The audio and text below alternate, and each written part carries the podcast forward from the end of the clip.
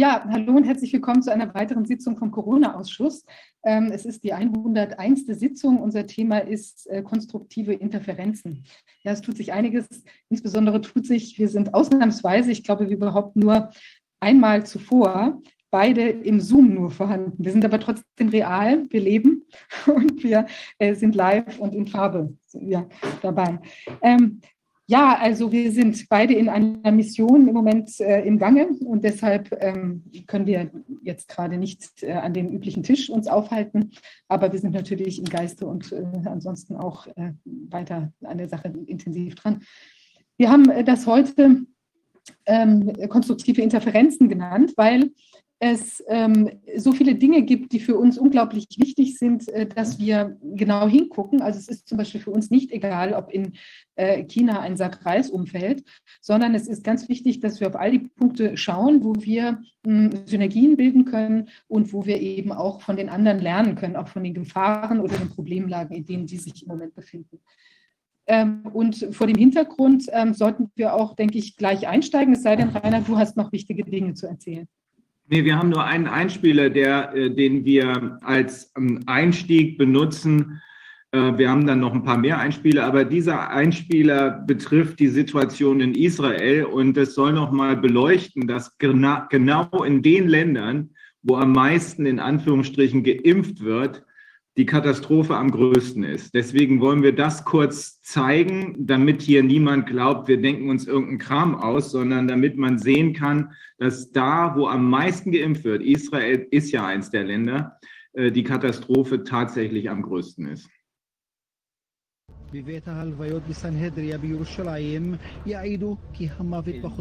In Jerusalem sehen wir, dass es viele Tote gibt. Man geht nach Hause, man, man geht morgens um sechs aus dem Haus und sagt seiner Frau, um sechs bin ich wieder da, um fünf ruft man an, mach schon mal die Schnitzel warm, ich bin auf dem Nachhauseweg, ich bin gleich fertig hier.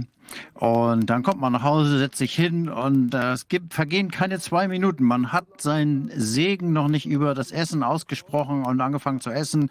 Da klingelt das Telefon. Wo bist du? Ich bin zu Hause. Ich habe mich gerade hingesetzt, um was zu essen.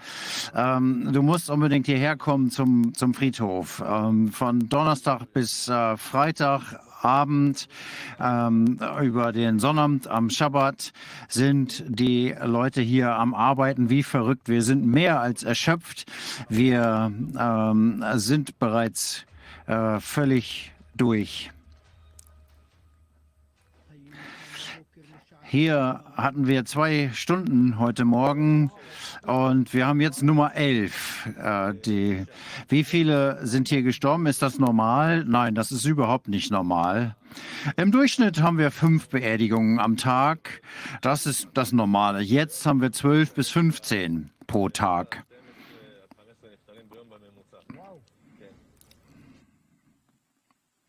Yes, um, Und das beschreibt die Lage nach den Impfungen. Und wenn er sagt, äh, dass normalerweise fünf äh, Todesfälle, fünf äh, Beerdigungen pro Tag sind, dann bezieht sich das auf die Zeit vor den Impfungen und jetzt nach den Impfungen sind es zwölf bis 15 am Tag. Und das ist meiner Meinung nach erst der Anfang. Aber es gibt sehr viel äh, widersprüchliche Informationen aus allen Teilen der Welt, vor allem aus China. Darauf werden wir uns heute konzentrieren. Aber bevor wir mit äh, Manyan Jung, äh, Entschuldigung, wie spricht man den Namen aus? Manyang ist richtig. Gut, bevor wir ihn äh, darum bitten, uns ein bisschen äh, Insider-Informationen aus China zu geben, schauen wir uns noch ein paar Videos an. Äh, ein Video, das äh, die Situation in China, in Shanghai ein wenig äh, zu beschreiben scheint.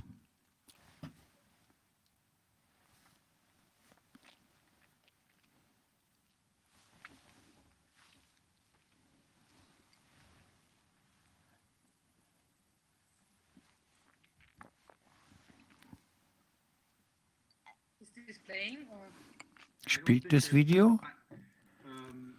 Ich glaube, da läuft nichts. Ich frage mal Corbin, was da gerade läuft.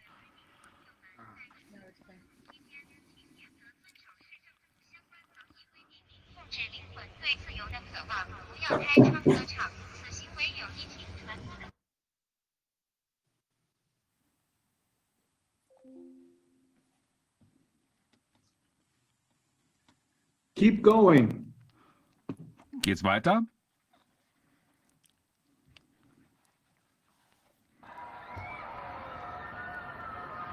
这个是真的来叫啊，好了，终于两万人，所有人都在叫，要命了！就刚刚五分钟前头，俺们叫的没几个了，现在突然之间，所有人都叫了，要死！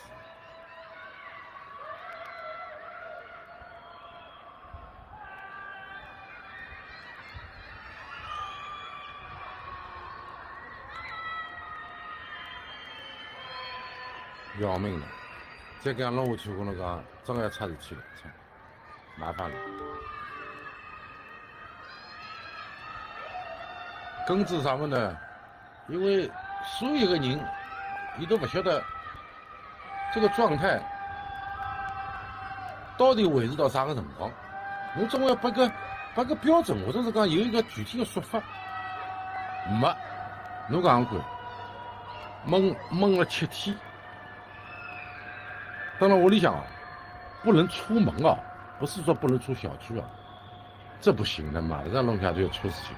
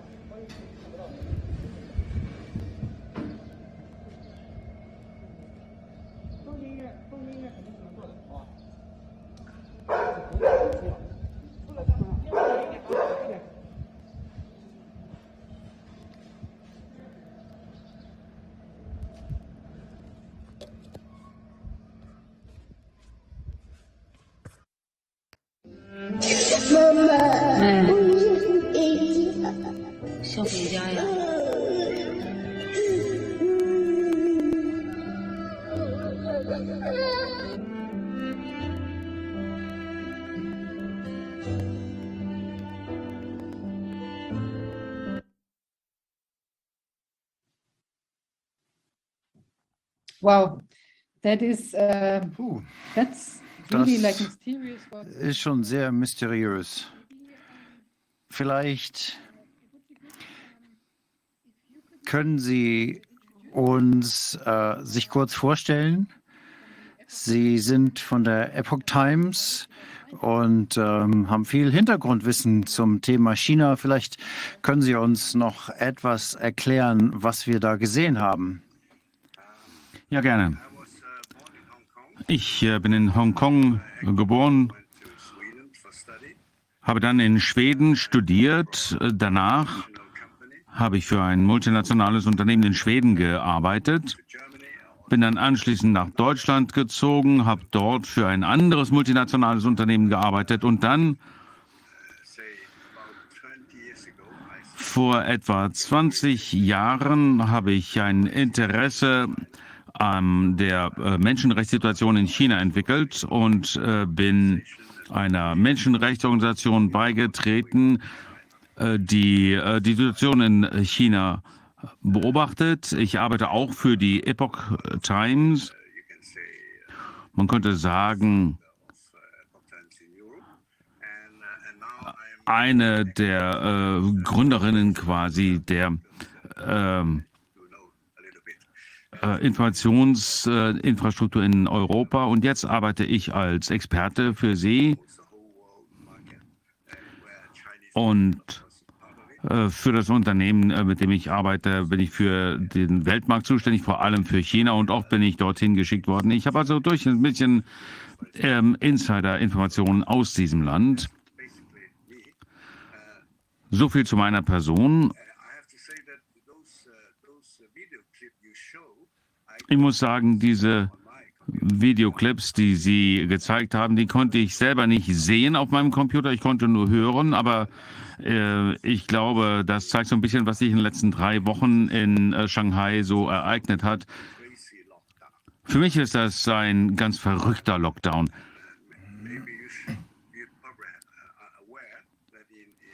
Sie wissen wahrscheinlich, dass die oberste Führung, äh, Herr Xi Jinping, ähm, Führer der Kommunistischen Partei, persönlich angeordnet hat und entschieden hat, ähm, dass seine Politik äh, der äh, Null äh, Covid-Politik oder Null-Fall-Politik umgesetzt wird. Das bedeutet, dass es in ganz China keinen einzigen Covid-Fall mehr geben kann. Er hat also den Ehrgeiz, ähm, alle Covid-Viren auszurotten. Das ist meiner Auffassung nach ein verrücktes Unterfangen. Und äh, die Frage ist, warum macht er das? Ne, vielleicht, weil der äh, äh, Partei ähm, nicht unbedingt die richtige Information bekommt. Es ist ja eine Einparteiendiktatur und äh, jeder äh, Parteiführer hat so ein bisschen das äh, Problem mit äh, des äh, Kaisers neuen Kleidern. Das heißt, äh, wenn es neue Fälle gibt, dann wird das vielleicht dem äh, Chef nicht unbedingt erzählt. Denn wenn man das äh, nicht das politisch Korrekte sagt, dann riskiert man sein Leben. Er glaubt also, dass er Covid nutzen kann, um der Welt darzulegen, dass das sozialistische System chinesischer Machart das beste politische System der Welt ist. Was ihm am liebsten wäre, wäre also, dass überall die Menschen äh, unter Covid leiden, dass die Statistiken äh, riesige Infektions- und äh, Todeszahlen zeigen und nur China hat äh, fast gar keine Toten und ähm, es gelingt ihm sogar, Covid-19 auszurotten in China. Das Problem dabei ist,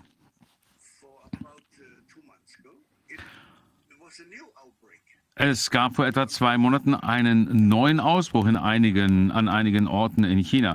Alle reden von Shanghai, das ist das Finanzzentrum, eine der größten Megastädte der Welt. Ähm, äh, und China bedeutet äh, oder steht für 20 Prozent des Welthandels Chinas. Aber es äh, gibt in ganz China 20 Provinzen große Städte, äh, die auch solche Ausbrüche hatten.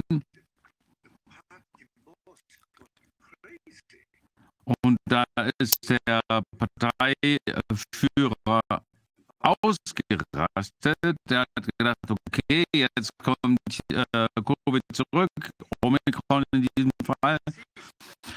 Und der hat darauf bestanden, äh, es muss möglich sein, dass wir in China null Covid erreichen.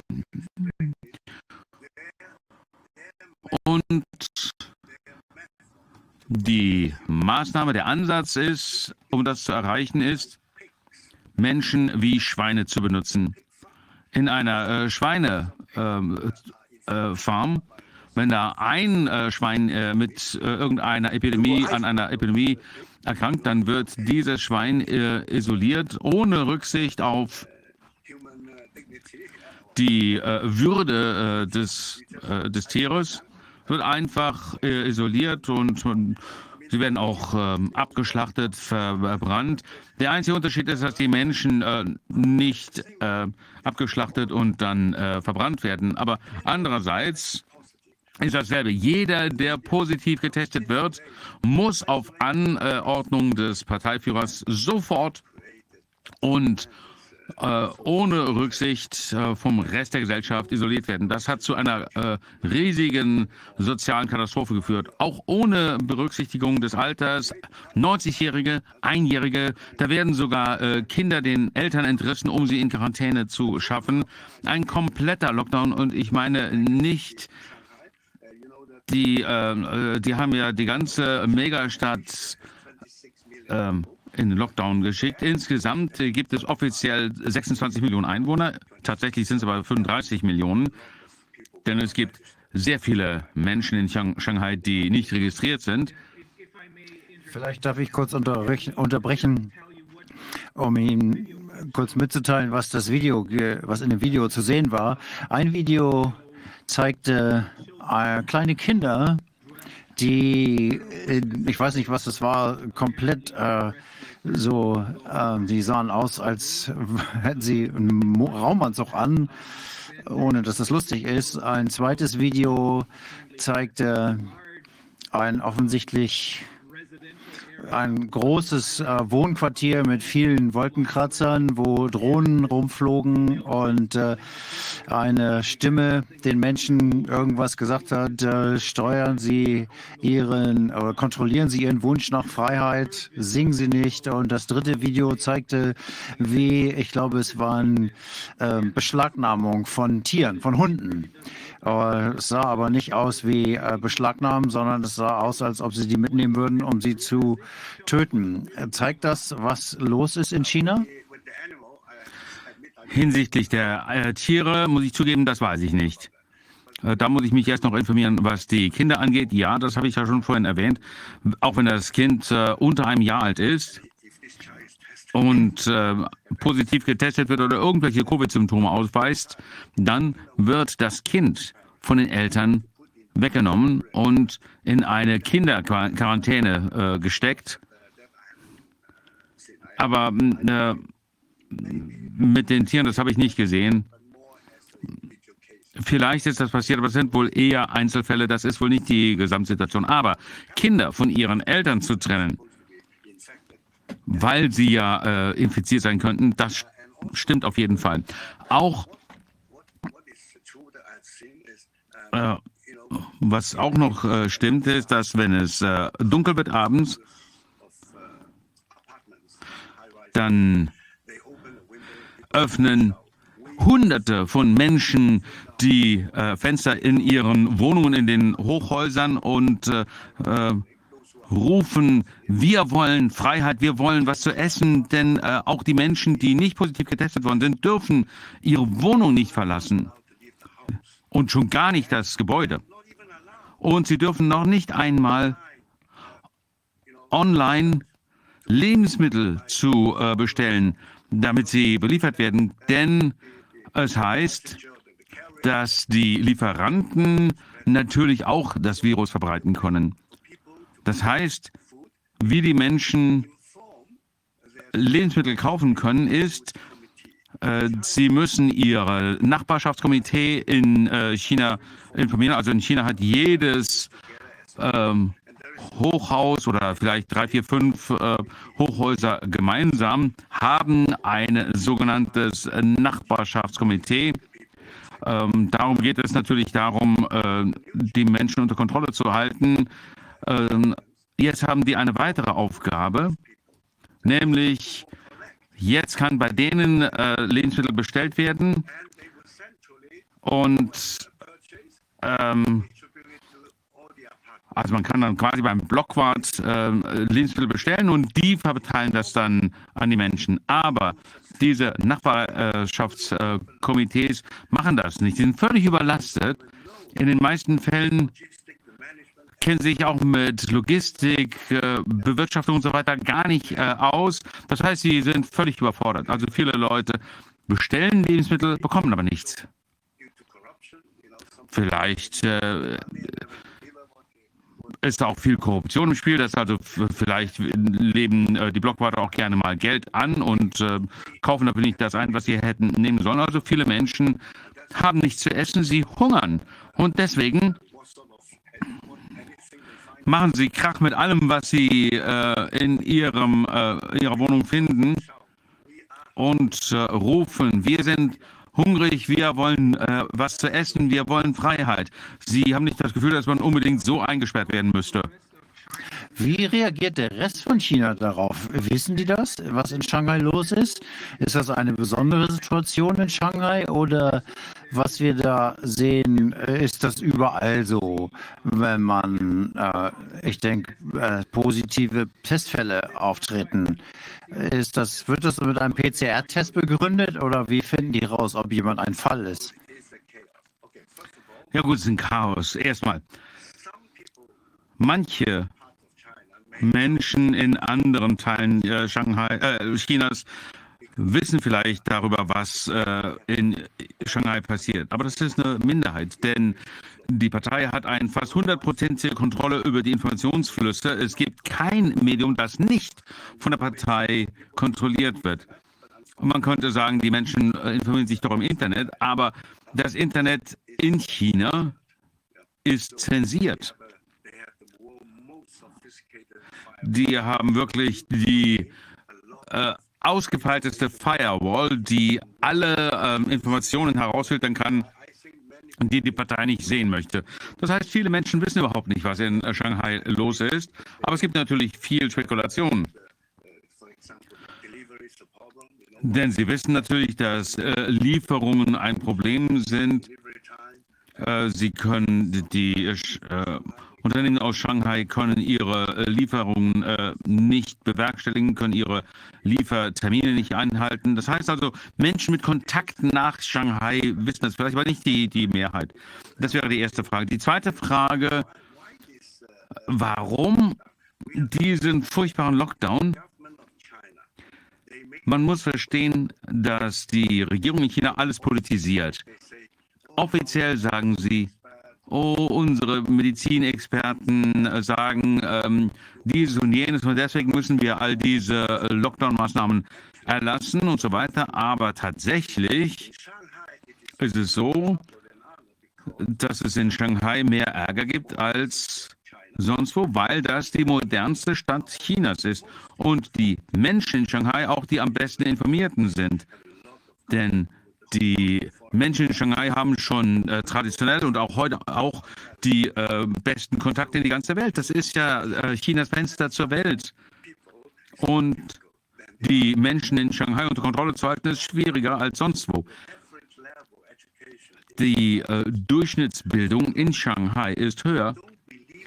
Also viele Menschen glauben einfach nicht an diese Null-Fall- oder Null-Covid-Politik. Sie gehen davon äh, aus, dass es, eine, äh, dass es besser ist, äh, zu lernen, mit dem Virus zu leben.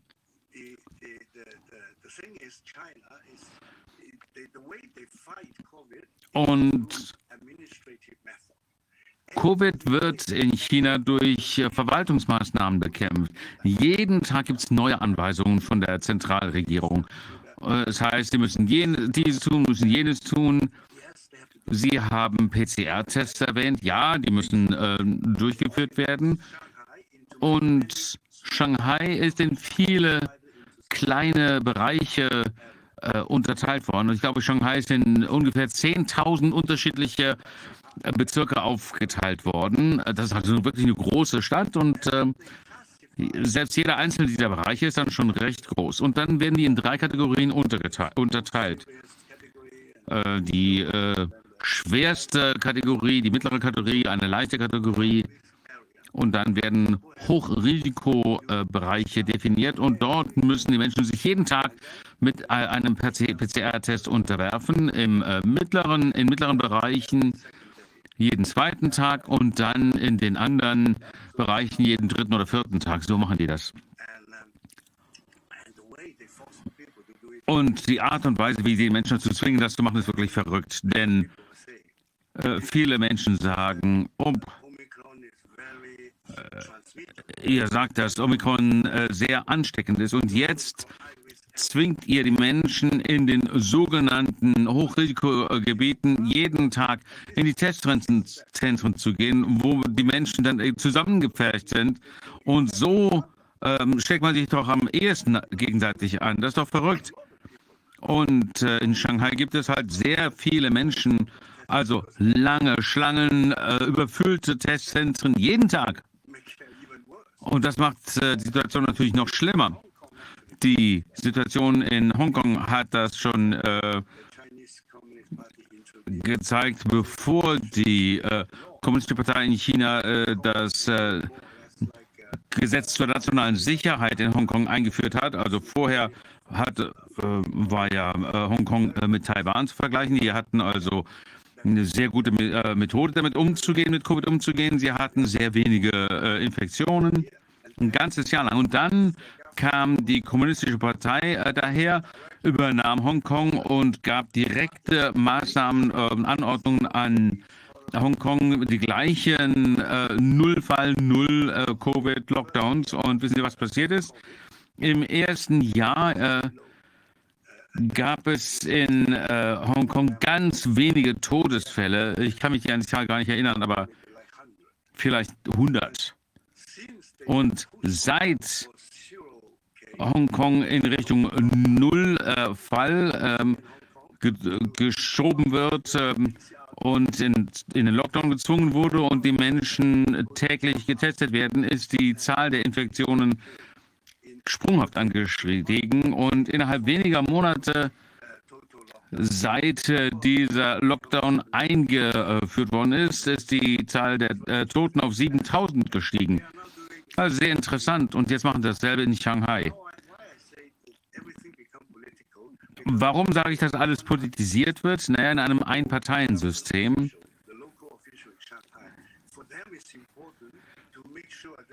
ist es für die ähm, Beamten auf äh, lokaler Ebene natürlich wichtig, nicht gefeuert zu werden, sondern äh, befördert zu werden. Und wenn also die äh, Parteiführung was sagt, äh, null ähm, Covid, dann gibt es keine Diskussion, dann versucht jeder äh, Verwaltungsbeamte seinen äh, Bereich zu null Fallregionen zu machen. Das geht so weit, dass äh, Menschen, die positiv äh, getestet werden, ähm, weit weggeschafft werden, in Bus äh, gesteckt werden und 500 Kilometer weggefahren werden. Und dann kann man natürlich nach oben melden, ich habe keine äh, Covid-Fälle. Manjan, ähm, ich habe gerade gehört, dass wir Ton- und Videoprobleme haben und wir müssen fünf Minuten unterbrechen, sodass das System neu gestartet werden kann. Wir müssen das Moment unterbrechen. Wir sind dann gleich wieder da. Also soll ich die Frage nochmal stellen? In der kurzen Pause hatte ich mich gefragt, ob ähm, irgendjemand das auf ähm, äh, rechtlicher Grundlage ähm, hinterfragt, also dagegen klagt, denn die werden, werden ja im Prinzip äh, wie in einem Gefängnis gehalten. Das widerspricht ja den Menschenrechten. Und da ist die Frage, ob da jemand dagegen klagt. Ja, es gibt Menschen, die den äh, Machthaber Xi Jinping hinterfragen. Aber das geht natürlich nicht rechtlich. Das heißt nicht, dass sie nicht rechtlich äh, was tun können, aber es gibt halt kein, keine Gerichtsbarkeit. Denn in China, China ist kein Land, wo der Rechtsstaat eine Rolle spielt. Äh, das Recht ist einfach ein Werkzeug für die Partei. Und äh, wir sind in der westlichen Welt daran gewöhnt, dass wir einen Rechtsstaat haben. In China ist das äh, ein Recht der Parteistaat. Äh, es gibt, äh, es tut zwar so, als ob es ähm, die ganzen Instanzen geben würde, ein Parlament und Gerichte und so weiter, aber oben drüber steht immer die Partei. Und äh, ein Anruf des Parteivorsitzenden an einen Richter wird ganz schnell zu einer Entscheidung führen, wer einen Prozess gewinnt oder verliert.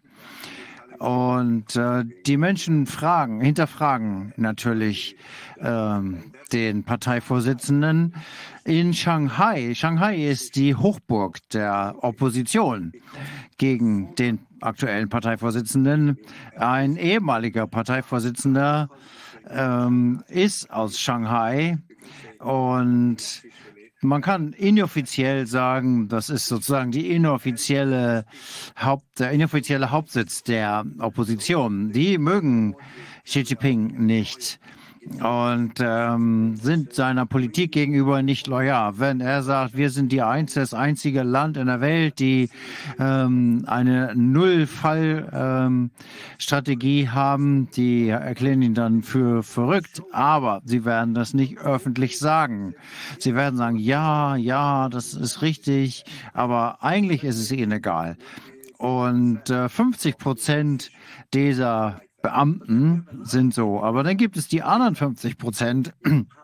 Und das sind die, die in den letzten Jahren, Xi Jinping ist äh, vor ist 2012 an die Macht gekommen und er wusste von Anfang an, dass Shanghai äh, das Hauptquartier der Opposition ist. Und er hat nach und nach die ganzen Leute ersetzt, die ihm nicht gesonnen waren. Und deswegen ist das alles so chaotisch.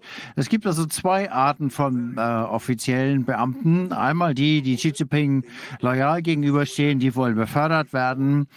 Die versuchen, diese Null-Toleranz-Strategie durchzusetzen. Und wenn sie das berichten, dass sie keine Fälle haben, dann werden sie befördert. Gestern, am 20. April, vorgestern, sind zwei dieser kleinen Bereiche in Shanghai, die haben null äh, Fälle erklärt. Und das ist schon verrückt. Und nicht nur da, als der Lockdown angefangen hat, Anfang April, hat Xi Jinping einen hochrangigen Offizier nach Shanghai geschickt. Er ist Mitglied des ständigen äh, des Politbüros der Kommunistischen Partei, einer von diesen obersten sieben in China. Er hat die Aufgabe bekommen, äh, dafür zu sorgen, dass in Shanghai die Politik umgesetzt wird. Und er hat allen Offiziellen vor Ort gesagt, ihr könnt machen, was ihr wollt, solange es dazu führt, dass wir keine Fälle haben. Und wie bei vielen Kommunisten haben sie ein Ziel vorgegeben. Er hat gesagt, das Ziel ist, am 20. April müsst ihr null Fälle haben. Und am 17. April werdet ihr den äh, Höhepunkt überschritten haben. Infektionen gehen ja immer, äh, werden immer mehr und nehmen dann ab. Das ist total verrückt. Wie kann man das, äh, die Entwicklung einer Infektion programmieren und die Ausradierung eines Viruses? Indem man ein Datum vorgibt.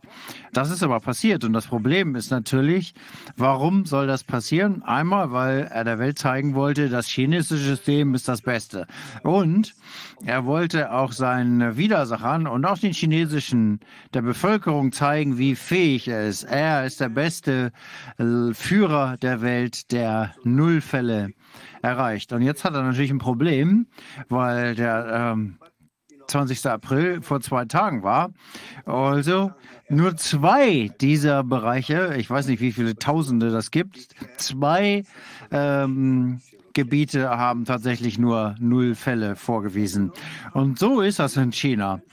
Äh, wie ich schon gesagt habe, wenn Sie ähm, zeigen wollen, dass sie null Fälle haben, dann packen sie die ganzen ähm, positiv getesteten in einen Bus und fahren sie irgendwo sonst wohin.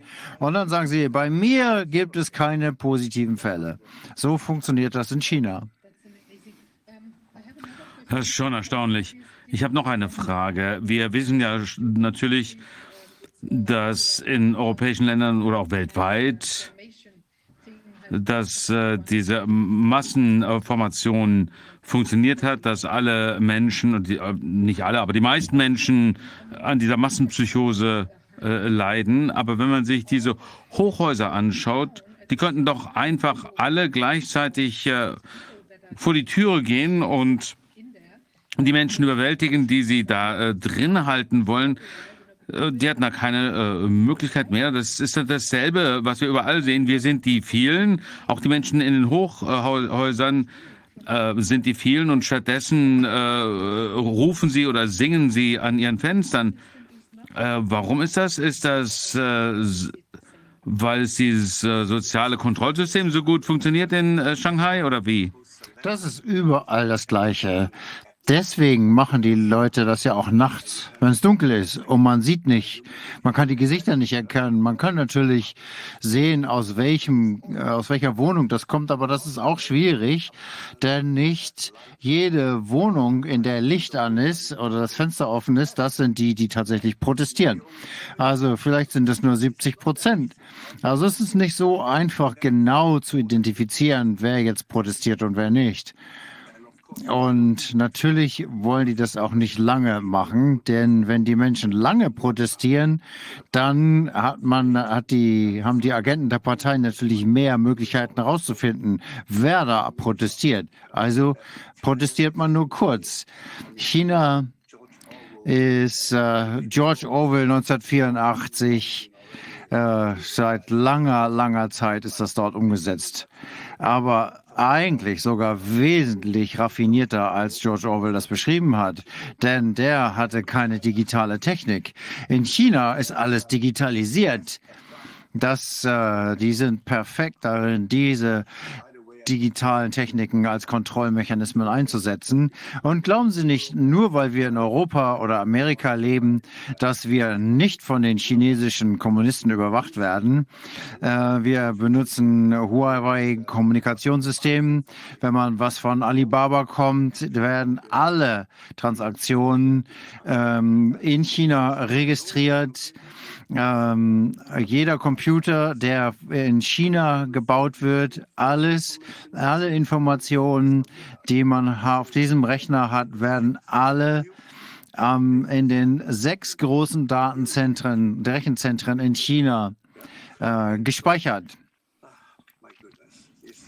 Ähm, ja, wir leben ohne dass wir es wollen, leben wir im Westen genauso in einer Orwellschen Welt, wegen der chinesischen Partei. Na, für mich ist die wichtigste Frage, warum passiert das alles? Und das ist wirklich eine zweiteil zweiteilige Frage.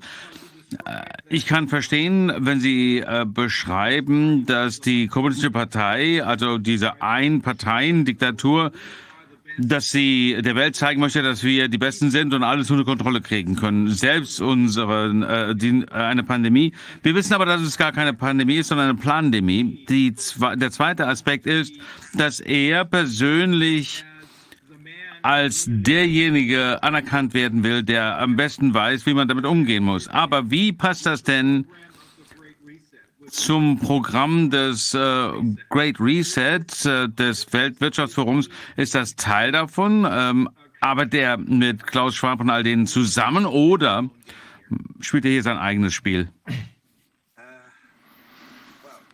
Nun, das weiß ich nicht genau. Ich weiß nur, dass sie gut befreundet sind, ähm, Klaus Schwab und Xi Jinping. Ich glaube, 2019 haben die sich äh, getroffen. Er hat in Davos gesprochen. Und ich glaube, dass für die chinesische kommunistische Partei, einschließlich der Vorsitzende, das ist eine Partei, die bereit ist, alles zu machen und mit jedem sich zu verbünden, wenn es ihnen nützt. Das heißt, wir müssen ganz klar sein, diese Partei, die glauben, sagen, sie glauben an den Kommunismus, Sozialismus, Marxismus, was auch immer. Aber was sie eigentlich wirklich glauben, ist, ähm, wie man hier im Westen sagt, das, äh, Zweck, der Zweck heiligt die Mittel. Das ist genau das, was sie machen. Ähm, alle fragen mich, äh, arbeiten Russland und China zusammen? Klar, wenn es ihnen nützt, dann tun sie das. Ähm, kein Problem. Also es ist überall dasselbe. Wenn man sich Klaus Schwab anguckt, wenn die Idee von Klaus Schwab ähm, mit dem zu dem passt, was die Kommunistische Partei erreichen will, dann gerne. Die Frage ist nur, was will die Kommunistische Partei? Sie wollen die Eroberer der Welt sein. Sie wollen die Welt erobern. Sie haben da eine klare Strategie. Seit 1949, seit die Republik, Republik China gegründet wurde, ist die Strategie, bei 2049 ist China die weltregierende, die regiert China die Welt. Sie nennen das ihre natürliche Bestimmung, die Nummer eins Supermacht zu sein auf der Welt. Und diese Strategie, dieses Ziel hat sich niemals geändert. Alles, was dazu beiträgt, dieses Ziel zu erreichen, das machen die dann auch. Und ich glaube nicht, dass Xi Jinping und Klaus Schwab ähm, enge, eine enge Allianz haben, die auf der gleichen Ideologie basiert. Das glaube ich nicht. Sondern, wie ich gesagt habe, wenn Sie sehen, was Klaus Schwab machen möchte, das passt zu dem, was Sie erreichen wollen, dann arbeiten Sie zusammen. Und wenn Sie morgen merken, dass Klaus Schwab doch was anderes will, dass Ihnen das nicht hilft, dann schmeißen Sie ihn, dann lassen Sie ihn los wie eine heiße Kartoffel. So ist es immer schon gewesen. Jetzt aus Sicht der Bevölkerung. Da weiß ja jeder um dieses soziale Kreditsystem äh, jeder äh, scheint die Ziele der Partei zu verstehen oder vielleicht auch nicht. Äh, verstehen die Chinesen vielleicht gar nicht, worum es hier geht, wie versucht wird, wo die Partei versucht, besser auszusehen, so auszusehen, als könnten sie äh, die Situation äh, unter Kontrolle halten, viel besser, als sie das wirklich können.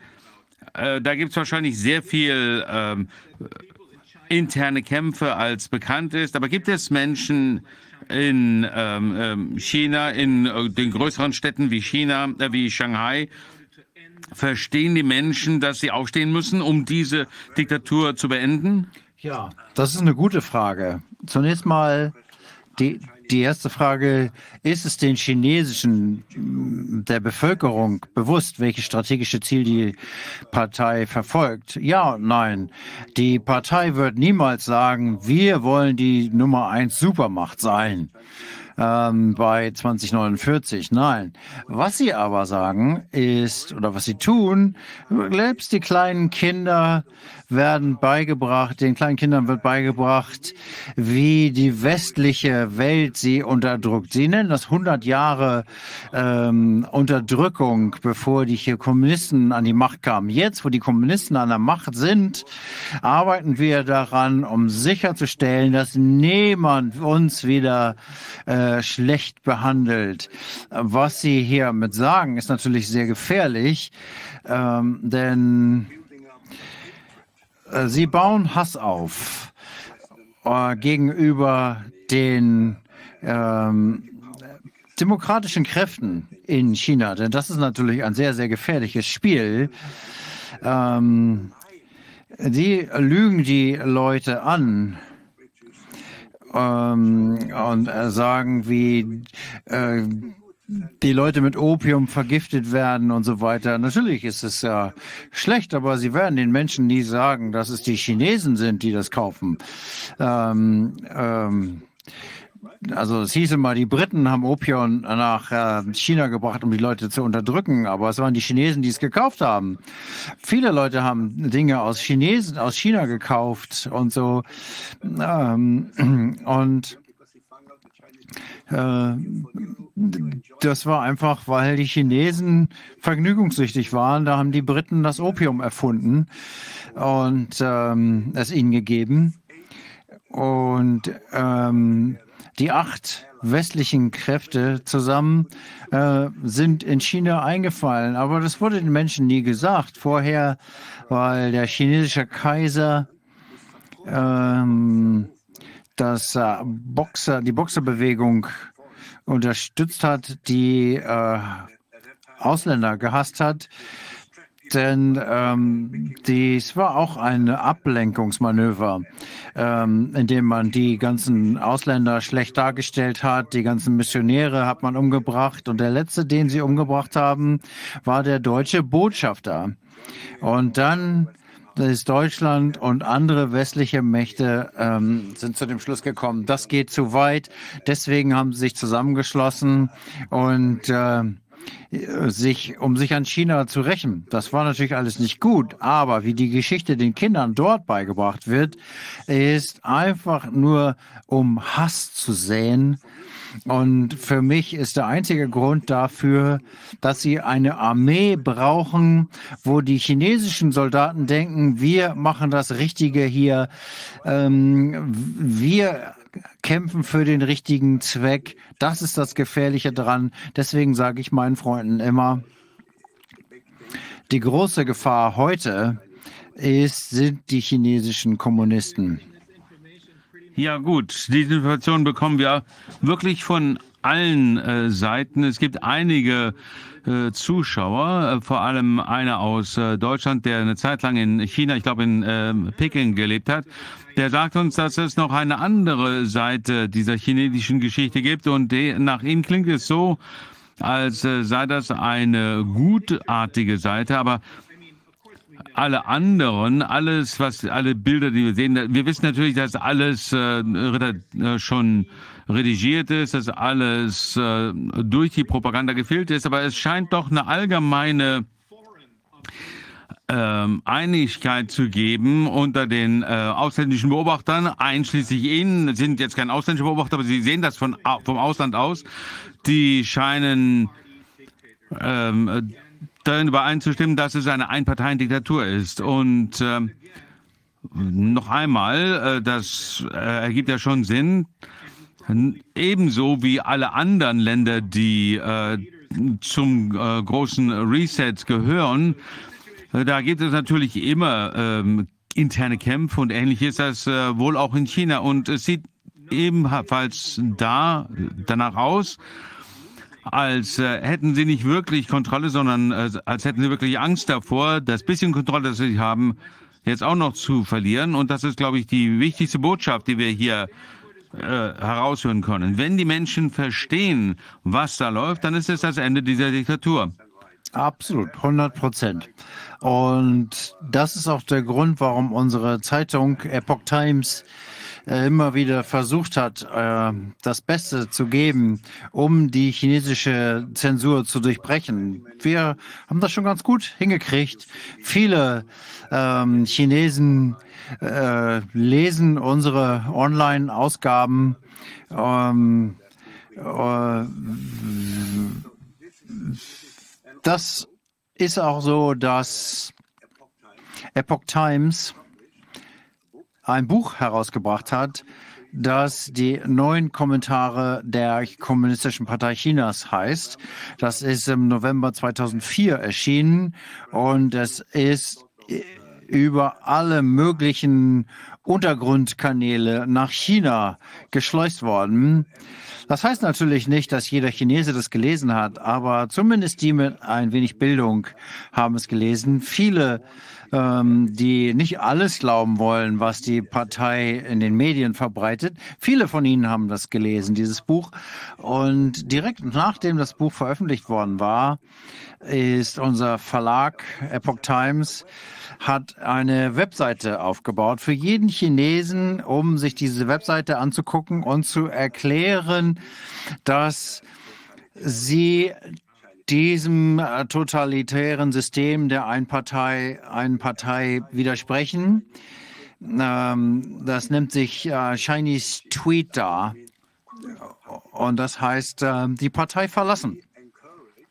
Und wir ermutigen alle Mitglieder der Partei, alle Mitglieder der kommunistischen Jugend, der kommunistischen Pioniere, das sind also fast alle Chinesen, dass sie erklären sollten, dass sie die Partei verlassen, die Kommunistische Partei. Das ist eine Art moralisches äh, Verlassen. Das geht natürlich formal nicht. In China, wenn man einmal in der Partei ist, dann kann man da nicht wieder raus. Die Partei zu verlassen äh, wird als Verrat betrachtet. Das geht also gar nicht. Ähm, aber wichtig ist in meiner Meinung, dass man hier sich spirituell oder moralisch davon frei macht. Und das Fantastische ist, das läuft seit 2005, also schon einige Jahre, seit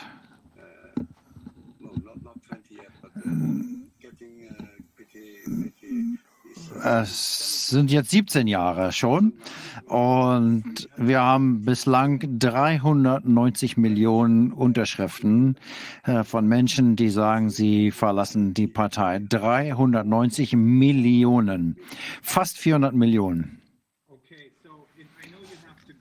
Okay, ja, ich weiß, dass Sie keine Zeit mehr haben. Das ist schon kurz nach vier. Aber eine letzte Frage hätte ich noch. Es klingt danach, als ob die Situation in China sich gar nicht so sehr von der Situation im Rest der Welt unterscheidet, außer also all diese Länder, die an diesem Lockdown Great Reset, an, äh, Reset Ansatz mitmachen, das sind immer die politischen Führer, nicht die Menschen selbst, die versuchen diese Agenda durchzusetzen, indem sie Propaganda nutzen, die Menschen belügen, sie manipulieren.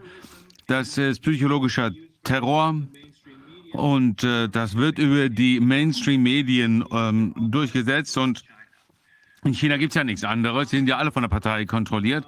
Gleichzeitig aber scheint es doch sehr offensichtlich, dass es sehr so viel äh, interne Kämpfe gibt, dass dieses System, dieses totalitäre System am Rand des Zusammenbruchs zu stehen scheint. Der einzige Unterschied in China ist, dass das System äh, noch brutaler und noch entmenschlichter zu sein als die anderen Systeme. Und mir sieht das, äh, für mich sieht das so aus, dass einige der äh, anderen Länder, äh, einschließlich der Führung äh, in den USA, nicht die Menschen, aber die Führung in den USA äh, in Richtung China schauen, um sich diese ganzen brutalen Theorien äh, anzueignen, die aus China kommen, einschließlich Lockdown. Ja, dem stimme ich komplett zu. Das Gefährliche dabei ist, dass wir, obwohl wir wissen, dass es innerhalb der Partei Streitigkeiten gibt, aber wenn der Diktator, Diktator innere Schwierigkeiten hat, dann steigt das Kriegsrisiko. Zum Beispiel, wenn Xi Jinping Taiwan angreift, das kann ihm äh, Punkte geben. Er kann sich dann zum Nationalhelden aufschwingen und zeigen, was er tut. Aber äh, man, wenn man dann die Macht hat, dann schießt man Raketen ab und so weiter.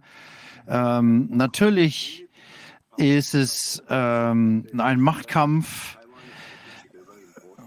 Taiwan ist strategisch sehr wichtig für das kommunistische China, um, weil es den Zugang in den Pazifischen Ozean bietet. Taiwan ist Teil der Inselkette von China, Philippinen und das macht es China schwierig, ähm, in den Pazifik zu gelangen. Und China hasst Taiwan als eine sehr gut funktionierende Demokratie, obwohl die Chine, die Taiwaner alles Chinesen sind. Sie können deswegen das nicht als westliche Demokratie beschimpfen. Wir haben unsere eigene Demokratie, weil sie das Gegenbeispiel genau vor der Nase haben. Und äh, China, äh, Taiwan hat auch die beste Semikonduktor, äh, Semikonduktor und ähm, Halbleiter und ähm, Chip-Produktion der weltweit. Wir haben ja äh, inzwischen gelernt, dass es anscheinend sehr enge äh, Zusammenarbeit gibt zwischen der chinesischen Führung einerseits und der Familie von Joe Biden andererseits. Andererseits äh, sieht es aber doch wiederum so aus, dass ähm, wenn es spitz auf Knopf steht, äh, dass diese sehr ähm, ähm, schwächliche Allianz dann doch nicht mehr viel bedeutet. Das heißt, wenn die Führung in China unter Druck gerät, weil die Menschen Demokratie fordern, dann wird äh, Xi Jinping äh, doch große Probleme haben wird, wenn er Taiwan angreifen will, trotz der äh, äh Bindungen zur beiden Familie, richtig? Ja, wahrscheinlich haben Sie da recht. Gut, ja, ich weiß, dass Sie uns jetzt verlassen müssen. Wir sind Ihnen sehr dankbar, dass Sie sich die Zeit genommen haben und äh, uns die äh, Einblicke gegeben haben, die Sie uns äh, geben konnten. Äh, denn es gibt viele Menschen, die wissen gar nichts über China. Ich war äh, vor ein paar Jahren mal in China, äh, weil ich da ein, eine, einen Zeugen befragen musste in einem meiner Fälle. Und ich hatte den Eindruck, ich war wirklich beeindruckt, ähm, wie in den äh, großen Städten alles so aussah, wie das hätte Chicago sein können. Ich war in Sinn. Sobald man aber äh, aufs Land geht, sieht das völlig anders aus. Ich denke, es gibt sehr viel Hoffnung für Menschen, die nicht in diesen Großstädten äh, gefangen sind, die verstehen oder die wahrscheinlich anfangen zu verstehen, was hier äh, läuft. Es gibt einfach zu viele, um von dieser chinesischen kommunistischen Partei kontrolliert zu werden. Ja, Sie haben absolut recht. China hat 1,4 Milliarden Menschen. Ich glaube, 800 Millionen davon sind äh, wohlhabend. Und von diesen 800 Millionen sind wahrscheinlich 200 Millionen als äh, also, äh, sind nicht reich und ähm, ähm, 200 Millionen davon leben unter der Armutsgrenze. Das sieht man aber nirgends. Äh, wenn man nach Shanghai führt, äh, fährt, dann kriegt man das natürlich nicht zu sehen. Das sieht aus wie New York, das stimmt schon. Aber China ist groß, China ist vielfältig. Ich bin aber optimistisch, denn ich glaube, die Chinesen werden am Ende auch aufwachen. Wir müssen einfach die Informationen reinbringen. Und ich denke, das passiert auch viel schneller, als die meisten sich das denken. Die, ähm, das äh, Glück äh, wandelt sich dort schon doch. Äh, ich bin sehr dankbar. Vielen Dank. Sehr gerne. Ja, vielen Dank. Ähm, also es sieht wirklich immer positiver aus. Wo immer man äh, hinschaut, dann äh, sieht man doch Grund für Optimismus. Auf Wiedersehen. Ja, auf Wiedersehen. Wir sprechen wieder Deutsch. Wir haben unseren nächsten Gast hier. Es ist Kluse Krings. Äh, Kluse Krings ist, ein, ist Autor, Ethnologe und Journalist. Und wir wollen mit ihm sprechen über die Situation in Spanien. Dort gab es Trucker-Proteste und ähm, es ist äh, also im Nachgang zu diesen äh, Protesten ähm, ist eine Gasknappheit aufgetreten. Ähm, ja, ähm, würde mich interessieren, was tut sich da konkret? Ja, hallo erstmal in die Runde. Wir sind ja heute alle nur virtuell versammelt hier. Ähm, bevor ich wirklich das erzähle, ähm, was heute das Thema ist, würde ich ganz gerne ein paar Worte sagen zum letzten Mal, wo ich bei euch im Ausschuss war. Ähm, äh, das war, glaube ich, die 77. Sitzung im November, wenn ich mich richtig erinnere. Und irgendwie ist sie auch gelöscht worden auf YouTube. Da hat wohl irgendjemand was Unbotmäßiges gesagt. Ähm, und äh, da ich selber was gesagt habe, damals was nicht so ganz stimmte, ähm, halte ich das für journalistisch sauber und geboten, äh, an der Stelle kurz einzuhaken und dazu ein paar Worte zu sagen. Ähm, ich habe ja die These vertreten und tue das auch immer noch, dass es sich bei der sogenannten Corona-Krise eigentlich gar nicht um eine äh, genuin gesundheitliche Krise handelt, sondern um etwas, was ich eine opportunistische Krise nenne. Also man nimmt irgendwas zum Anlass, bläst es entsprechend auf und kann dann im Hintergrund Dinge erledigen, die man gar nicht mehr so wahrnimmt, weil im Vordergrund ja die große Krise lauert. Und ähm, in diesem Fall war die große Krise eben jetzt dieses Virus, das entsprechend hoch aufgehängt wurde. Die Frage war ja, was wird eigentlich im Hintergrund äh, gerade bewerkstelligt. Und äh, wenn man nochmal ganz kurz rekapituliert, äh, in 2007 brachen Lehman Brothers zusammen, danach im Anschluss praktisch der gesamte Bankensektor der westlichen Welt. Es kam zu einer Währungs- und Schuldenkrise. Und die Lösung hätte damals sein können, 2007, 2008, dass man einen Schnitt gemacht hätte umgesteuert hätte, wie das 1929 nach der Weltwirtschaftskrise war und dass man gesagt hätte, diese toxischen Produkte, nennen die Börsianer diese Spielereien ja, diese toxischen Produkte werden jetzt mal verboten. Aber in der Zwischenzeit hat man ja praktisch alle diese Produkte wieder zugelassen, die damals in die Krise geführt haben. Und die führten dann wieder in die Krise. Und das wollte man nicht diskutieren. Deswegen war die eigentliche Regel, wir machen weiter wie bisher.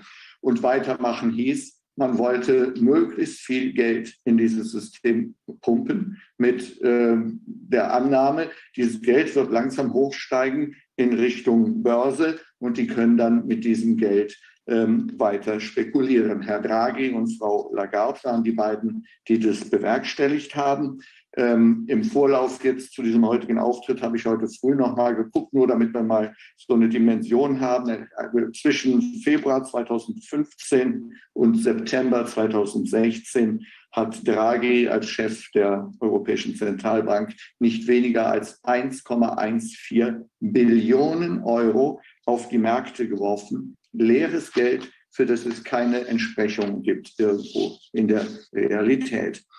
2018, also nach etwa zehn Jahren dieser, dieses Schemas, kamen die ersten äh, äh, Wirtschaftswissenschaftler und haben gesagt, Vorsicht Leute, da braut sich jetzt was zusammen, das wird wieder eine Blase, die explodieren könnte. Und es musste etwas gefunden werden, wie man diese Blase entschärft. Und die Lösung war wieder genau dieselbe wie 2007, 2008. Es muss einfach noch mehr Geld ins System gepumpt werden.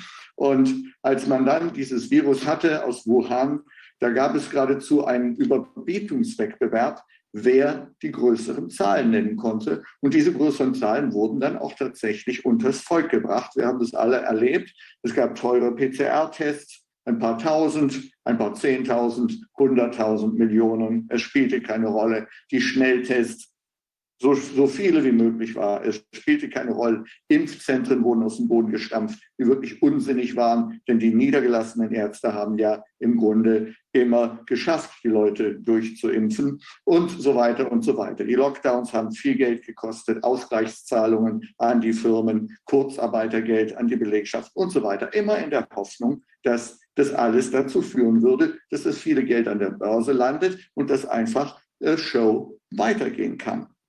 Was wir heute davon haben, das merken wir jetzt gerade, nämlich diese Inflation, die wir im Moment noch Inflation nennen. Ich denke, in einiger Zeit werden wir die auch Hyperinflation nennen. Vielleicht noch ein kleines Datum dazu äh, aus den Berliner Zeitungen von vorgestern. Im äh, Bereich des Großhandels sind gerade die Preise um 22 Prozent gestiegen. 22 Prozent, da wissen Sie, was auf uns zukommt. Also zurück damals in, auf, in diese Sitzung im November 21. Da habe ich gesagt, ähm, das alles funktioniert viel zu gut für diese Politiker. Es funktioniert genauso, wie sie sich das vorgestellt haben. Und diese Situation werden sie auf jeden Fall aufrechterhalten wollen. Das heißt, äh, nach der Krise muss auf jeden Fall eine neue Krise her. Denn ich bin nicht mehr davon ausgegangen, dass ähm, da tatsächlich immer noch mit Corona, wie das auf Deutsch heißt, weiter operiert wird. Warum nicht? Selbst die Bill Gates und Melinda Gates Stiftung äh, schrieb damals zu der neuen Variante, die gerade aufkam, sie scheine weniger schwere Krankheiten zu verursachen. Und die John Hopkins Universität schrieb, dass die Fallzahlen zwar steigen, nicht aber die Todesrate. Die beiden hatten sich also voneinander entfernt. Und da lag für mich nahe, Corona ist eigentlich im Grunde durch, damit kann man nicht weitermachen. Und da habe ich gesagt, naja, jetzt spielen sie halt Lieferengpässe. Das ist eben die nächste Show, die jetzt aufgelegt wird. Ähm, Lieferengpässe hervorgerufen durch ein querstehendes Schiff im Suezkanal. Das war vollkommener Unsinn. Das Schiff war schon seit Monaten frei. Es gab gar keinen Stau am Suezkanal. Dann durch einen besonders kalten Winter wurde uns gesagt. Äh, parallel dazu, das fanden wir gerade ganz lustig, waren wir alle immer noch schwimmen in so einem kleinen See südlich von München. Und es würden nicht mehr genügend Gas- und Ölmengen geliefert werden. Folge davon wurde in Aussicht gestellt, äh, Fabrikschließungen und so weiter. Dieses alles war in der Presse bereits vorbereitet und kam nicht zum Einsatz. Denn erstaunlicherweise hatte man es geschafft, dieses Virus, das nun wirklich nicht allzu gefährlich war, nochmals zu einem Horrorvirus aufzublähen. Wir haben das alle äh, mitbekommen und äh, unter anderem hat dabei äh, die WHO ordentlich mitgeholfen, indem sie das Ding Omikron genannt hat, ähm, weil die Inder sich mal beschwert hatten, ähm, nur weil sie schneller waren und eine neue Variante gefunden hatten, dass man die jetzt die indische Variante nennt. Und das wollten sie nicht. Sie wollten nicht diskriminiert, äh, diskriminiert werden, weil sie gut gearbeitet hatten und haben gesagt, sie sollen lieber Buchstaben nehmen. Da kam die Delta-Variante dabei heraus. Nach Delta hätte Epsilon dran sein sollen. Und vielleicht haben wir irgendwas übersehen, dann hätte es Zeta sein müssen. So geht das griechische Alphabet. Aber es war Omikron. Und Omikron war zehn Buchstaben entfernt. Dazwischen hat es keine zehn Varianten gegeben. Man hat Omikron genommen, weil Omikron eben besonders gefährlich klingt und man die Show mit Omikron weitermachen konnte. Und so habe ich mich, das will ich jetzt gerade mal sagen, geirrt darin, dass ich dachte, die legen die nächste Krise aus, nämlich äh, auf, äh, nämlich die ähm, äh, Lieferengpässe, während sie doch in Wirklichkeit bei Omikron gewesen, geblieben sind. Und ähm, Herr Lauterbach hat ja jetzt gerade erst diese Tage, dieser Tage eine neue Killer-Variante ausgemacht, dieses Virus, so ansteckend wie Omikron und so tödlich wie Delta. Ähm, das Ganze hat den Nachteil, dass weder die WHO noch John Hopkins noch irgendwer anders dieses Virus jemals gesehen haben. Es ist ein reines Fantasieprodukt von Herrn Lauterbach. Und er will auch schon acht Millionen Impfdosen kaufen. Man muss sich nur fragen, Impfdosen von was eigentlich? Also man kann keine Impfdosen kaufen gegen ein Virus, das es noch überhaupt gar nicht gibt. Also wir sehen, der will auf jeden Fall die Omikron-Show weiterziehen oder wie immer das neue Ding dann heißen will. Und ähm, ich habe gesagt, Wenigstens das muss ich klarstellen. Da habe ich mich geirrt. Das ist immer ein bisschen gefährlich, wenn man so ein bisschen in die Zukunft guckt. Ähm, da kann es auch schief gehen. So, ähm, das war mein Anliegen, das kurz klarzustellen. Ähm, jetzt zu den Spaniern und ihrem berühmten äh, Lkw-Fahrerstreik. Ähm, warte mal, warte mal, äh, Klose, äh, so ganz daneben liegt das ja nicht. Es kann doch sein, dass hier gleichzeitig mehrere Krisen gespielt werden. Wir haben ja auch noch die Ukraine im Hintergrund.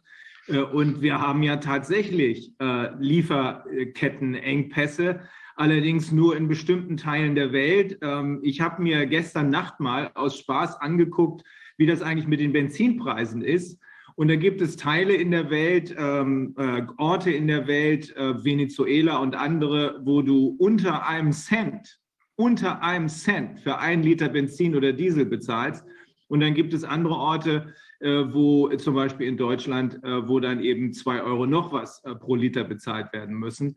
Ähm, diese Lieferkettenengpässe, die soll es ja auch eigentlich insbesondere was die Agrarversorgung oder die Lebensmittelversorgung angeht, erst im Herbst geben. Also ich glaube, so ganz neben der Spur liegst du da nicht. Hier wird nur im Moment das Pferd, was schon längst tot ist, weitergeritten. Ähm, das merken immer mehr Leute. Und in der Zwischenzeit baut man, denke ich, ähm, diese, äh, diese äh, zweite äh, Paniknummer auf. Wir haben hier ein Bild, das wollen wir kurz einblenden, bevor du auf Spanien kommst. Ähm, Shanghai ist ja offenbar, wie wir eben gehört haben, für 20 Prozent der chinesischen Exporte zuständig. Und, der, und da gibt es ein Bild von dem äh, Shanghai Hafen, äh, wo, wo man sehen kann, wie sich die Schiffe stauen. Ähm, natürlich ist das nach meiner Überzeugung zumindest künstlich herbeigeführt, wie all diese Engpässe, sieht man ja sonst an den äh, Benzinpreisen, äh, in Wahrheit gar nicht existieren, sondern äh, benutzt werden, um Panik zu machen. Hier ist das Bild. Da sieht man, es ist eine unüberschaubare Vielzahl von Schiffen, die sich da stauen. Da sieht man jedenfalls, irgendwas kommt da nicht mehr raus und nicht mehr rein in Shanghai. Und das könnte sich dann schon in äh, einer kleinen Weile auch im Westen auswirken. Okay, aber. Ja, äh, ich glaube, man muss auch wirklich sehen, das ist ja immer eine ein, ein doppelschneidige Angelegenheit. Es gibt eine, ein einen realen Teil dazu, aber eben einem, mit der auch äh, gezündelt und gespielt wird und die Panik, wie du gerade sagtest, eben auch hochgehalten wird. Und das kann eben beliebig hoch und runter gefahren werden. Das hatte ja auch mal Matthias Burchardt so schön gesagt, ganz am Anfang, ähm, dass dieses Ding, dass man da, oder ich glaube, ich war in der Narrative mit äh, Overall Media, ähm, gesagt hat, also dieses, dass wir da dass die Leute irgendwie um ihr Toilettenpapier kämpfen mussten. Ja?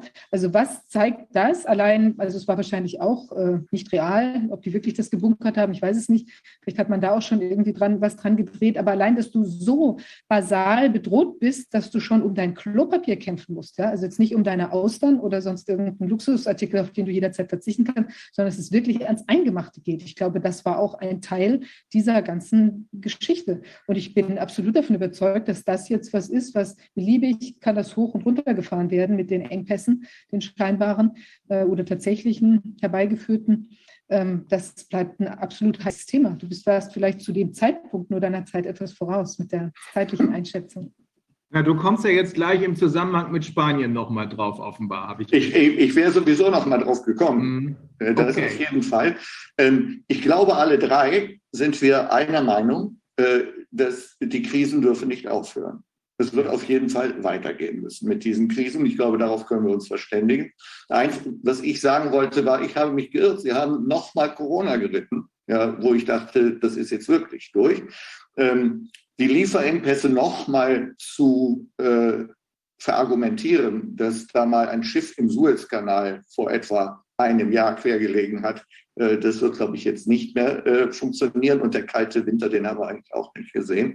Ähm, das heißt also, man wird jetzt schon wieder neu argumentieren müssen. Aber ähm, dass es in Richtung Verknappung geht, das halte ich durchaus für möglich. Ähm, ich komme mal zu Spanien. Ja? ja. das erste war, äh, was wir uns alle vorstellen können, der Überfall Russlands auf die Ukraine und die im Anschluss steigenden Benzin- und Dieselpreise.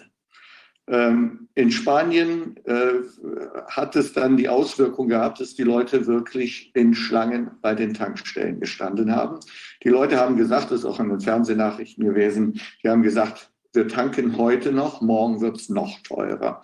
Also das heißt, es war so eine ganz persönliche Geschichte. Da hat sich keiner groß mit irgendjemandem anderen abgestimmt. Jeder hat sich selber ins Auto gesetzt und hat gesagt, nochmal voll tanken und Reservekanister auch nochmal. Morgen wird es noch teurer werden. Ähm, in dieser Situation, und das muss in der Nacht vom 13. zum 14. März passiert sein, haben sich einige Leute zusammengesetzt aus einer kleinen Vereinigung, man muss wirklich sagen, das war kein großer Verein, aus einer kleinen Vereinigung von ähm, kleinen Spediteuren, also Familienunternehmen im Großen und Ganzen und ihren Fahrern oder anderen Fahrern, die sich damit organisiert haben und die beschlossen, wir machen einen Streik, weil die ganze Sache wird uns zu teuer. Bei den geringen Margen, die wir haben äh, für den Transport, kommen wir nicht mehr um die Runde, über die Runde bei den Preisen. Und wenn die jetzt auch noch weiter steigen, man, man sah ja, dass es jeden Tag weiter nach oben ging. Und am 14. März, das ist also auf jeden Fall Stichtag, der Stichtag wird von dieser kleinen Gruppe publik gemacht, die Lkw-Fahrer gehen in den Streik. Vom 17. haben wir die ersten Nachrichten in Spanien, dass die Polizei gegen die Streikenden eingesetzt wird. Das ist offensichtlich ein übliches Verfahren, wenn man von seinem Streikrecht Gebrauch macht, dass man dann Kontakt mit der Polizei bekommt. Ähm, einen Tag später geht die zuständige Ministerin, das ist also in dem Fall die Ministerin für das Transportwesen, vor die Kameras vor allen Dingen mit einer Verleumdung.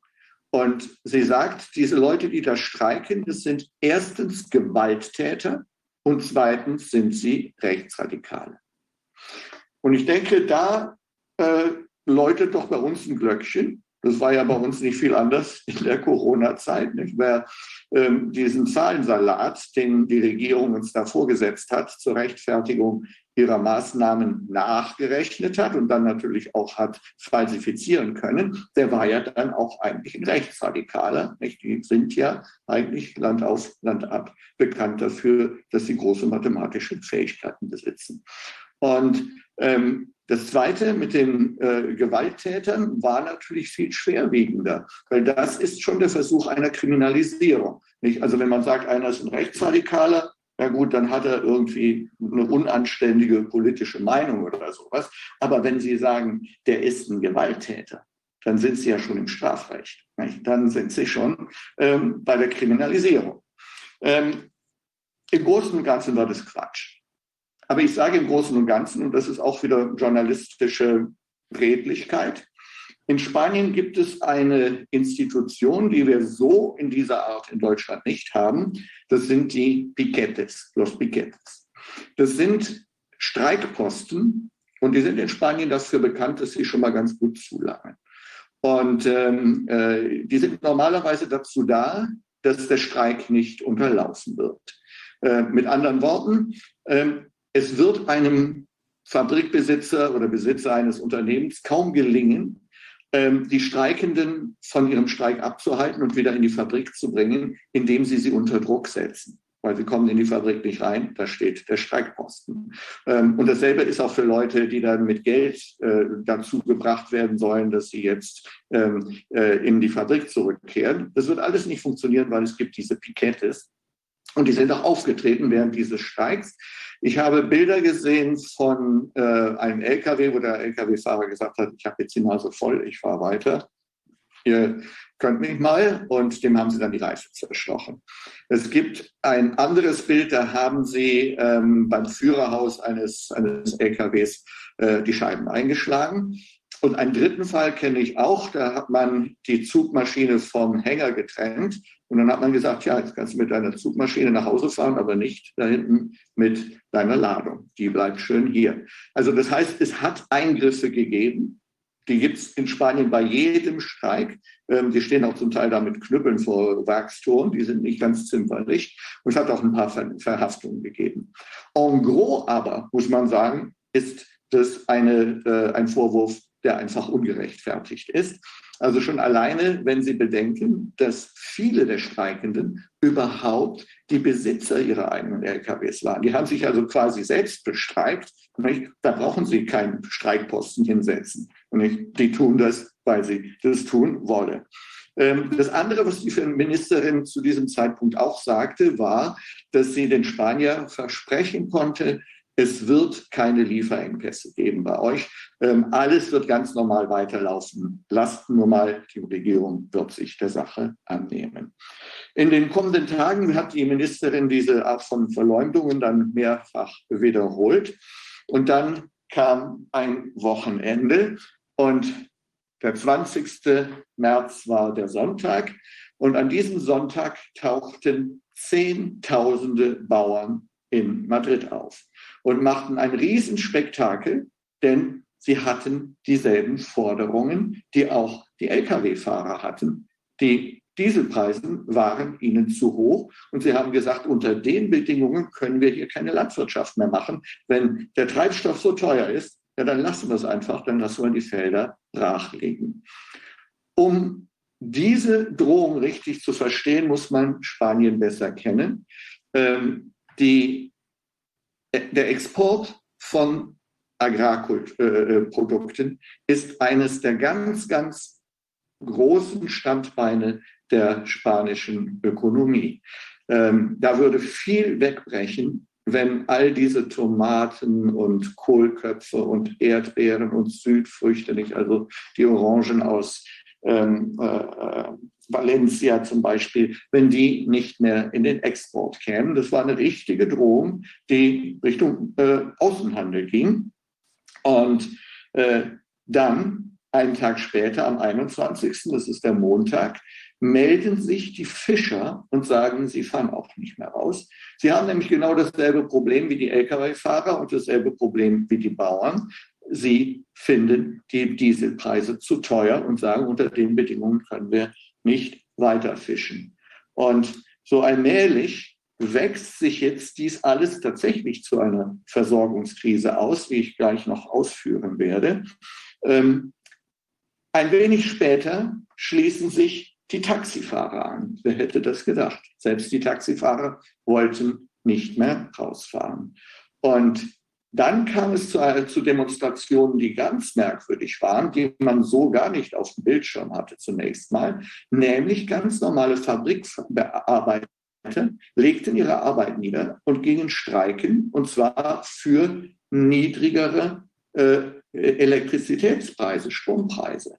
Ähm, das ist für Deutschland nicht so ganz nachvollziehbar. Da ist auch so ein Unterschied zu Spanien. In einem spanischen Haushalt wird sehr viel mit Elektrizität erledigt.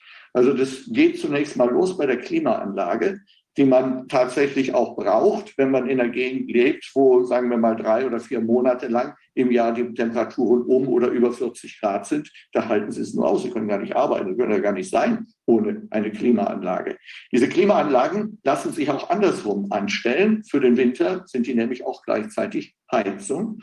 Und viele Heizgeräte, die es dann auch nochmal gibt, Wärmedecken und so weiter, das ist alles mit Elektrizität äh, betrieben. In einem normalen spanischen Haus ist die Warmwasserversorgung über einen Boiler auch elektrisch. Das heißt, der Spanier im Durchschnitt verbraucht eine ganze Menge Elektrizität und die wurde auf einmal unendlich teuer. Das heißt, ähm, ohne dass man da von irgendeiner Verknappung hätte reden können, gehen die Preise total durch die Decke.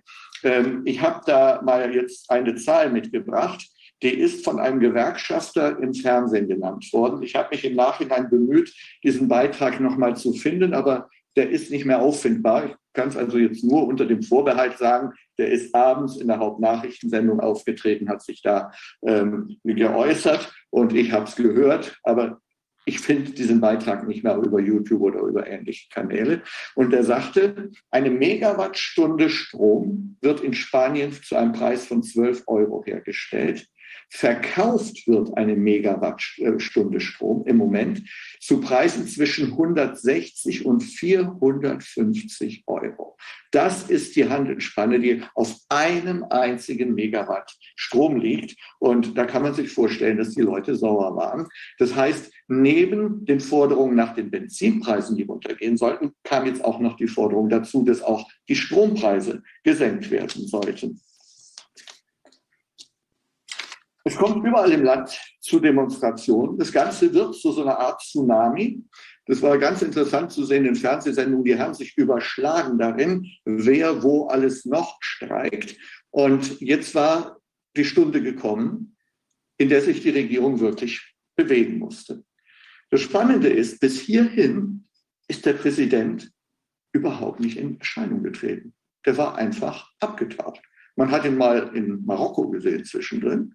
Aber im Großen und Ganzen war der Präsident nicht greifbar. Und es scheint ja jetzt langsam ein Erfolgsmodell in der äh, Politik zu werden. Helmut Kohl hat das Ganze erfunden. Ähm, aussitzen, 16 Jahre lang hat er damit regieren können. Frau Merkel hat mit Aussitzen auch nochmal 16 Jahre geschafft. Und äh, Herr Scholz, so sieht es gerade aus, ist auch auf Tauchstation, mehr oder weniger. Ähm, da man immer gerne auch falsch zitiert wird. Ich finde nicht, dass er schwere Waffen liefern soll in die Ukraine. Und ich finde auch, aber das ist ein ganz anderes Thema, dass die Ukraine uns ein bisschen sehr einseitig präsentiert wird gerade. Ähm, das hat nichts damit zu tun, dass mir die Leute leid tun, die da ausgebombt werden. Ja, die haben auch unsere Solidarität verdient. Aber so schwarz-weiß, wie es uns dargestellt wird, so ist es da nicht. Ähm, das ist nicht, also der Überfall steht außer äh, Diskussion. Das ist ein Völkerrechtsbruch und da sollte, wenn man ihn kriegen soll, auch Herr Putin zur Rechenschaft gezogen werden. Aber das ist jetzt nicht ein Schurkenstaat, der eine lupenreine Demokratie gerade überfällt, sondern das ist ein Schurkenstaat, der einen anderen Schurkenstaat überfällt. Das ist die wirkliche Lage. Die hören wir allerdings nicht im Fernsehen. Gut, also zurück dazu. Der Präsident, der spanische Präsident, duckt sich weg bis zu diesem Zeitpunkt und merkt jetzt plötzlich, dass ihm politisch gesehen alle Fälle davon schwimmen. Und so macht er dann eine Kabinettssitzung und erklärt danach, das Problem ist quasi gelöst. Ähm, es werden 500 Millionen Euro zur Verfügung gestellt, um das Problem zu lösen. Kinder, ihr könnt wieder zur Arbeit gehen. Diese ganz kleine Gruppe von Streikenden aus der allerersten Stunde sagen gleich auf gar keinen Fall. Erstens glauben wir nicht, dass 500 Millionen Euro überhaupt ausreichend sind, um dieses Problem hier zu lösen. Und zweitens gibt es überhaupt nichts Konkretes dazu. Wer bekommt was? Was ist das für ein Schema? Wie soll das Geld verteilt werden? Was macht er mit dem Geld? Wer bekommt es? Äh, wer wird Erleichterungen erfahren? Es ist nichts von alledem wird publiziert. Es ist einfach so eine Art, auf, äh, die Amerikaner sagen, to fly a kite. Ne? Äh, man, man lässt einfach mal so einen Ballon steigen und guckt mal, ob es irgendeine Wirkung hat. Und das hatte es nicht. Da inzwischen die Stimmung so aufgeladen war im Land, ähm, mussten sich eigentlich alle irgendwie äh, dazu stellen. Und die Gewerkschaften waren aufgefordert zu sagen, auf welcher Seite sie stehen, bei der Regierung oder bei den Streikenden. Und wohl oder übel, obwohl sie sehr regierungsfreundlich sind, blieb ihnen nichts anderes übrig, als zu sagen, wir sind bei den Streikenden. So waren die Gewerkschaften an Bord. Dann gab es entweder zwei oder drei, da bin ich mir nicht ganz sicher, ähm, Vereinigungen der großen Spediteure. Also die Spanier nennen die auch manchmal einfach nur Plattform, weil sie sagen, ach, äh, eigentlich fahren die gar nicht mit Autos, sondern die vermitteln nur die Fracht, die dann andere transportieren sollen. Und die springen auch auf auf den Zug, weil sie einfach sehen, Moment mal, hier ist jetzt gerade Geld im Spiel, da lässt sich was abgreifen. Mhm. Sind wir mit äh, auf dem Zug? Und letzten Endes, also wenn wir über die Rechtsradikalen geredet haben, die Rechtsradikalen kamen dann auch auf den Zug und zwar in Form der PP, der Partido Popular, das ist die ultrarechte, ultrakonservative Volkspartei in Spanien, um die so ein bisschen einzuordnen, damit wir die so, sagen wir mal, in die deutschen Verhältnisse reinkriegen. Die waren eine Art Sammelbecken für alte Frankisten, für Mitglieder der Phalange, ähm, nachdem die Demokratie ausgebrochen war und äh, ist immer noch so, also äh, für die Kirche, für die Familie, gegen Abtreibung und so weiter, was man sich so vorstellen kann. Und die haben plötzlich Morgenluft gewittert und haben gesagt, na ja, ähm, wenn jetzt das ganze Land aufsteht, dann stehen wir auch auf. Wir stellen uns auf die Seite der Streikenden und sind auch gegen die Regierung. Ähm, das heißt, nachdem der Präsident nun die 500 Millionen Euro äh, mal bekannt gegeben hatte und nichts passierte, musste er nochmal kräftig nachlegen. Und er tat es dann in Brüssel. Äh, aus Gründen, die sehr kompliziert sind zu erklären und auch den heutigen äh, äh Auftritt hier ähm, äh, sprengen würden, ist es so, dass er theoretisch die Diesel- und Benzinpreise selber hätte senken können. Aber die Forderung war im Raum, es sollen auch die Strompreise runter. Und da brauchte er Europa. Denn die Argumentation in Europa ist, dass Strom ja nun inzwischen so eine europäische Sache ist. Ähm, ich bin immer begeistert davon, wenn mir Leute erzählen, ähm, wir haben jetzt Ökostrom. Ähm, dann denke ich immer, nee, ihr habt Elektronen. Und die sausen durch die Leiter. Und wo euer Elektron hergekommen ist, das kann überhaupt niemand überprüfen. Ähm, man kann sagen, ja gut, aber äh, statistisch gesehen sind eben so und so viele Kunden angemeldet, dass sie Ökostrom bekommen und nicht den Atomstrom. Aber dann stellt sich heraus, der Ökostrom ist ja teurer als der Atomstrom. Nicht? Also äh, kriegen die gar nicht so viel Ökostrom, weil der ja so teuer ist. Nicht? Und Atomstrom ist so billig. Also das sind alles statistische Tricks normalerweise. Aber in Europa ist es nun mal eben Usus, dass man sagt, das Stromnetz ist zusammengeschaltet. Nicht? Und da kann jetzt nicht einer aussteigen und irgendwie neue Preise aufrufen oder die Stromgesellschaften bedrängen oder irgendwas. Das geht nicht. Das muss in Europa besprochen werden. Und so fuhr Pedro Sanchez, der Präsident von Spanien, nach äh, Brüssel auf ein äh, Treffen der Regierungschefs. Und äh, da er so sehr den Feuernacken im, äh, den Feueratem im Nacken hatte, ähm, von denen da zu Hause, ähm, stand er entsprechend unter Strom. Und er hat dann etwas getan in Brüssel, was bis dahin kein anderer ähm, Staatschef jemals gewagt hat. Er hat die anderen unter Druck gesetzt und ist aus dem Raum gegangen.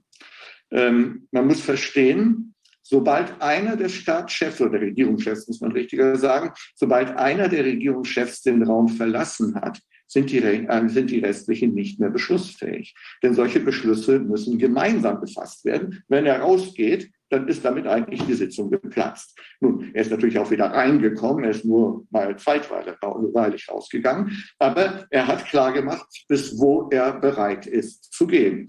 Ähm, er hat diesen ganzen Akt, das war sein Akt der Verzweiflung, dann hinterher einem französischen Journalisten in die Schuhe geschoben, der hätte einen bösen Tweet losgelassen, da sei er dann so böse geworden, dass er mal aus dem Raum hätte gehen müssen. Ähm, ja, glauben Sie ihm das. Ja. Er wusste, was er tat.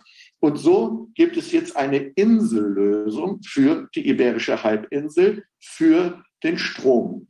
Man hat ein, eine Formel gefunden, wie man ihm das durchgehen lassen konnte, indem man gesagt hat, naja, Spanien ist gar nicht so richtig integriert. Wir haben nur eine große Stromtrasse über die Pyrenäen. Da laufen nur 2,8 Prozent des Stroms überhaupt drüber. Da kann man mal ein Auge zudrücken und kann sagen, ja, hinter den Pyrenäen, die sollen jetzt mal machen, was sie wollen. Wenn man sich, das ist ja alles noch äh, in YouTube äh, nachzuschauen, wenn man sich dann die Pressekonferenz anschaut, ist es ganz lustig. Er steht da mit dem portugiesischen Präsidenten an seiner Seite, der gar nicht weiß, wie ihm geschieht, dass er plötzlich äh, in den Genuss solcher Sonderleistungen kommt, wo er doch gar nicht den Mund aufgemacht hatte. Das hatte alles Pedro Sanchez gemacht.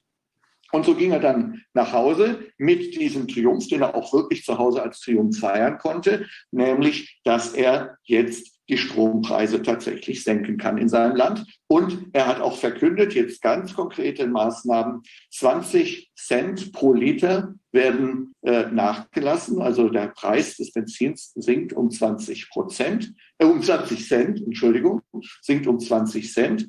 Ähm, und die Strompreise werden billiger. Außerdem gibt es direkte Subventionen für die Berufsfahrer. Das heißt, für einen LKW, der groß ist, gibt es eine große Subvention. Für so einen Kleinlaster gibt es eine kleinere. Auch Taxen bekommen eine Subvention. Auch ähm, Krankenwagen zum Beispiel. Also alles, was berufsmäßig fährt, wird jetzt vom Staat subventioniert. Die Summe ist insgesamt äh, eine Milliarde Euro, ein bisschen sogar über einer Milliarde Euro, was ein ziemlich bemerkenswerter Erfolg ist für diese kleine äh, Gruppierung, die das alles mal angefangen hat. Sie haben sich wirklich durchgesetzt äh, mit ihrer Forderung. Und äh, so wurden dann die Streiks abgesagt. Die, als erstes haben die Fischer abgesagt, schon vor äh, diesem Auftritt in Brüssel, weil sie gesagt haben, äh, unser Minister, das war dann ein anderer Minister, weil das ist ein anderes Ministerium, der hat ja schon was auf den Tisch gelegt. Wir verstehen das noch nicht ganz. Wir wissen noch nicht genau, wie die Einzelheiten aussehen. Wir hören mal auf zu streiken, allerdings unter der Bedingung, dass wir jeden Moment wieder anfangen werden, sollte die Regierung ihr Wort nicht halten und wir nicht bekommen, was uns versprochen wurde. Die Fischer gingen zuerst von Bord, und dann so peu à peu haben alle anderen auch wieder ihren Betrieb aufgenommen. Das Ganze ist eigentlich ein großer Erfolg für Leute, die sich mal richtig eingesetzt haben. Ähm, wir haben, glaube ich, das muss ich jetzt mal fragen an die Regie, ich habe da einen kleinen Film hinterlegt, das äh, stammt aus den Nachrichten in Spanien. Ich habe mich nämlich gefragt, wie würde das aussehen, wenn man so eine Aktion in Deutschland machen würde? Und ich kann Ihnen einigermaßen sagen, was ich erwarten würde. Ich würde erwarten, dass, äh, fangen wir mal an mit den Autofahrern, die alle murren würden, weil ja die Autobahn zeitweilig gesperrt ist. Das, äh, also alles geht in Ordnung, aber nicht die Autos aufhalten in Deutschland. Das wären die Ersten, die gemurrt hätten. Dann hätten die äh, Hotelbesitzer und Restaurantbesitzer über die Fischer gemurrt, die, weil sie keine Fische mehr geliefert haben, alle zusammen hätten sie über die Fernfahrer gemurrt und ZDF und ARD wären in der ersten Reihe dabei gewesen und hätten alle inform, äh, äh, interviewt, die äh, was zu meckern gehabt hätten darüber. In Spanien sah das ganz anders aus und ich bitte mal die Regie, wenn es möglich ist, diesen kleinen Film einzuspielen.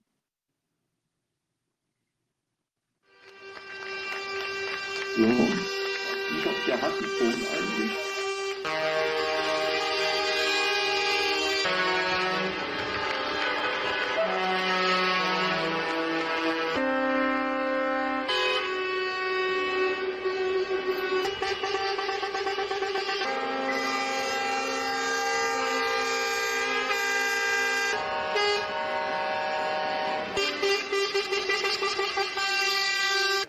muchos problemas que tenemos en nuestro país, efectivamente, los derivados de la pandemia, de la guerra, la falta de suministros, la inflación, el desabastecimiento, se une uno más, usted mismo.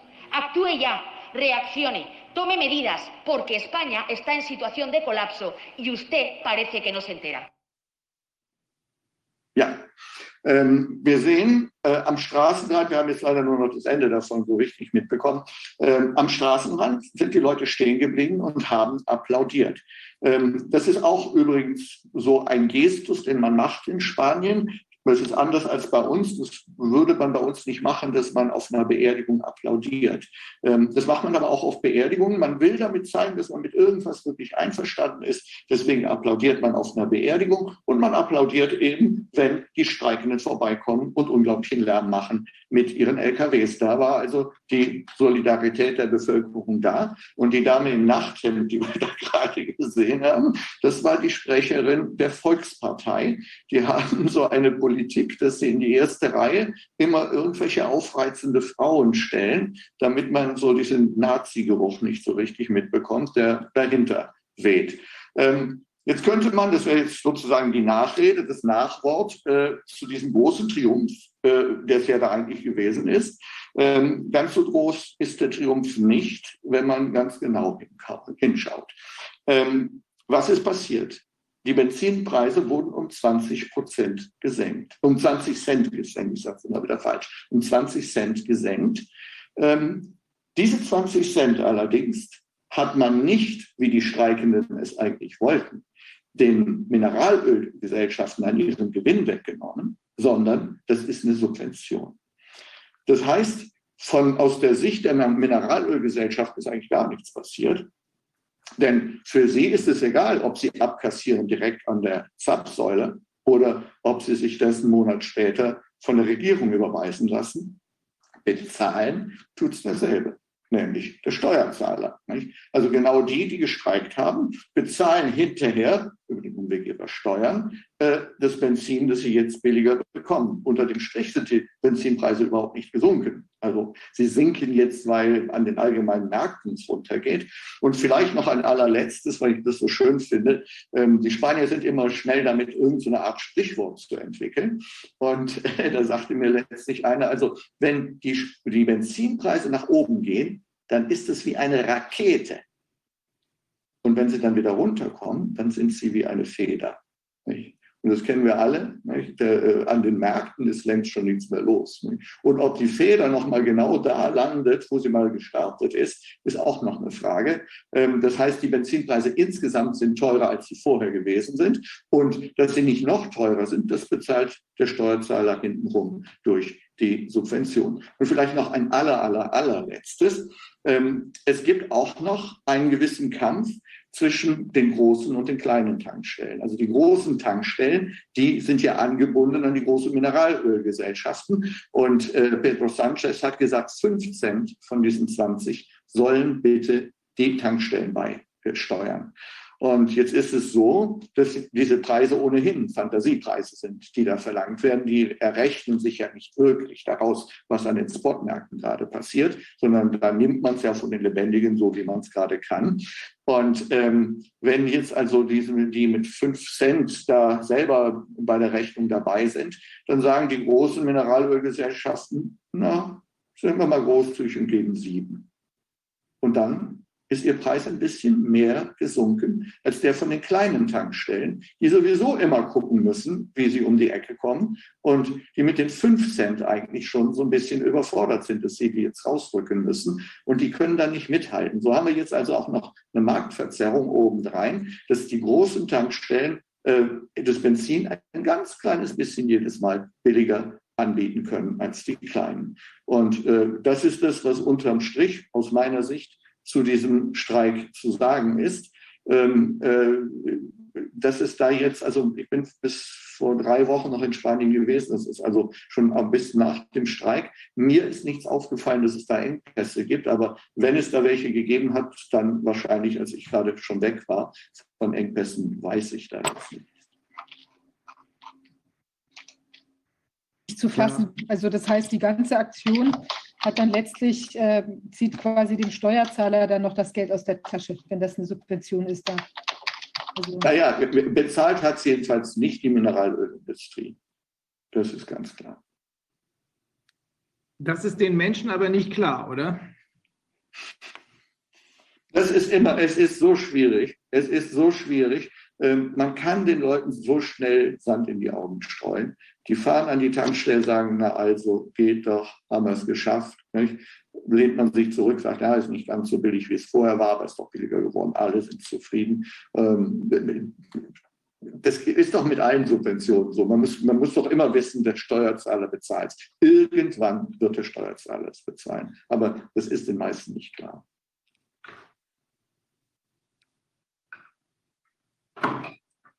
Ja, also es zeigt mal wieder, man muss einfach unglaublich wachsam an diesen Themen dranbleiben und man muss ähm, wirklich, äh, man darf auf gar keinen Fall mit irgendwelchen Zwischensiegen sich zufrieden geben, weil äh, oder scheinbaren Zwischen, Zwischensiegen, so wie zum Beispiel jetzt bei der, ähm, tja, der Verhinderung der Impfpflicht erstmal in Deutschland äh, und dann steht aber die WHO Gewehr bei Fuß äh, schon da und will eben irgendwas durchdrücken, was dann wieder in die gleiche Richtung geht oder über irgendeinen anderen Trick, eine, äh, der Pass oder ich weiß nicht, was immer man sich da ausdenken kann oder was noch kommen wird. Das ist, ähm, das ist total klar. Das sind im Prinzip kleine Erfolge, die aber grundsätzlich oder scheinbare Erfolge, die aber natürlich trotzdem eine, eine, sagen wir mal, eine gute Stimmung machen könnten, um auch weiterzugehen. Aber man darf sich eben nicht zufrieden geben mit dieser, dieser, diesem kleinen Schritt vorwärts, äh, wenn eben noch tatsächlich so viel anderes zu regeln ist. Ja. Wenn ich dazu noch was sagen darf, ähm, äh, ich weiß, Karl Marx ist irgendwie furchtbar aus der Mode gekommen, aber man kann da einiges lernen. Nicht? Also so ganz grundsätzliche Sachen. Und die Marxisten unterscheiden zwischen einer gewerkschaftlichen Aktion und einer politischen Aktion. Das sind zwei total verschiedene Dinge. Und das müssen wir verstehen. Und dann verstehen wir das auch mit diesen Zwischensiegen. Ähm, die gewerkschaftliche Aktion beginnt oft damit, dass die Leute tatsächlich existenziell betroffen sind, sagen wir mal, oder sogar vielleicht gefährdet sind, aber betroffen sind existenziell, jedenfalls existenziell genug, dass sie sich aufraffen, irgendwas dagegen machen zu wollen. Und sowas kann man aufrechterhalten, solange äh, die ursprüngliche Pein immer noch vorherrscht. Sobald das Problem gelöst ist oder gelöst scheint, bricht das Ganze in sich zusammen, weil die Forderung ist ja vom Tisch und dann kann man sich auf nichts anderes mehr einigen. Ähm, die Marxisten sagen, was man dann braucht, ist eine politische Führung hinter dem allen. Das heißt, jemand, der, äh, der einsehen kann, dass ein Etappensieg nur ein Etappensieg ist und nicht der Sieg im Krieg und der definieren kann, was eigentlich der wirkliche Sieg wäre und dass man möglicherweise über so einen Etappensieg hinausgehen muss und weitergehende Forderungen stellt. Und wenn Sie aber niemanden mehr haben, und wir haben überhaupt, das ist das, was ich überall sehe, wir haben niemanden, der die politische Führung von so etwas übernehmen könnte, ähm, dann bleibt es bei den Etappensiegen und äh, danach passiert eigentlich nichts mehr, weil jemand, der, der nun sagt, na ja, jetzt habe ich mich hier schon riskiert und jetzt ist was draus geworden, jetzt ist es auch eigentlich wieder gut, nicht? Ähm, der sieht doch nicht ein, dass es nochmal weitergehen muss. Und da bräuchte man eine politische Führung hinter sowas. Und die vermisse ich in der kompletten westlichen Welt. Äh, nehmen wir ein Beispiel, äh, das jetzt hier überhaupt gar nicht so richtig reinpasst, aber in den USA gab es ja auch äh, sehr vehemente ähm, Reaktionen gegen Maskenpflicht, gegen Impfen und so weiter, gegen Lockdown, ähm, in einigen Bundesländern äh, sehr massiv.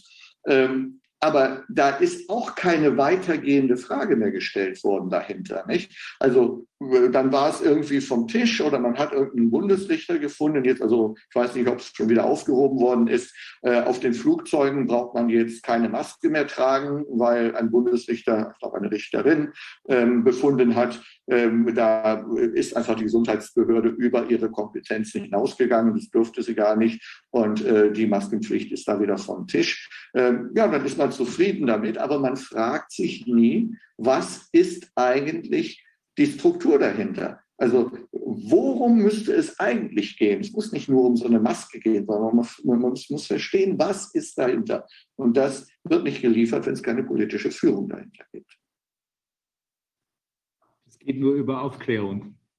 Und die Aufklärung liefern wir, lieferst du, liefert Epoch Times und andere. Und das sind am Ende dann auch die die eigentlichen Erfolge. Es leuchtet mir völlig ein, äh, dass man in Spanien, wenn der Druck besonders groß ist, ähm, den Erfolg feiert, wenn die Benzinpreise und die Dieselpreise gesenkt werden und äh, wenn die Strompreise gesenkt werden. Ähm, aber in der Tat, das eigentliche Problem ist die Konzernherrschaft und die wird nicht erkannt. Es ist ja auch nicht die Konzernherrschaft, das ist ja nicht nur eine anonyme Konzernherrschaft, sondern die Leute, die die Konzerne benutzen, um sich selbst ja, äh, in Szene zu setzen, um äh, diese Wahnsinnsfantasien auszuleben. Die sind es in Wahrheit. Aber da müssen wir eben noch ein bisschen arbeiten. Ich glaube, es wird immer offensichtlicher für einen immer größeren Teil der Weltbevölkerung, dass das das eigentliche Problem ist. Ja, wenn, wenn ich nochmal da einhaken darf bei der Konzernherrschaft, das ist ja, äh, also Spanien ist ein bisschen ein anderer Fall als andere Länder. Äh, das muss man sagen, weil die sind so spät aus dem Faschismus rausgekommen. Nicht? Also vier Jahrzehnte lang war da Faschismus in diesem Land und ähm, haben eine äh, zwar, ähm, äh, sagen wir mal, glatte, aber eben nicht besonders vollständige Demokratisierung hinter sich gebracht. Ähm, und äh, die äh, Sozialdemokratische Partei, die da die längste Zeit regiert hat, seit äh, Franco weg ist, die sich selber so ein bisschen hochstaplerisch die Sozialisten nennen, ja, aber Sozialdemokraten sind sie, ähm, äh, die haben im Grunde den Schulterschluss gemacht mit den großen Konzernen. Ähm, das, äh, bei jeder Wahl ist immer die Frage, wer den Wahlkampf bezahlt. Und das tun die großen Konzerne. Und so ist man eigentlich am, am, am Gängelband der, äh, des großen Kapitals und verkauft es dann aber seinen Wählern, das machen alle Sozialdemokraten, als eine Art von linker Politik. Und es ist auch vielen Leuten überhaupt nicht möglich, das zu durchschauen, dass jemand, der äh, dem Großkapital all seine Wünsche erfüllt, natürlich keine linke Politik macht. Und jetzt haben wir gerade so ein merkwürdiges Bündnis in Spanien ähm, aus äh, ja, hier würde man sagen, vielleicht den Kommunisten, also die Vereinigte Linke mit den Sozialdemokraten. Und dann sind diese regionalen Parteien dabei, die also zum Beispiel Catalunya vertreten oder die das Baskenland vertreten und ganz komische Agendas haben. Die lassen sich überhaupt nicht nach links und rechts. Das sind, das sind äh, Einordnen, das, äh, sind Nationalisten äh, für irgendwelche kleineren Volksgruppen. Die haben sich jetzt zusammengefunden und haben ihr Projekt fürs ganze Land definiert als ein linkes Projekt. Ähm, demnach muss ja jeder, der da jetzt irgendwas dagegen sagt, sagt unglaublich rechts sein. Nicht? Und ähm, wenn wir das auf Deutschland übertragen, haben wir das selber auch erlebt. Nicht? Mit diesen ganzen Corona-Maßnahmen, ja, da war die SPD an Bord, aber da war auch die PDS oder die Linken heißen sie ja jetzt an Bord. Die Grünen waren an Bord, da waren eigentlich alle an Bord. Da hat man sich ein bisschen gewundert, ähm, dass die FDP da so ein bisschen nicht hat mitmachen mhm. wollen. Aber im Grunde, äh, jede Opposition dagegen war ja eine Opposition gegen alle Parteien, wenn wir mal die AfD ausnehmen wollen. Nur, ähm, dass die AfD da jetzt auftritt, um die Bürgerrechte zu verteidigen, also wenn die erstmal dran sind, sind unsere Bürgerrechte wirklich hin. Ähm, aber wir haben dieselbe Situation, dass irgendwas als liberal und links deklariert wird, was sehr diktatorisch gewesen ist. Und das haben wir nicht erst seit Corona, das haben wir schon ein bisschen länger. Man erinnert sich ja noch dunkel daran, dass äh, Gerd Schröder als Genosse der Bosse bezeichnet wurde. Ne? Das ist dieselbe Politik. Tony Blair ja. Das ist äh, dieselbe Politik. Ähm, auch übrigens mit der Bevorzugung des, ähm, äh, des Finanzkapitals vor dem wirklichen produzierenden äh, Kapital. Das ist so eine Sache, die ist eingerissen äh, in, in, in der 80er Jahre. Ja, das ist, ähm, das ist ein zentrales Problem. Das haben wir schon ein paar Mal beleuchtet. Äh, dass das ähm, die sogenannte Finanzindustrie, so wird sie ja bezeichnet, ist ja ein Euphemismus, die stellen nichts her, die zerstören nur. Äh, das sind reine Spekulanten inzwischen. Das wissen wir aller spätestens nach der auch von dir eben nochmal beschriebenen Lehman-Krise, die dann die äh, Währungs-, die EU-Währungskrise, Euro-Krise und die Weltwirtschaftskrise ausgelöst hat. Also dieses Finanzkapital ist absolut unproduktiv. Das sind, äh, wie soll man sagen, das sind Geier, die, ähm, die die Toten abnagen und sorgen dafür, das hat ja angefangen, es ist ja sehr gut beschrieben worden in Filmen wie zum Beispiel Wall Street von Oliver Stone, äh, sehr gut beschrieben worden, dass diese Finanzindustrie, die man besser als Finanzmafia bezeichnet, davon lebt, andere auszuplündern, indem man zum Beispiel Unternehmen, und ich rede nicht von globalen Konzernen, Unternehmen auseinandernimmt und in ihren Einzelteilen verkauft, äh, weil man damit mehr Geld verdienen kann, äh, indem man ähm, Arbeitsplätze vernichtet und so weiter. Also diese Annäherung an die Finanzmafia und dieses Vergessen der produzierenden Unternehmer, Unternehmer im Sinne von Menschen, die eigene Verantwortung für ihre Mitarbeiter und für ihr Unternehmen haben, nicht Konzerne.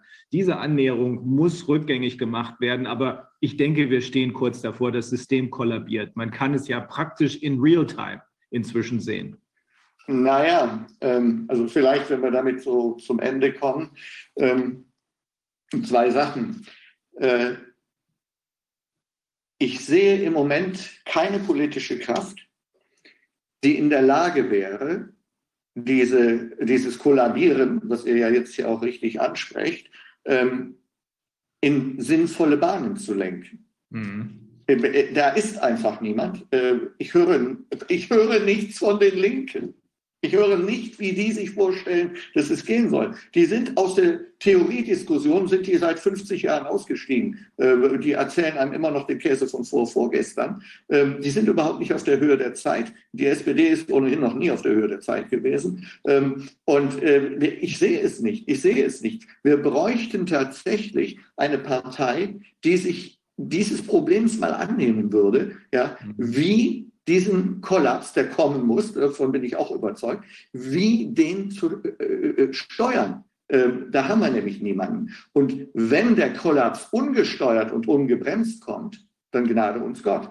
Äh, dann haben wir, äh, ja, eigentlich, wir haben Glück oder wir haben nicht Glück. Das ist das, was wir dann kriegen können. Glück oder nicht Glück. Aber ähm, dass, wir, äh, dass wir da irgendwie eine Steuerung hätten, das sehe ich nicht. Und das Zweite vielleicht noch, ähm, was mir in, in vier Jahren mit Trump die ganze Zeit so gegangen ist. Ich glaube, dass wir in Deutschland den Trump überhaupt nicht verstanden haben. Äh, ich bin kein äh, Trump-Anhänger, also auch damit man mir da jetzt nichts nachsagt. Aber ich glaube, dass wir den überhaupt nicht verstanden haben.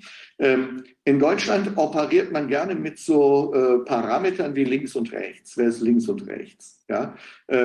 Also bei den amerikanischen Präsidentschaftswahlen stehen immer zwei zur Wahl, die rechts sind. Ähm, links äh, hat es da eigentlich noch nie so richtig gegeben.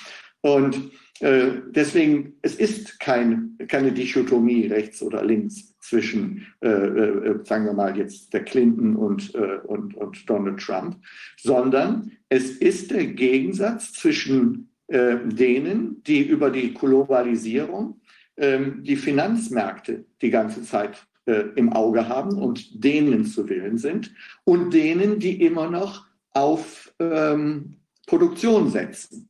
Und äh, da gibt es dann eine merkwürdige Allianz. Ähm, ich beschreibe das in meinem Buch ein kleines bisschen. Ähm, eine merkwürdige Allianz zwischen denen, die die Fabrikbesitzer sind und denen, die ihre Angestellten oder Arbeiter sind. Denn äh, wenn sie das Werk zumachen müssen, da hat der Arbeiter da auch nichts mehr davon. Und Sie haben nichts davon, wenn der Arbeiter sich so gegen Sie wendet, dass Sie wegen ihm zumachen müssen. Und so haben diese, was man in Amerika nennt, Blue-Collar-Jobs, ja, mehr hinter Trump gestanden, ja, weil das schien das Versprechen zu sein, dass ähm, äh, der produktive Sektor mal wieder ein bisschen mehr bevorzugt gehört, entgegen dem Finanzsektor. Das heißt, hier sind zwei verschiedene äh, Konzepte äh, von Kapitalismus gegeneinander angetreten. Und deswegen äh, sind wir so ein bisschen hilflos, wenn wir diese Trump-Jahre anschauen. Also irgendwie merkwürdig war der Typ und so richtig mochte man den auch nicht. Aber wir haben auch nicht verstanden, bis heute nicht, wo die große Unterstützung von Trump, für Trump hergekommen ist. Und ich denke, das erklärt sich ein bisschen darüber, er war auf der Seite der Produktion und nicht auf der Seite des Finanzkapitals. Ja, er wollte, er wollte äh, den Stall ausmisten und er meinte damit Washington und New York. Er meinte nicht nur den politischen Stall in Washington, sondern er meinte auch die Wall Street, also den Finanzkapitalismus, der, wie gesagt, sich reduziert auf eine Finanzmafia. Okay, gut, Kluse, wir müssen, glaube ich, ja, mach du mal weiter, Viviane. Ich wollte nur sagen, Kluse, lass uns uns auch noch mal zusammensetzen wegen der Zukunftsmodelle. Ja, wir haben da ja Ideen. Interessiert uns auch speziell nochmal äh, in unserer Eigenschaft als, als äh, Vorstände der Partei Die Basis. Ja, also das, das würde mich äh, freuen. Wir, Wenn, wenn ich ein tragfähiges habe, reiche ich das gleich in Oslo ein für den Nobelpreis. Ähm, habe ich Sehr, sehr nicht. schön. Aber ich weiß schon mal wenigstens, welche Fragen wir stellen müssen. Eben, lass uns dazu mal gemeinsam noch mal ein bisschen denken. Toll, dass du da warst und uns da noch mal auf wichtige Punkte hingewiesen hast und auf die, ähm, tja, uns diese Situation in Spanien erklärt hast. Das ist wirklich sehr wichtig gewesen. Danke dir. Dankeschön. Tschüss. Tschüss, bis dann. Ähm, also, wir bleiben in Spanien. Wir sprechen Englisch.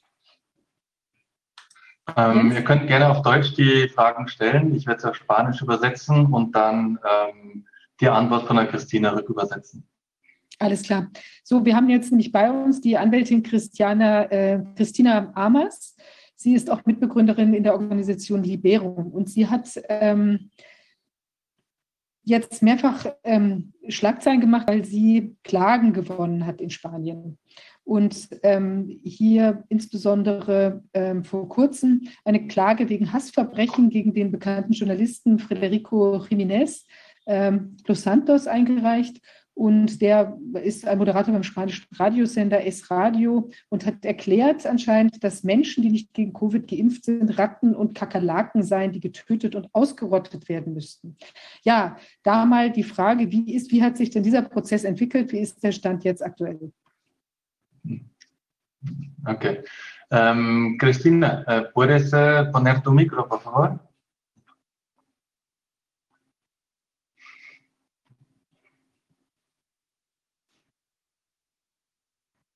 ¿Ahora? Ahora sí, te tenemos. Muy bien, muy bien. Ähm, ähm, Viviane te ha presentado previamente ähm, y ha mencionado un- una denuncia penal Sí, sí, lo escuché, lo escuché.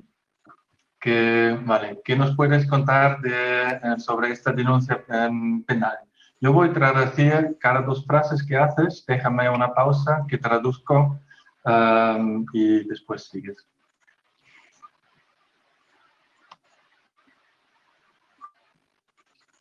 Eh, por lo de entender, ella hacía referencia contra el periodista Federico Jiménez Los Santos. Aparte de, esa denuncia, también presenté otra en nombre de Liberum contra, contra otro programa de televisión presentado por Risto Mejide. Voy muy rápido. Sí. Ähm, voy traduciendo. Ähm, also, sie sagt, sie hat nicht nur diese Anzeige gemacht, sondern auch noch eine weitere Anzeige gegen einen weiteren Präsentator.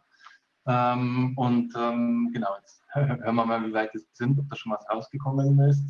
Ähm, hay, eh, ¿Ya tienes noticias? ¿Ya hay resultados de esta denuncia? ¿O todavía está en trámites eh, legales? Las dos denuncias, las dos denuncias este, están en el mismo juzgado. Una, ya eh, la juez ha acordado la apertura del procedimiento abreviado, que es la que la de Federico Jiménez Lozano, la está más avanzada, ya tiene prácticamente, por así decirlo, el juicio abierto. Y la otra, Cristina, Cristina. la otra Cristina. todavía está en las Cristina.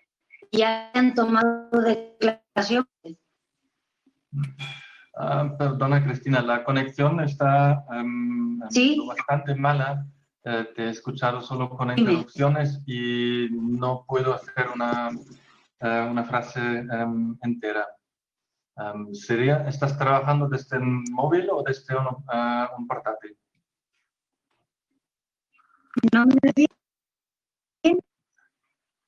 Ah, eh, hay muchísimas interrupciones. Vale, Hay ya manera está. que, eh, que tal vez salgas y entras otra vez eh, o usas el ordenador con cable LAN. Ähm, Jens, vielleicht soll sie noch einmal rausgehen und wieder reingehen. Ja. Mhm. bien luz. Me-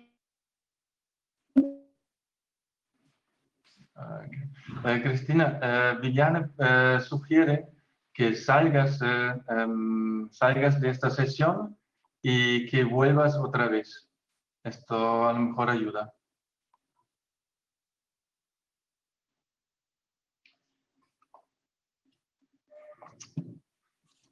Ja, jetzt habe ich sie leider komplett verloren. Der Corwin hatte mir schon Bescheid gegeben, dass sie keine so gute Qualität hat.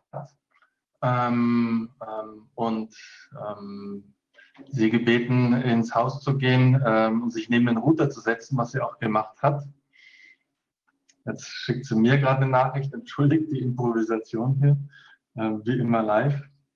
Kein Problem, live und in Farbe, alles gut.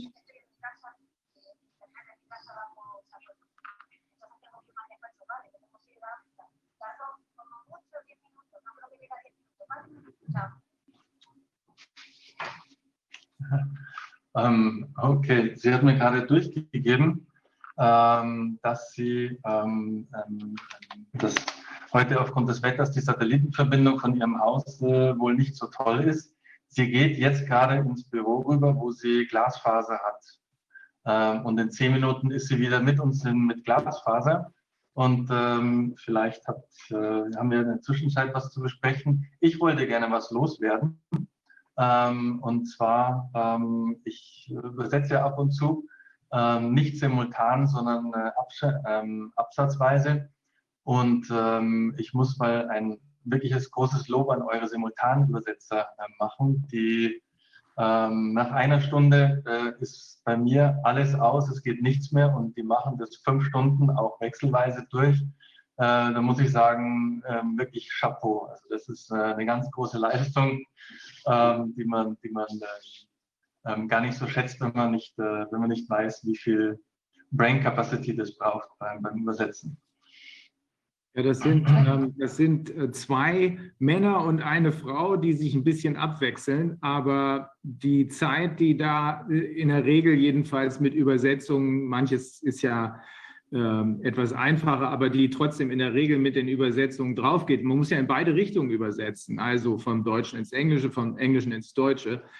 Ähm, Das ist, wir merken das ja schon an der, an der ähm, Konzentration, die man braucht, um einfach dem Gespräch zu folgen, die vernünftigen Fragen zu stellen. Aber wenn die das auch noch übersetzen müssen, das ist noch eine Nummer.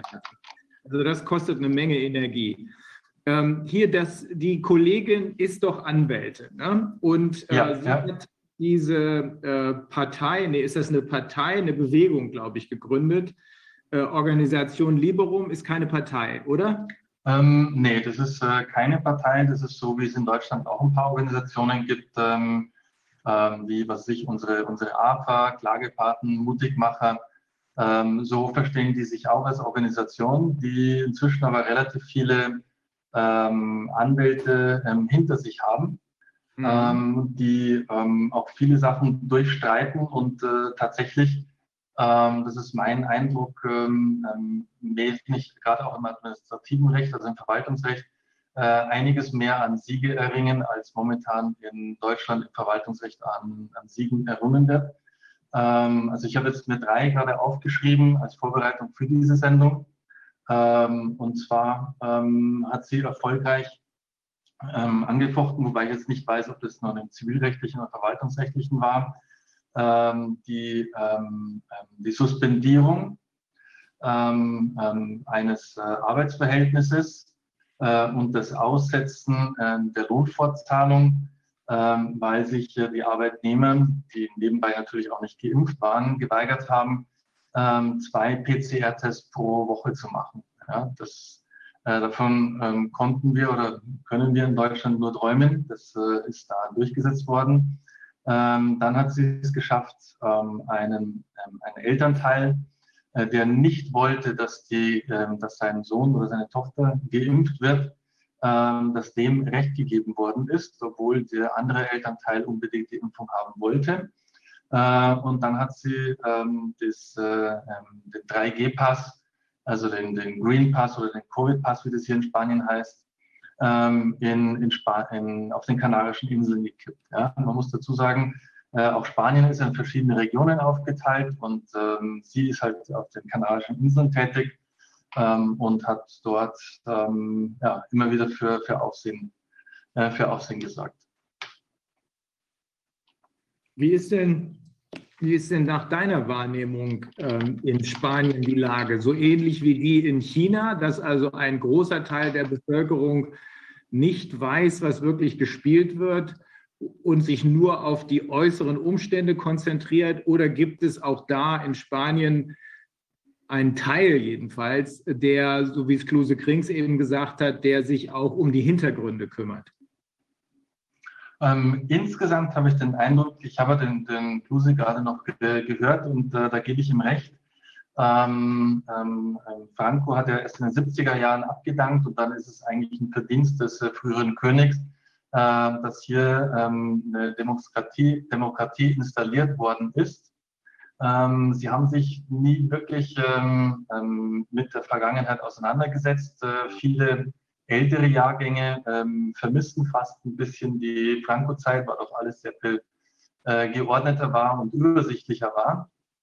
Und ähm, mein persönlicher Eindruck ist, ähm, die Spanier ähm, oder viele Spanier äh, hinterfragen nicht wirklich das, was von der Regierung kommt. Sie lästern zwar sehr gerne über die Regierung und ähm, aber letztendlich, ähm, dass sie das wirklich mal hinterfragen würden, kommt eher selten vor.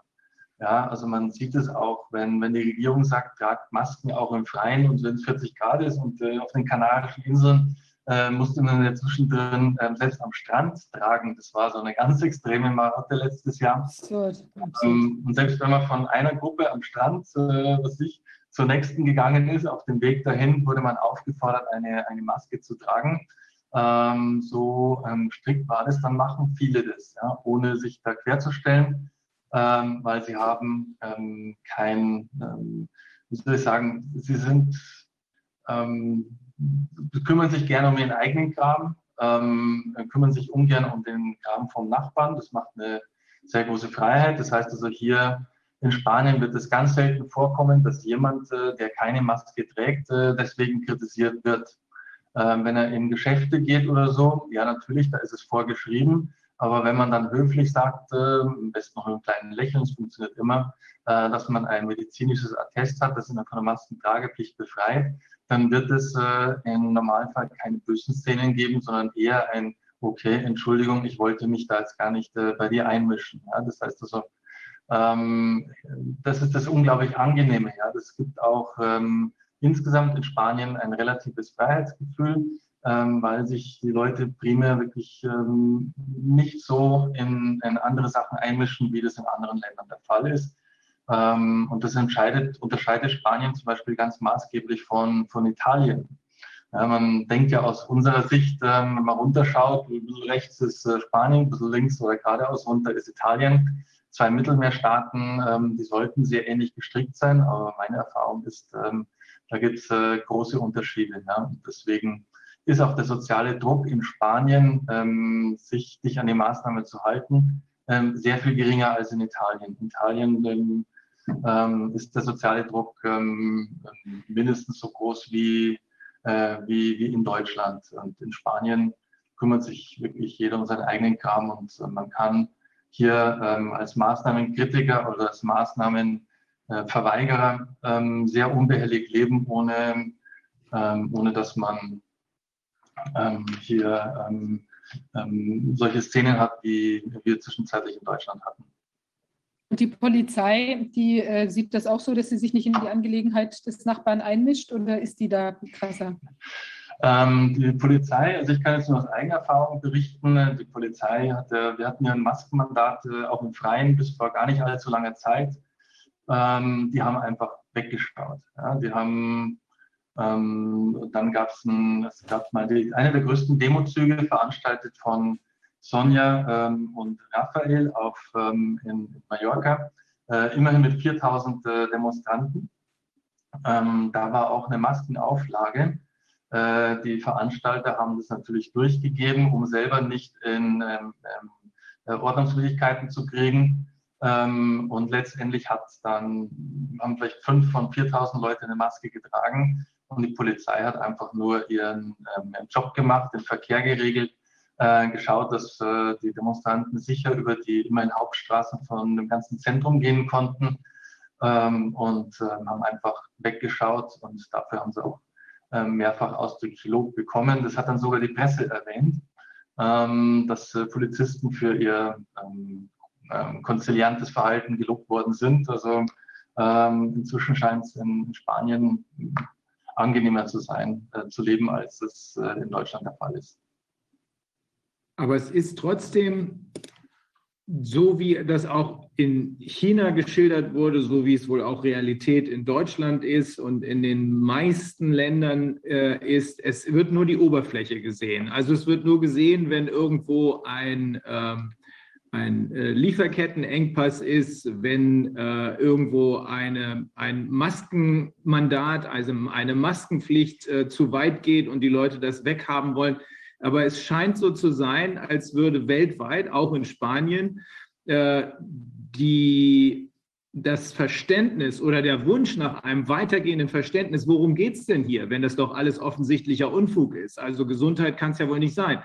Also die Frage danach, worum es hier wirklich geht. Wir wissen ja oder wir gehen davon aus, dass es zutreffend ist, es geht um Kontrolle und zwar um völlige Kontrolle. Diese Frage stellen sich wenige Menschen, oder?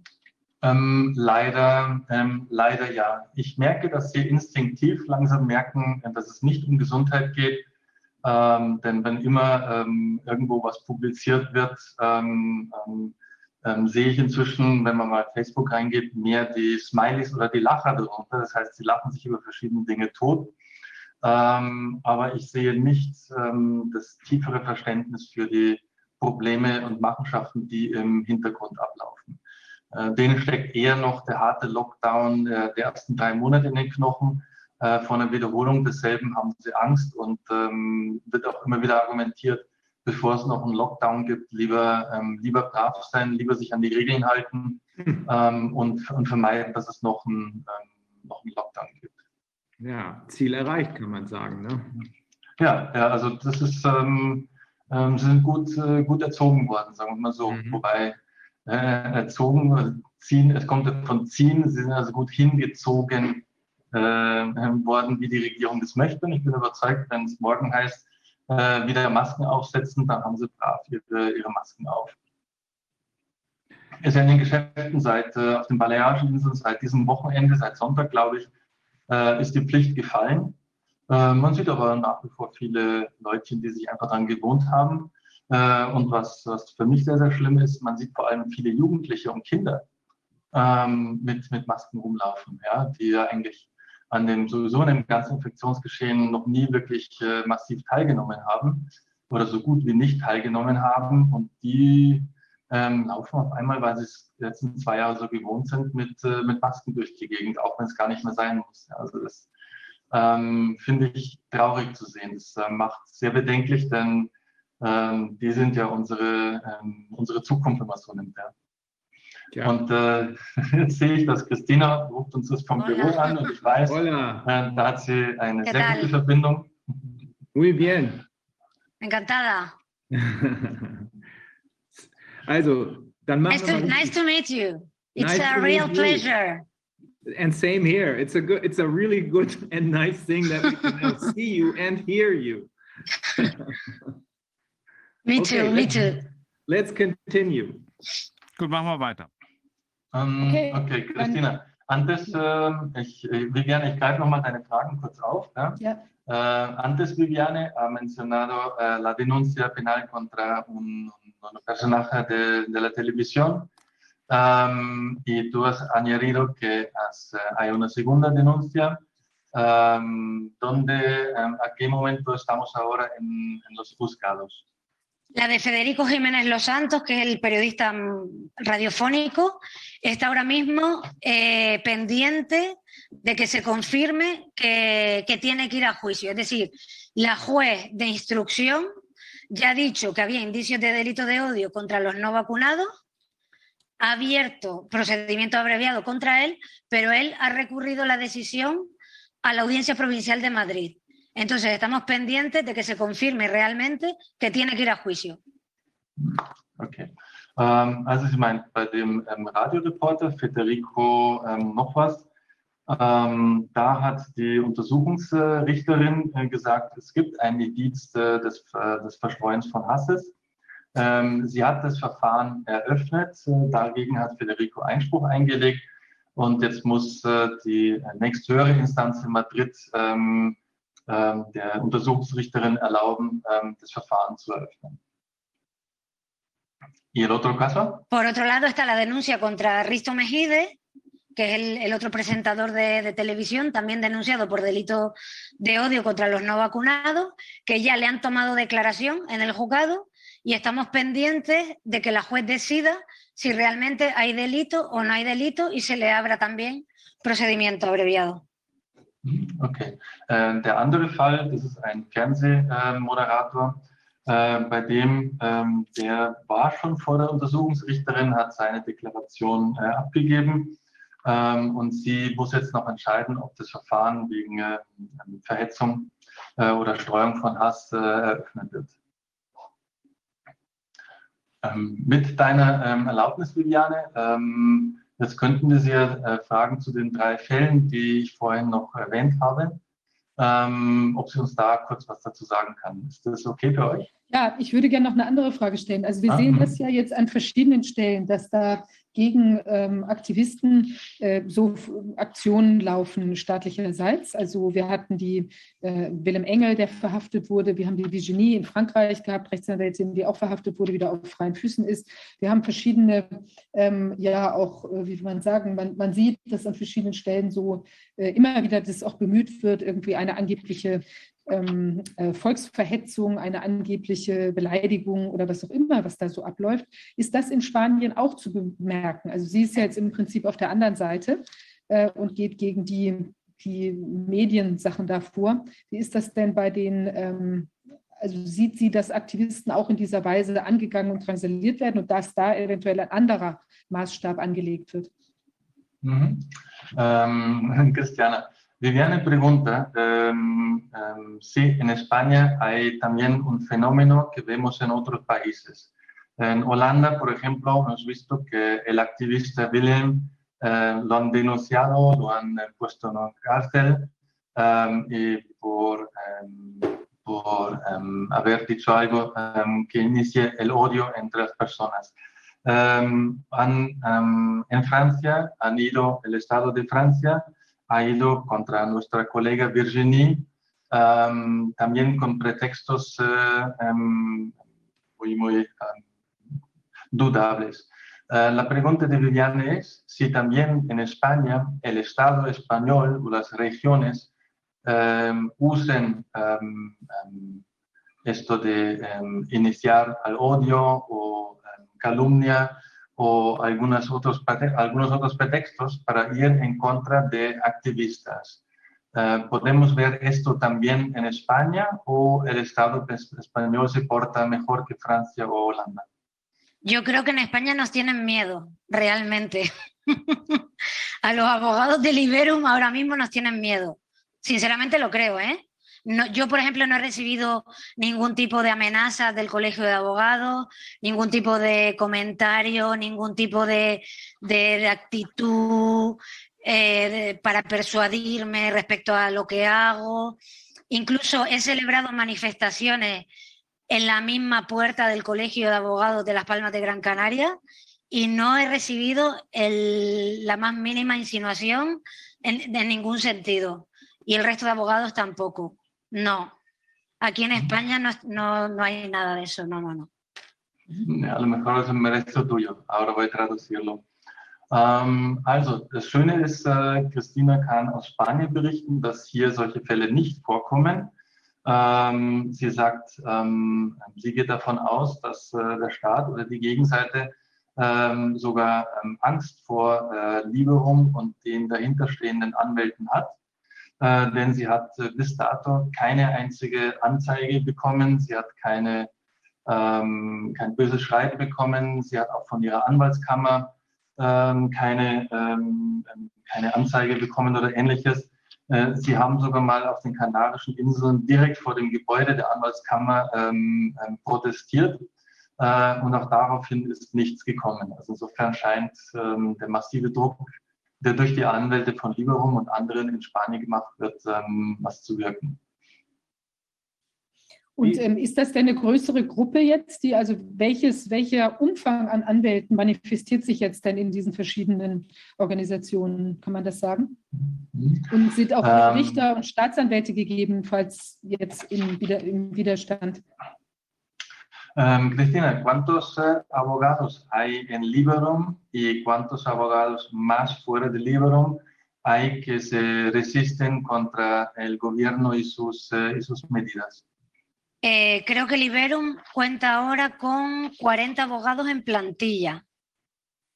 40 abogados contratados eh, con la asociación y fuera de la asociación, de la asociación no sé cuántos abogados puede haber en España, pero es verdad que cada vez hay más abogados que se, que se están posicionando y que están llevando todo este tipo de juicios, ¿no? ya sea de vacunación de niños o contra las mascarillas o por el tema del certificado COVID. Cada vez hay más abogados, sí. Ähm, Sie, Christina meint, also in Liberum gibt es äh, 40 ähm, ähm, fest angestellt, ist nicht der richtige ähm, Ausdruck, aber ähm, ähm, ähm, Anwälte, auf die jederzeit zurückgegriffen werden kann, ähm, die auch viele Streits führen, eben für Liberum. Also Liberum ist hier wirklich ähm, ähm, bekannter Begriff in, in Spanien. Ähm, und auch außerhalb von Liberum hat es äh, viele Anwälte. Sie kann aber nicht sagen, wie viele. Äh, aber sie weiß, dass es auch viele, viele Anwälte gibt äh, außerhalb von Liberum, die äh, jetzt, ähm, ähm, was ich, Ordnungswidrigkeiten wegen ähm, Masken, wegen nicht, äh, Nicht-Impfen, ähm, wegen ähm, Verstoß gegen den Covid-Pass und ähnlichen Sachen ähm, aktiv sind. Und sie meint, es werden mehr und mehr. Und jetzt muss ich noch kurz die Frage von der Viviane vervollständigen, weil ich nicht gefragt hatte nach Richtern und Staatsanwälten. Um, Cristina, ¿sabes si también hay um, fiscales o jueces que oficialmente o inoficialmente juegan en nuestra, en nuestra banda? Mm, oficialmente, públicamente, eh, no. Bueno, la única fiscal es la fiscal de, de Lérida, eh, Valerie. Es la única que públicamente se ha mostrado en contra de, de, la pandemia. La única. Y jueces y fiscales, es verdad que no no lo han dicho públicamente, pero sí estamos encontrando algún apoyo en los procedimientos judiciales. Por ejemplo, en las denuncias de delito de odio hay un fiscal en Gran Canaria que se ha posicionado a nuestro favor. Públicamente no lo dice, pero sí es verdad que, en el procedimiento está apoyando nuestra causa. Okay.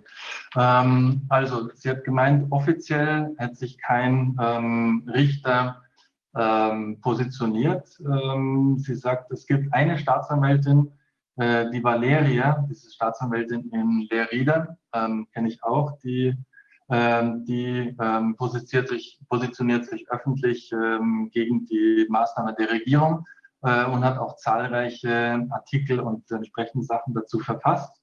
aber sie merkt, dass zum Beispiel der Staatsanwalt ähm, der ähm, die, ähm, den Hate Speech ähm, Anzeige von der Christina verfolgte, dass der aufgrund der prozessualen Maßnahmen ähm, erkennen lässt, dass er ähm, die Anzeige unterstützt und entsprechend den Prozess nach vor, äh, vorwärts bringt.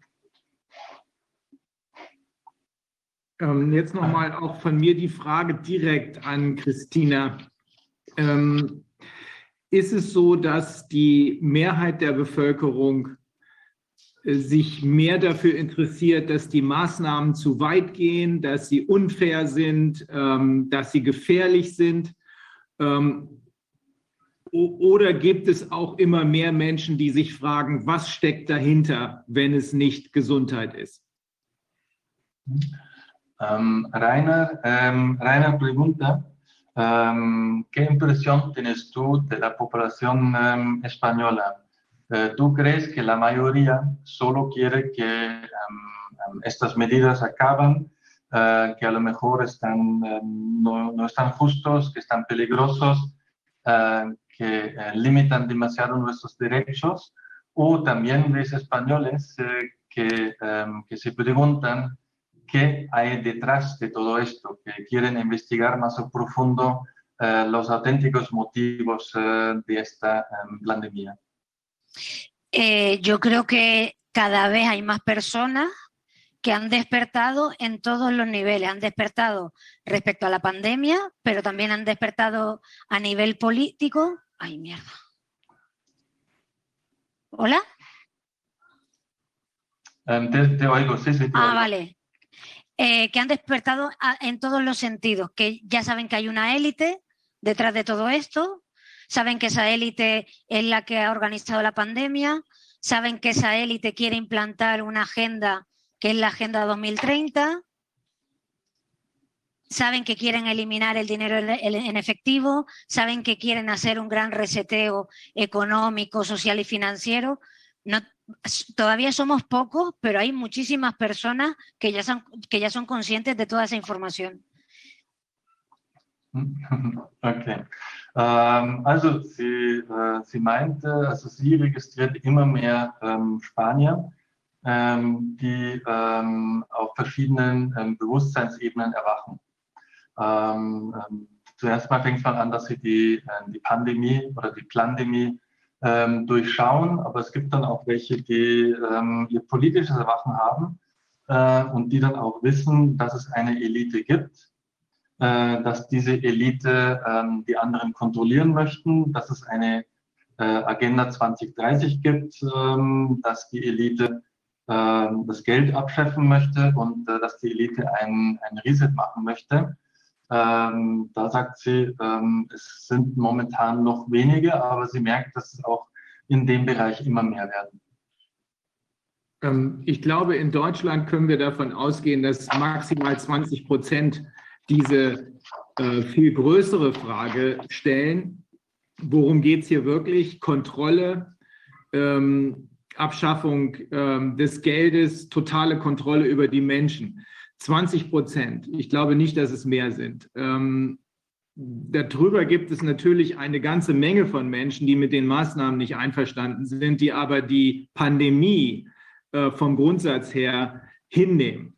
Ist dieser Prozentsatz ähnlich in Spanien, 20 Prozent gegenüber einer großen Zahl von Menschen, die, wenn überhaupt, sich nur dafür interessieren, ob die Maßnahmen verhältnismäßig sind.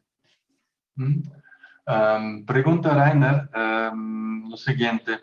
Um, él estima que en Alemania un porcentaje de 20% se ha despertado uh, también a nivel político, que, de manera que no solo quieren eh, terminar con las medidas que las consideren injustas, inconstitucional, sino que se hacen las preguntas más allá, uh, preguntando Um, si, las, uh, si, hay una élite um, y las preguntas de las cuales hemos hablado antes.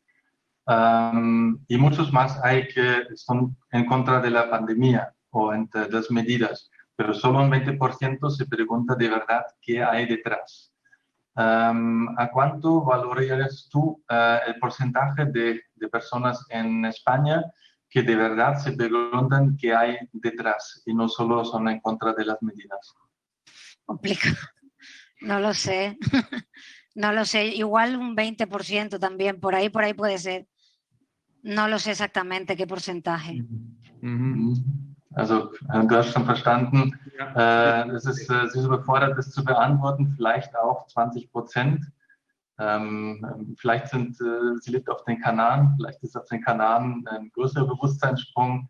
In anderen Regionen würde ich deutlich weniger als 20 Prozent sagen, aus Mhm. meiner Erfahrung. Ähm, die, äh, ich glaube, das ist eine Strafanzeige, die beim äh, Internationalen Strafgerichtshof in Den Haag gegen den spanischen Präsidenten, die WHO und andere internationale Organisationen eingereicht wurden. Diese Strafanzeige geht ja an den Kern der Sache. Da geht es ja dann doch nicht mehr nur um die Verhältnismäßigkeit der Maßnahmen, sondern um die Leute, die die Maßnahmen geplant haben. Habe ich das so richtig verstanden? Mm. Um, Rainer ahora se refiere a una denuncia que se ha hecho en denuncia penal en la Corte de, de La Haya eh, contra Sánchez y más personas. Um, y esta denuncia um, va mucho más profundo um, que, que solo contra las medidas. Uh, ¿Nos puedes decir algo de- del estado de esta denuncia? ¿Cómo, cómo estamos por ahí? La denuncia eh, se archivó con carácter provisional en agosto del 2021 y nos requerían para que, aportáramos nuevos hechos y nuevas pruebas. El problema es que yo he estado tan desbordada con los procedimientos de vacunación que no he podido ponerme a trabajar sobre esa denuncia, pero lo quiero hacer este verano. Este verano quiero dedicarme solamente a aportar nuevos hechos y nuevas pruebas para que reactiven la denuncia que ahora mismo hay en La Haya por delitos de genocidio y lesa humanidad. Ähm, also Christine hat gemeint, das ist tatsächlich eine Anzeige wegen ähm, Völkermord, ähm, die da gemacht worden ist. Die wurde letztes Jahr im August äh, vorübergehend ähm, eingestellt äh, mit der Aufforderung, doch weitere Beweise, Schriftstücke und weitere Sachen zu bringen. Ähm, Christina war aber letztes Jahr, wo auch die Impfung angefangen hat, so damit beschäftigt, äh, gegen den Impfdruck hier zu kämpfen, dass sie nicht Zeit gehabt hat, sich um diese ähm, große Anzeige zu kümmern. Ähm, aber sie meint, jetzt diesen Sommer wird sie sich ähm, mehr oder weniger exklusiv um diese Anzeige kümmern, ähm, damit die reaktiviert und weiterverfolgt wird. Das ist meiner Ansicht nach der Kern der Sache. Und ähm, ich habe ähm, eine keine gute Meinung vom ICC, vom Internationalen Strafgerichtshof, aber ich glaube, dass die Maßnahme selbst, eine Klage dort gegen die Planer der Maßnahmen wegen Massenmordes, wegen Völkermordes einzureichen, ein sehr, sehr wichtiges Signal schickt.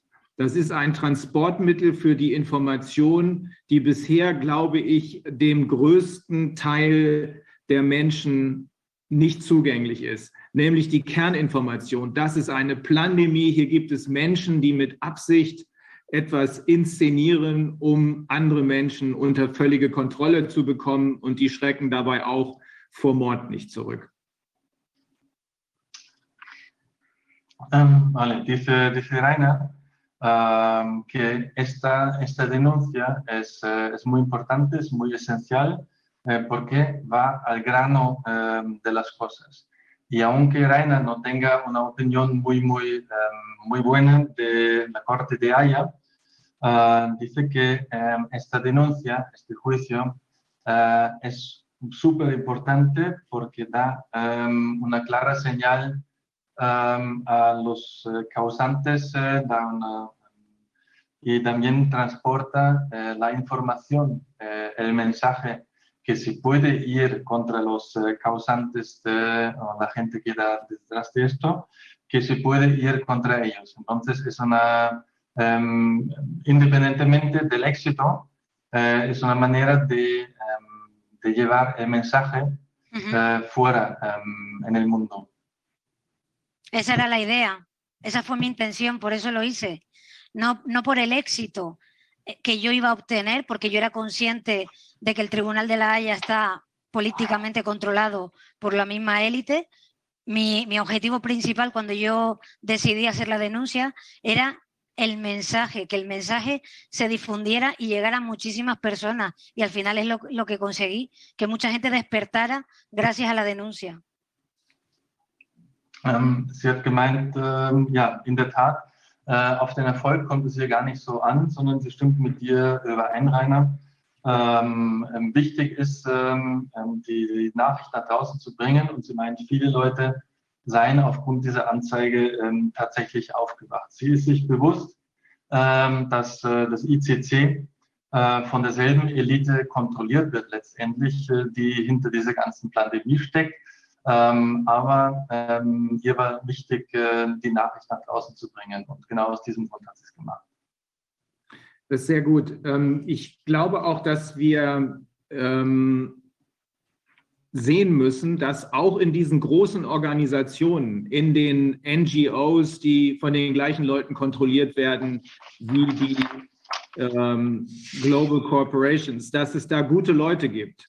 Dass es äh, nicht an der Spitze, aber dass es weiter unten gute Leute gibt, die immer noch versuchen, rechtsstaatliche Sicherheit aufrechtzuerhalten.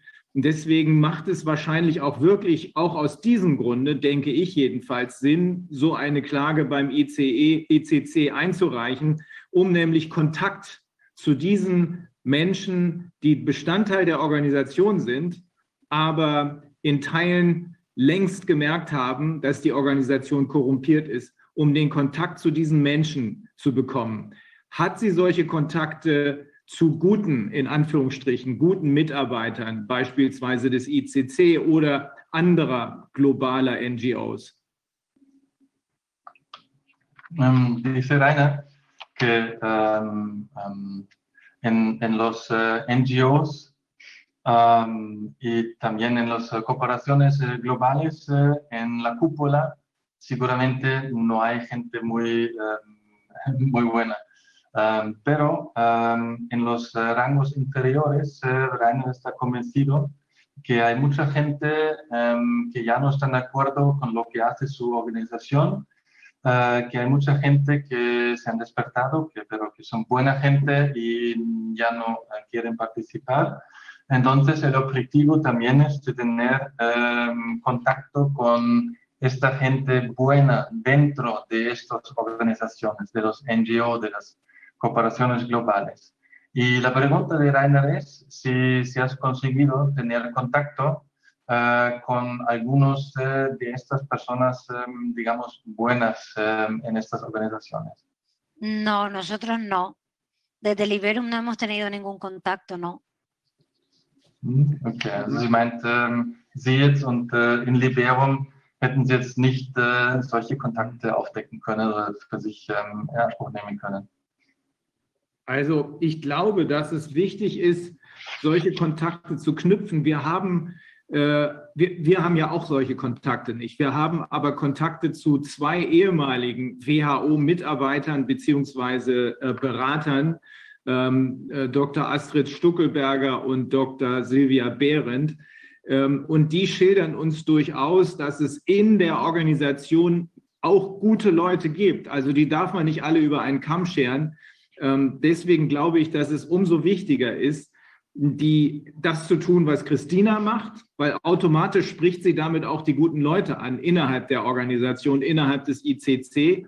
Und ich glaube auch, dass es umso wichtiger ist, ähm, immer wieder auch zu versuchen, mit diesen Menschen direkte Gespräche aufzunehmen. Ähm, das ist der einzige Weg, wie man von innen heraus irgendetwas bewältigen, äh, verändern kann. Ansonsten müssen wir einfach, äh, und das muss parallel laufen, nach meiner Meinung, unser eigenes System aufbauen. Passiert ja auch schon. Okay. Según ähm, Rainer, es eh, muy, muy importante de desarrollar buenos contactos con estas personas buenas dentro de estas organizaciones. Eh, por ejemplo, hay dos eh, anteriores colaboradores con la, con la OMS, em, em, Astrid y Silvia, que ahora están dando mucha información al Comité de Corona y también, eh, igual como tú hoy, em, ya han aparecido aquí. Entonces, según Rainer, es muy, muy importante buscar eh, continuamente el contacto con, em, con estas personas para cambiar el sistema desde por dentro. Em, claro que paralelamente o al mismo tiempo vamos a crear nuestras eh, estru- estructuras paralelas eh, para sobrevivir, pero también es importante cambiar el sistema por, por dentro. Sí, sí, totalmente de acuerdo. Ese es nuestro objetivo también. Lo que pasa que a lo mejor para él es más fácil por ser evidentemente un abogado conocido a nivel europeo, entonces es más fácil tener ese tipo de contactos con personas relacionadas con la EMA, con la Organización Mundial de la Salud o con instituciones europeas. Para nosotros, desde España, es más complicado llegar a esos niveles de contacto. Es muy más difícil. Ja, also habt ihr schon verstanden. Ähm, ja, sie gibt ja da 100%ig recht, aber sie meint jetzt hier, ähm, weder mit Liberum noch, äh, noch sie sei ähm, an solche Personen jetzt rangekommen. Ähm, dass du da dran gekommen bist, ähm, meint sie, liegt auch an deinem internationalen Bekanntheitsgrad, ähm, dass es für dich vielleicht leichter ist ähm, oder für den Corona-Ausschuss, dass solche Leute auf uns äh, oder auf euch, auf euch zukommen. Äh, Sie aus Spanien ähm, kann es äh, das nicht, äh, nicht für sich in Anspruch nehmen.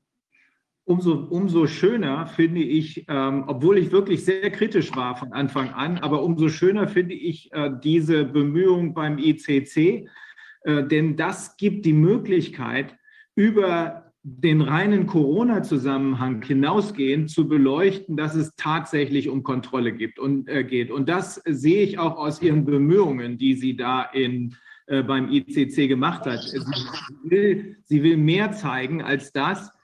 Für Spanien zum Beispiel ist es aus meiner Sicht wichtig zu verstehen, dass dieses hinter diesen Krisen stehende Kontrollmoment entscheidend ist.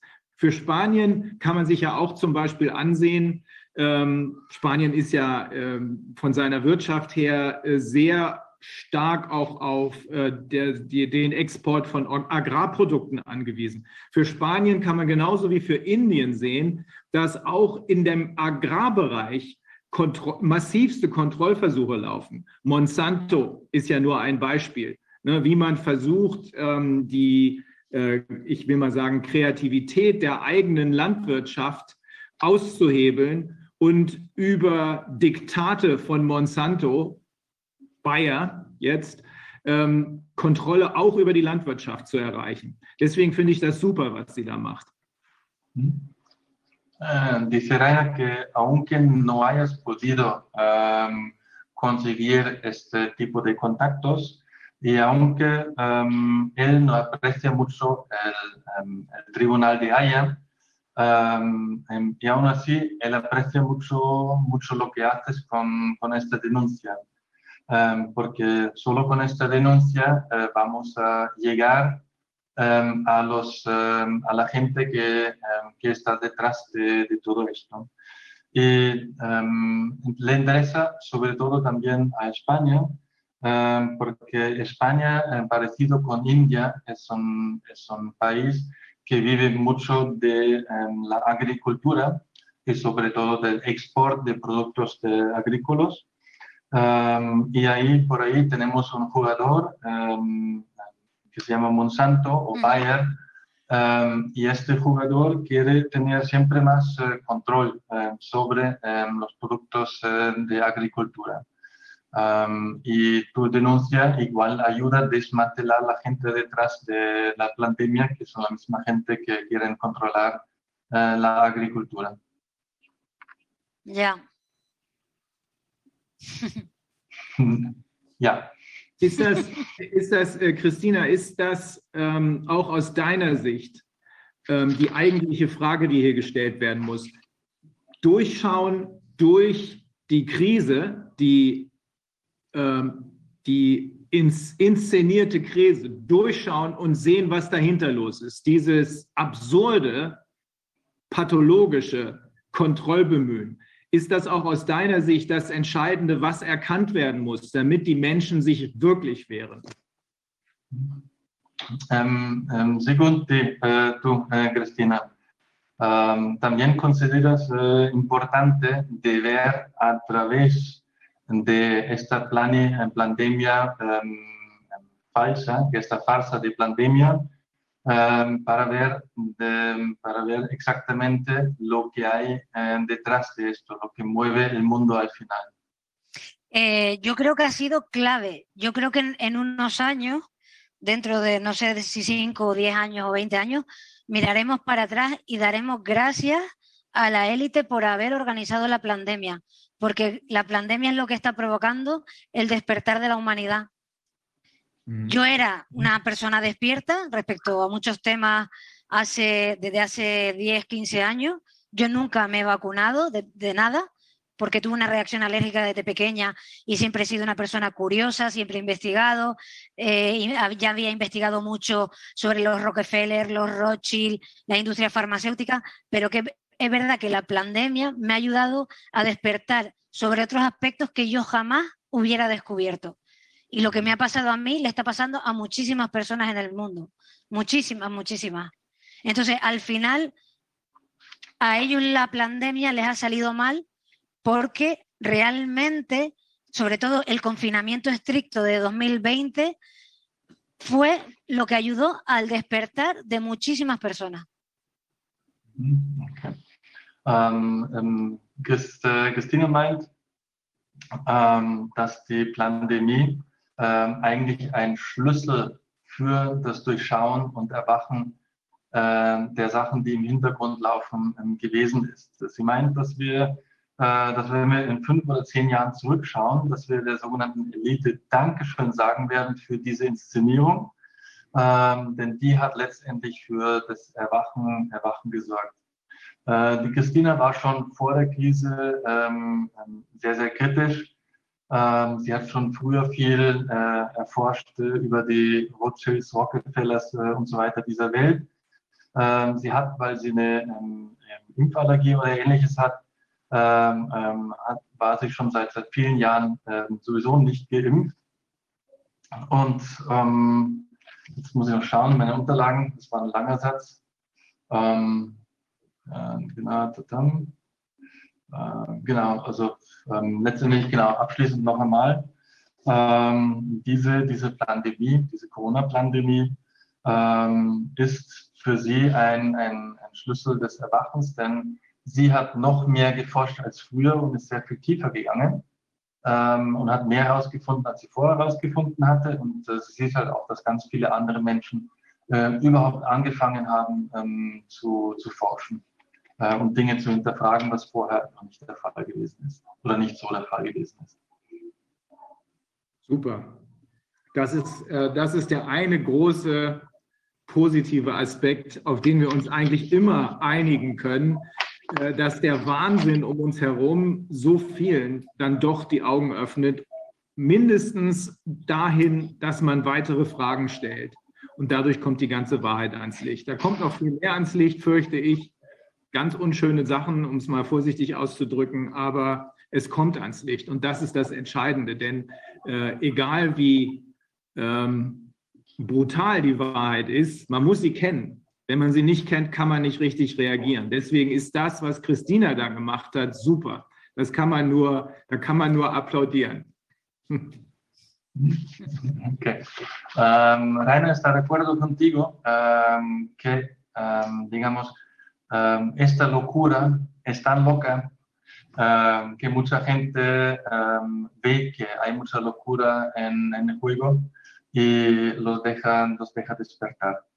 Y vamos a ver uh, cosas uh, más graves, más feas todavía, uh, pero es importante ver las cosas como son o ver la verdad y no tener miedo y cerrar los ojos a la, verdad. Entonces, Um, está muy agradecido, nosotros todos estamos muy agradecidos uh, contigo por llevar esta denuncia en, en De Haya, en Haya, y yo de mi parte deseo que tengas mucho tiempo este verano para completarlo.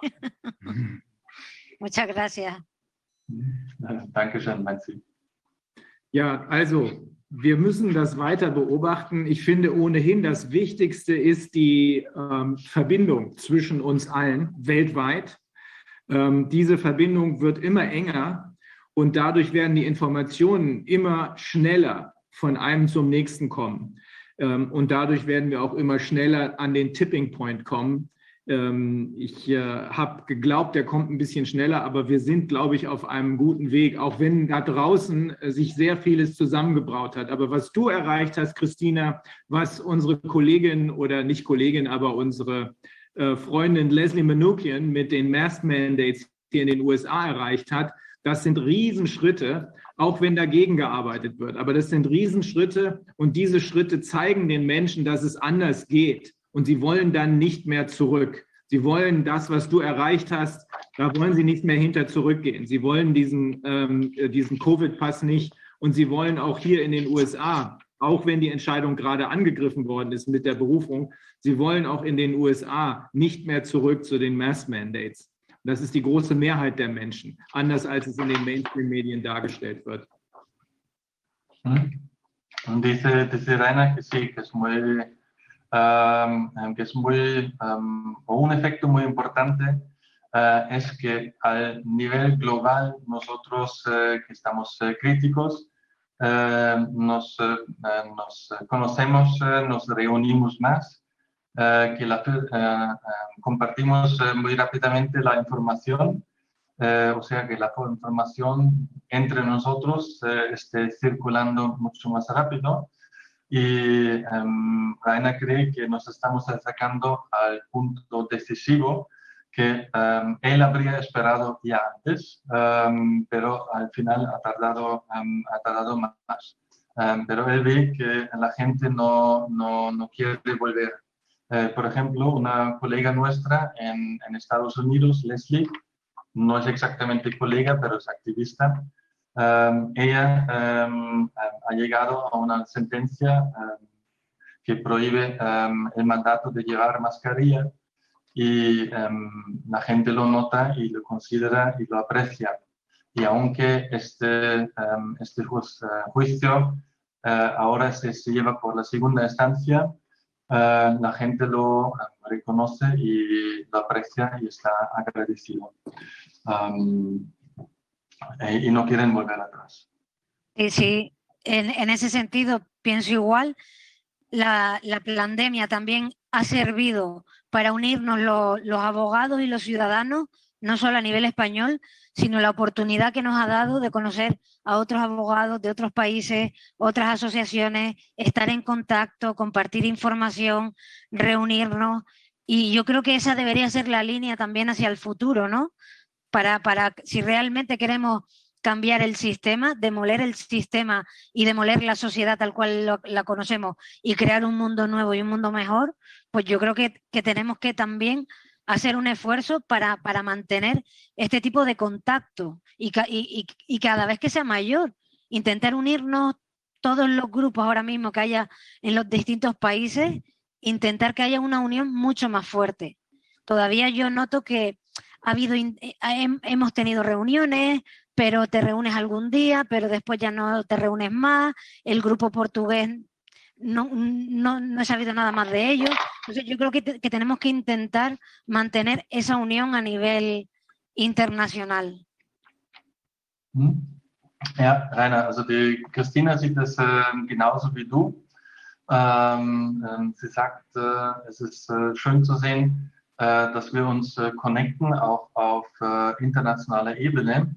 Ähm, und sie meint auch, wenn wir das System verändern und die Welt verbessern wollen, dann müssen wir diese Kontakte ähm, auch weiterhin pflegen, ähm, aufrechterhalten, ausbauen am besten. und sie hat gemerkt, oft ist es halt so, ähm, dann hat man ähm, ein paar Meetings, meistens per Zoom. Äh, dann fällt es mal aus, dann fällt dieser, dann fällt jener. Ähm, ähm das ist jetzt leider so, aber Sie meinen auch, wir sollten uns alle bemühen, äh, dass unser Kontakt äh, möglichst regelmäßig und möglichst, ähm, möglichst eng ist, äh, mit möglichst wenig Ausfällen. Ja, ähm, wir werden Leslie Menukian, die hinter äh, der Bewegung ähm, steckt also Health Freedom Defense Fund. Das sind die, die die Klage eingereicht haben mit zwei Privatpersonen. Äh, wir werden Leslie Menukian nächste Woche äh, dazu anhören können. Sie kann uns dann die ganzen Details schildern. Aber äh, ich bin der Auffassung, wir sind da alle auf derselben Ebene unterwegs und wir mach, arbeiten alle in dieselbe Richtung. Also ich finde es wirklich großartig, Christina, was du da machst. Ähm, muchas gracias, Christina. Usted es un héroe. Dankeschön. you too. We're doing our best. muchas gracias. Dankeschön. Mhm. Thank you. Danke. Yeah, and in this sense, we're now um, turning to another important uh, connection, uh, which is uh, um, the, the India connection. nämlich die Indien-Verbindung, die Verbindung nach Indien. Johann Tengra ist bei uns und er ist äh, Teil der Erwachungsbewegung in Indien. Er hat schon viel unternommen. Das Awakening Movement heißt das. Und ich habe vor kurzem mit Deepali Oja gesprochen und sie haben weitere Klagen eingereicht. Das heißt, in Indien passiert auch schon eine ganze Menge. Johann, schön, dass Sie da sind. Können Sie uns vielleicht einen kurzen Überblick geben zu dem, was in Indien passiert? Es äh, scheint nicht in jedem Bundesland das gleiche zu sein in Indien. Ja, ähm, wunderbar, heute mit euch sprechen zu können, Viviane und äh, Rainer. Ähm, ich habe wirklich großen Respekt vor dem, was ihr äh, bisher geleistet habt. Ich habe erfahren, einfach nur ein kurzes Update. Ich denke, Sie wissen, äh, dass wir einen, äh, eine Klage eingereicht haben gegen äh, Impfpflicht und Maskenpflicht. Und ähm, wir äh, unterstützen hier Melissa um, im Parlament. Äh, Wir arbeiten schon seit äh, sieben Jahren ähm, ähm, mit dem Parlament zusammen und wir versuchen auch äh, die Öffentlichkeit zu erreichen. Wir konnten aber äh, keine politische Aktion durchführen. Wir haben also, nachdem wir die Parlamentarier getroffen haben, mal äh, viel äh, besprochen und dann haben wir im September, glaube ich, die ersten äh, Fälle eingereicht, Klagen eingereicht gegen ähm, Impfpflicht und dann haben wir mit anderen äh, Rechtsanwälten zusammengearbeitet und äh, Ende letzten Jahres vor dem obersten Gerichtshof einen Fall eingereicht. Und ähm, wir haben im Parlament einige ähm, Erfolge durch äh, erreicht.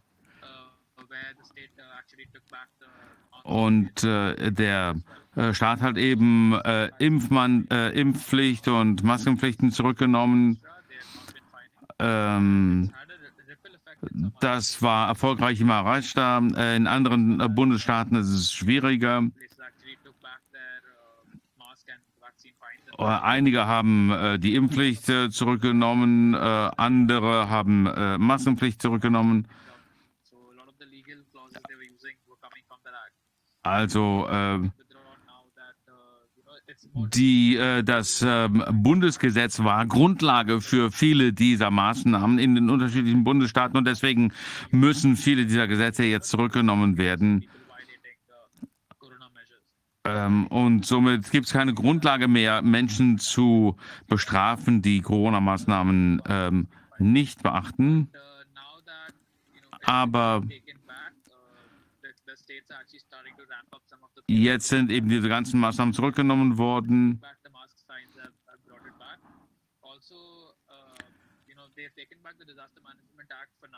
Ähm, sie haben also diese ähm, Notfall, ähm, das Notfallgesetz zurückgenommen ähm, und es wurde auch ähm, erklärt, dass es gar keinen Notfall mehr gibt. Aber die Maßnahmen können natürlich schnell wieder zurückkommen, wenn wieder ein Notfall erklärt wird. Und das könnte auch sehr bald passieren. Äh, und um das zu verhindern, haben wir geklagt gegen asymptomatische Tests.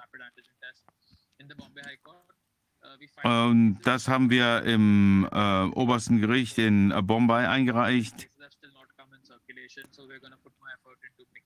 Und äh, wir, die äh, Ergebnisse sind noch nicht so insgesamt äh, bekannt geworden. Wir versuchen das jetzt bekannt zu machen. Äh, und wir ähm, haben versucht, eben die Menschen zu mobilisieren, dass sie ähm, entsprechend E-Mails an den High Court in äh, Mumbai äh, schicken, um hier entsprechend die ähm, äh, Ergebnisse positiv zu beeinflussen. Ich denke also, in den nächsten, äh, der, die nächste Phase wäre, dass die Regierung während der Monsunsaison in ein, zwei Monaten also äh, neue Gesetze einzuführen Äh, dabei wäre dann wieder, wären dann wieder Impfpflichten vorgesehen ähm, und auch ähm, Zwangstestung und auch Zwangsbehandlung von Menschen im Krankenhaus. Und das ist etwas, was uns Aktivisten äh, sehr äh, besorgt. Und äh, das, dieses Gesetz gibt es schon als Entwurf seit 2017. Jetzt wollen sie es in ein, zwei Monaten wirklich ähm, im Parlament einbringen. Und wir versuchen über verschiedene Kanälen das äh, zu bekämpfen. Wir koordinieren äh, uns also schon seit langer Zeit, um da äh, rechtliche Schritte zu unternehmen. Wir werden also viel Arbeit in diesem Zusammenhang machen und wir werden dann eben auch äh, Klagen einreichen. Ähm, und äh, sobald äh, dieses Gesetz dann eben auch äh, angenommen wird, werden Klagen eingereicht dagegen. Wir arbeiten auch äh, weiter an der ähm, äh, Pandemie, der, die von der WHO erklärt wurde, und an den äh, Maskenpflichten und so weiter. Da stehen wir also im Moment. Ich denke, dass ähm, unsere Landesregierung sich im nächsten, in der nächsten Woche äh, zusammensetzen möchte, um zu sehen, ob die Maskenpflicht wieder eingeführt werden soll. Und wir äh, werden äh, dagegen klagen, damit niemand mehr bestraft werden kann, wenn er keine Maske trägt. Ähm, das wird also irgendwann im Juni wird es die nächste Anhörung dazu geben. Das war das, äh, der nächste ähm, Termin, der uns gegeben wurde. Und da werden wir eben wieder äh, unseren Fall vorbringen können.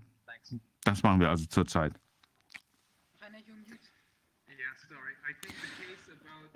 Ich denke, die äh, Wiederkehr der ähm, Strafen bei ähm, Verletzung der äh, Maskenpflicht äh, ist ganz wichtig. Das ist der erste Richt, äh, Schritt in die richtige Richtung. Das äh, sind natürlich schon äh, Schäden. Das sind natürlich wieder etwas, was äh, den Menschen illegal aufdrücklich wird. Und nur ein ganz kleiner Schritt, dann ist man schon da bei den Schäden äh, und genau davor haben äh, die halt Angst. Die großen Unternehmen, die Menschen, die dahinter stecken, müssen dafür zahlen. Und zwar so teuer, dass diese Unternehmen zum Teil sogar auseinandergenommen werden.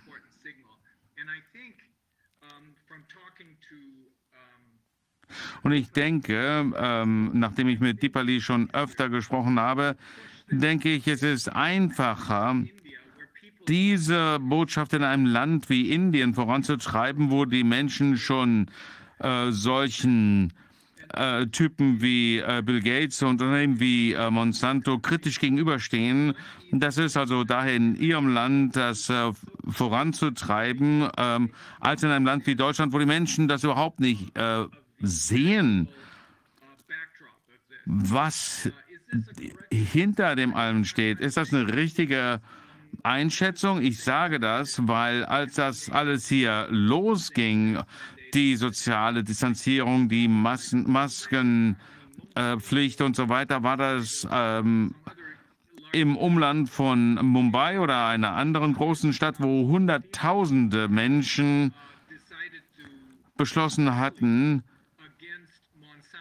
gegen Monsanto zu demonstrieren. Ist das richtig? Das ist ähm, ich glaube nicht, dass das daher rührt, denn ähm, wir haben in den letzten sechs, sieben Jahren schon eine Bewegung gehabt dagegen, aber ähm, das ist nicht richtig an die Oberfläche gekommen. Ähm, hier haben wir Proteste zwar, aber ähm, bei uns sind immer nur die direkt Betroffenen auf der Straße. Das sind in der Regel die Ärmsten. Wenn es bei euch im Westen ähm, Demonstrationen gibt, dann machen da die normalen Bürger mit. Also was hier zu beobachten ist, was äh, das wird aber dieses Fehlen von äh, Demonstrationen bei uns ist äh, quasi in dem Rechtssystem aufgefangen worden, weil wir eben in der Lage waren, über die Gerichtsprozesse die Menschen darauf hinzuweisen. Ähm, es gibt viele Themen, ja, an, Anklagen auch gegen Bill Gates und Monsanto. Das hat schon dazu geführt, dass den Menschen klar geworden ist, was hier passiert. Aber es ist nur eine kleine Minderheit, äh, den äh, Menschen, denen in, India, in Indien klar geworden ist, dass Monsanto hinter diesen ganzen Themen äh, steht was in den einzelnen Staaten äh, passiert ist. Also es gibt hier und da Menschen, die äh, im Vergleich zur Gesamtbevölkerung sind es sehr wenig Menschen, die ähm, diese Impfthemen durchschaut haben. Die größere Öffentlichkeit, die meisten Menschen sind nicht besonders hochgebildet und äh, die wohnen in großen Städten. Die wissen auch nicht viel, was in der Landwirtschaft los ist in Indien. Und äh, die haben ihre Bildung von CNN und das ist ja sozusagen die Hardcore-Propaganda aus den westlichen Medien. Das ist also tatsächlich nur ein kleiner Bruchteil der Bevölkerung, die ähm, das durchschaut. Ich glaube, das ist ein Unterschied, aber die Proteste gegen Monsanto. Ich bin nicht sicher, ob das während des Lockdowns war, aber wir hatten das natürlich allgemein durch die Landwirte. Wenn man das auf die Landwirte bezieht, ja, dann geht das aber nicht nur gegen Monsanto, sondern ähm, die verschiedenen Gesetze, die die Regierung erlassen will, die es äh, großen Firmen viel einfacher macht, sich auf dem Markt zu bewegen und äh, die Landwirtschaft mehr und mehr in die Abhängigkeit großer Agrarunternehmen treibt und äh, die Dinge mehr und mehr zentralisiert.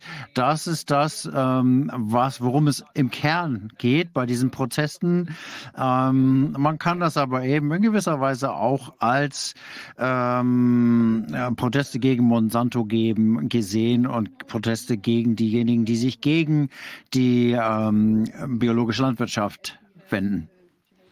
Ich wüsste mal gerne noch, welche äh, Nebenwirkungen äh, äh, das alles hat. Also in Deutschland wurden viele der Schäden aufgefangen, äh, der, der Nebenwirkungen aufgefangen durch äh, Subventionen der Regierung, für, zum Beispiel für Restaurant- und Hotelbesitzer, die halt entsprechende Entschädigungszahlungen bekommen haben.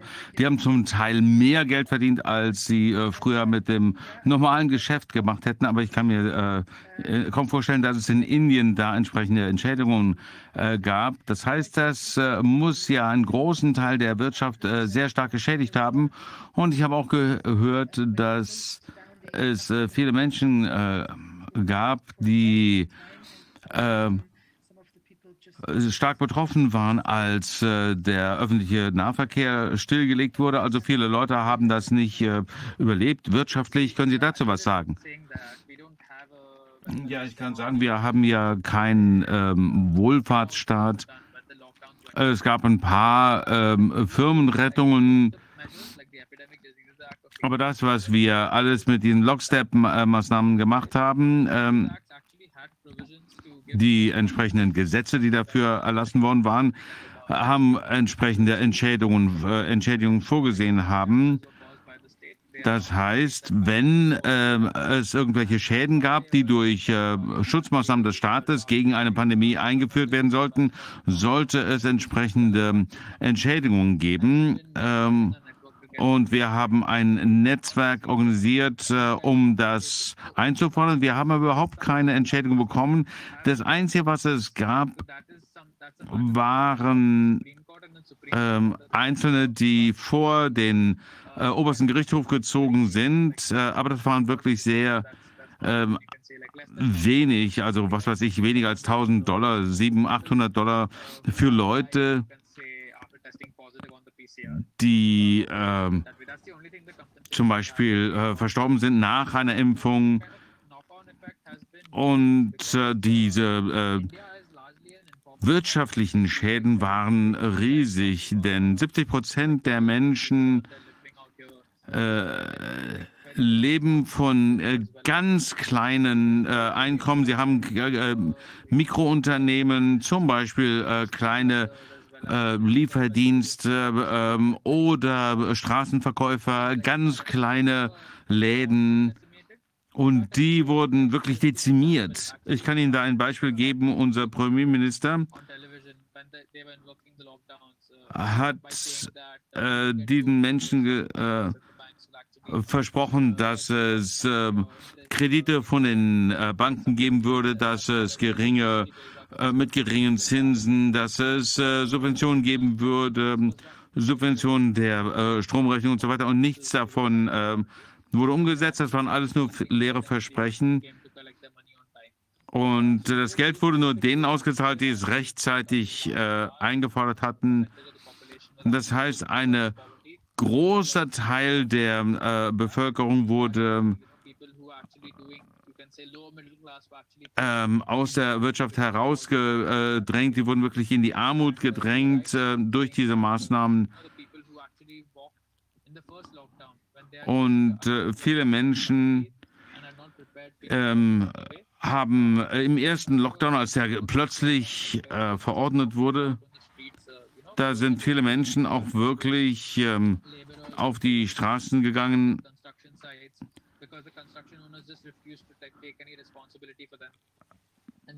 Die konnten dann äh, plötzlich nicht mehr arbeiten, die hatten plötzlich keine äh, Einkommensquelle mehr. Und die meisten wollten einfach nach Hause fahren, ähm, denn auf dem Lande ist natürlich äh, äh sicherer. Deswegen sind viele na wieder nach Hause gegangen. Und äh, viele Menschen, die nach äh, Delhi, nach Mumbai äh, kommen, ähm, machen das, um dort zu arbeiten. Und äh, viele von denen mussten dann äh, nach Hause äh, zurückgehen. Und viele, die das gemacht haben, sind dann leider auch wirklich gestorben durch Hunger oder Durst. das ist auf jeden Fall richtig. Und die kleinen, mittleren Unternehmen wurden wirklich dezimiert. Und die großen digitalen Unternehmen, Amazon und so weiter, die haben natürlich profitiert.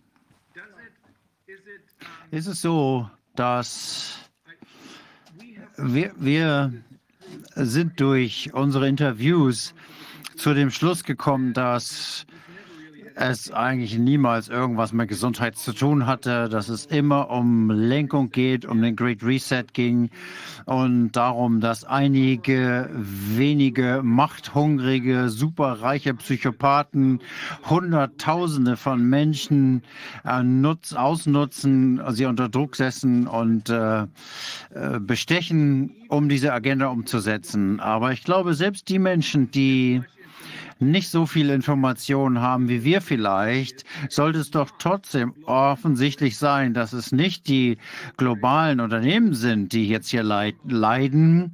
Vor allen voran Amazon, die machen lastwagenweise Geld, sondern es sind nur die kleinen und mittleren Unternehmen, die entweder zerstört werden oder darunter leiden. Hier in Deutschland zum Beispiel sind es die Hotels, es sind äh, die Restaurants ganz vorneweg, aber andere eben auch so. Und mir äh, es ist eigentlich deutlich, dass hier ein Plan dahinter steckt. Und dieser Plan scheint zu sein, dass wir abhängig gemacht werden sollen von den großen äh, multinationalen Unternehmen und die kleinen Unternehmen zerstört werden sollen, weil die unabhängig sind. Die geben ihren Mitarbeitern Unabhängigkeit. Ist das etwas, was die Menschen in Indien Indien auch langsam verstehen? Ja, ich würde sogar sagen, dass das Verständnis des Great Resets und der New World Order schon ziemlich durch äh, ist. Ich würde sagen, dass es in den letzten ein, zwei Jahren äh, hat sich das verbreitet. Ähm, die mm, normalen Menschen, nicht unbedingt die besonders gebildeten, äh, sondern die, die hier ähm, in den Büros sitzen und programmieren und so weiter, ähm, die dieser Propaganda nicht so ausgesetzt sind. Ähm, diese Propaganda richtet sich ja eben besonders an die gebildeten Schichten, die auch Englisch gut stehen, aber die allgemeinere, die einfache Bevölkerung hat, glaube ich, seit ähm, als wir mit den Menschen auf der Straße gesprochen haben, die haben alle gesagt, naja, irgendwie ist das doch schon alles merkwürdig. Ähm, aber die Leute konnten das nicht richtig erkennen, weil sie verwirrt waren durch die verschiedenen Nachrichtenlagen und ähm, haben dann eben gedacht, naja, vielleicht ist das ja doch irgendwie äh, berechtigt und so weiter. Aber es äh, gibt schon eine gewisse Rechtfertigung, aber gleichzeitig hinterfragen die Menschen das eben auch auf der Straße. Sie nehmen schon wahr, dass es Propaganda ist. Und wie gesagt, je höher die Bildungsschicht, desto mehr sind die Menschen eigentlich dieser Propaganda ausgesetzt. Und ähm, die einfachen Menschen auf der Straße, die haben das schon irgendwie gefühlt, kann ich sagen. Ähm, aber das ist natürlich auch so groß und alle politischen Parteien spielen ja mit. Normalerweise äh, gibt es ja irgendwelche Leute, die irgendwas kritisieren und sagen, hier stimmt was nicht. Und ähm, das ist natürlich auch eine Orientierung für die Menschen. Ähm, wenn die politischen Parteien eine Opposition aufbauen, dann stellen sich die Menschen dahinter. Aber das ist eben hier nicht passiert. Der gesamte Kongress, alle Parteien, alle haben mitgespielt gespielt mit den Masken, mit dem Testen, Impfungen, Lockdowns. Keine einzige politische Partei hatte den Mut, ähm, hinzugehen und sich dagegen aufzulehnen. Und deswegen hatten die Leute eben keine Orientierung. Ähm, ich persönlich habe viel Arbeit da reingesteckt, ähm, den Menschen ein ganzheitliches Bild zu geben und aufzuzeigen, wie diese politischen Parteien hier versorgt, versor versagt haben, wie sie mit der Bill- Gelinda Gates äh, Foundation in Verbindung stehen, wie sie mit den Nachrichtenzentralen in Verbindung stehen. Ich glaube, viel dieser Informationen es ist so, ich und vielleicht noch zwei, drei andere, die die Arbeit sich gemacht haben, zurückzuverfolgen, wie diese ganze Agenda auf die Globalisten zurückzuführen ist, die dahinter stehen. Wir versuchen natürlich, dieses Information zu verbreiten, aber durch die Zensur ist es sehr schwierig, das zu tun. Ich würde also sagen, das Verständnis des Great Reset und der New World Order ist schon relativ verbreitet, aber viele Menschen haben noch nicht wirklich wirklich verstanden, was dahinter ste steckt.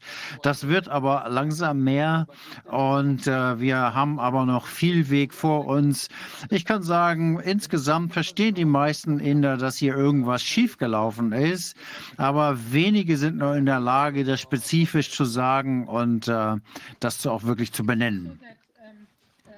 Aber es ist auch so, dass äh, viele Menschen einfach einen einen äh, Impfpass gekauft haben. Also die tatsächliche äh, Impfquote ist gar nicht so hoch. Äh, was würden Sie sagen, wie hoch ist sie wirklich und wer sind diejenigen, die sich wirklich haben impfen lassen und äh, wer hat sich dazu entschlossen, das zu umgehen? Das sind viele, viele, sehr, sehr viele.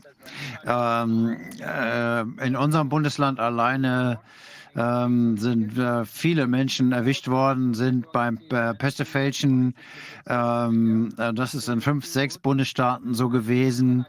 Und das ist auch etwas, was ähm, äh, auch vor Gericht gegangen ist. Ähm, mit einige von uns haben da gearbeitet. Ähm, und das ist hier in Bombay verhandelt worden.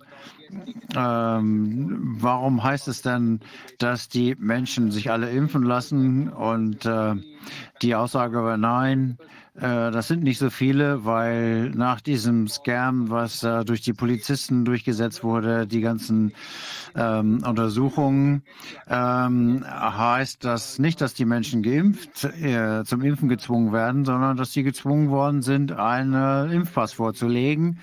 Und den kann man hier gut kaufen.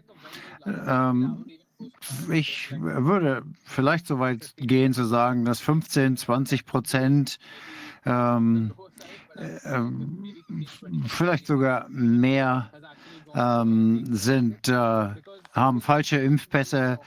Ähm, das ist ein bisschen schwierig, wenn man mit den Menschen auf der Straße spricht. Ähm, äh, dann ähm, wenn Sie, wenn Sie 30, 40 Leute fragen, dann finden Sie sicherlich immer jemanden, der zumindest einen kennt, der an der Impfung gestorben ist. Also die Impfung wird schon hier sehr kritisch auch äh, gesehen. Und ähm, das war sehr leicht, diese Impfpässe zu bekommen. Das war nicht teuer. Vielleicht 20 Dollar oder so um äh, sich ein, äh, eine Dosis sozusagen bescheinigen zu lassen. Das ist jetzt nicht so viel Geld. Und viele Menschen ähm, haben eben diese Impfung überhaupt nicht genommen, bevor der Staat das, diese Verpflichtungen ausgebracht hat und diese ganzen Regeln, wenn man äh, ins Büro gehen möchte, wenn man mit dem Bus fahren möchte, dann muss man seinen Impfpass vorzuzeigen. Das ist der Zeitpunkt, wo die Menschen gezwungen worden sind. Und ähm, obwohl die Leute die äh, Pässe nicht haben, viele sind einfach ähm, in die Krankenhäuser gegangen. Und äh, dann haben sie automatisch den Impfpass bekommen, auch ohne Impfung. Äh, das war so, am Anfang hat man den Impfpass bekommen und dann erst die Impfung und die Leute haben sich dann den Pass geholt und sind einfach abgehauen aus dem Krankenhaus. Und äh, jetzt äh, machen die Leute das einfach selber. Einfach jeder druckt sich seinen eigenen Impfpass, einfach so, dass sie zeigen, hier, das sind die Impfpässe und wir setzen die Regierungsvorgaben um. Und ähm, die Leute wollen einfach überhaupt nicht äh, geimpft werden. Also ähm, solche Sachen passieren eben in Indien auch relativ regelmäßig. Das ist natürlich eine große Chance, äh, dass es ein bisschen chaotisch ist in vielen äh, Regionen. Man, kann es leicht umgehen. Ja, ich denke, das ist natürlich äh, besser in einem Land zu sein, ähm, derzeit, wo es vielleicht direkte Korruption gibt oder ja gut, wir haben hier eine Kultur der Korruption. Äh, und das ist manchmal für uns natürlich was Gutes. Korruption ist äh, eigentlich in äh, vielen, wenn die Gesetze gerecht sind, dann ist Korruption was Schlechtes. Aber wenn die Gesetze schlecht sind, dann wird Korruption plötzlich wieder was Gutes. Ja, interessante Beobachtung. Ähm, wie ist es mit den spirituellen oder religiösen Führern? Gibt es da irgendeine Gruppe, die Widerstand leistet? Sie haben ja viel Religion und spirituelle Hintergründe. Ähm, gibt es da Widerstände gegen das, was hier läuft? Das ist einer der traurigsten äh, Aspekte des ganzen Themas, denn wir hatten, ich möchte Ihnen mal ein äh, Beispiel geben in Indien. Äh, äh, sind ja die Menschen sehr ähm, fromm, also ein großer Teil der Hindu-Bevölkerung ähm, behandeln äh, Kühe als ähm, heilig. Also Kühe werden wirklich ähm, als Mutter der Götter bezeichnet. Ähm, und in der Vergangenheit hat man sich halt gegen die Schlachtung von Kühen gewendet und so weiter und dagegen protestiert. Und trotzdem, da würde man denken, okay, bei so einem Hintergrund, wenn es so viel ähm, Widerstand gibt gegen das Schlachten von äh, Kühen, dann äh, würde man denken, dass die Menschen sich äh, auch gegen entsprechend äh, äh, Impfpflichten wenden würden. Und trotzdem, meine Erfahrung war,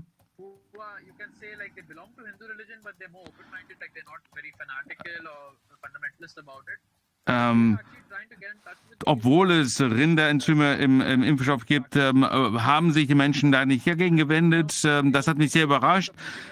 Und äh, die haben vielleicht mal ein, zwei ähm, Meetings mit uns durchgeführt und äh, das war es dann. Also es war ein äh, seltsames politisches Problem, denn das waren wirklich äh, religiöse Führer der äh, äh, muslimischen Gemeinschaft ähm, und dann die äh, GEM-Gemeinschaft äh, ist äh, eigentlich noch schwieriger als äh, die Hindu, ähm, äh, als die Hindi. Also, ähm, als wir die, als wir versucht haben, die Impfungen äh, zu stoppen, äh, da haben äh, viele von denen sich gar nicht ähm, dagegen gewendet. Ich denke, die waren sehr stark eingeschüchtert. Und wenn dann ähm, Tiere dafür verwendet werden, dann haben die Leute gedacht, okay, ist doch in Ordnung. Also äh, von den religiösen Gruppen gab es überhaupt keinen Widerstand. Äh, wenn unsere Gruppe größer wäre, ähm, ähm, wir haben halt auch versucht, ähm, uns mit äh, einflussreichen Menschen und auch religiösen Menschen zu vernetzen und dann hätten wir vielleicht, wir waren da schon bis zu einem gewissen Grad erfolgreich, aber äh, vielleicht, wenn wir einflussreicher wären, dann hätten wir vielleicht mehr erreicht. Aber äh, das Ganze war äh, nicht ähm, seinerzeit gab es einfach gar nicht diese, dieses Bewusstsein. Und die Menschen hatten dann diejenigen, die ähm, das verstanden haben, haben dann trotzdem nicht den Mut gehabt, da etwas öffentlich zu machen. Also die, der religiöse Einfluss war wirklich vernachlässigbar. Einer unserer ähm, ähm, spirituellen äh, Führer, Abraham Nil,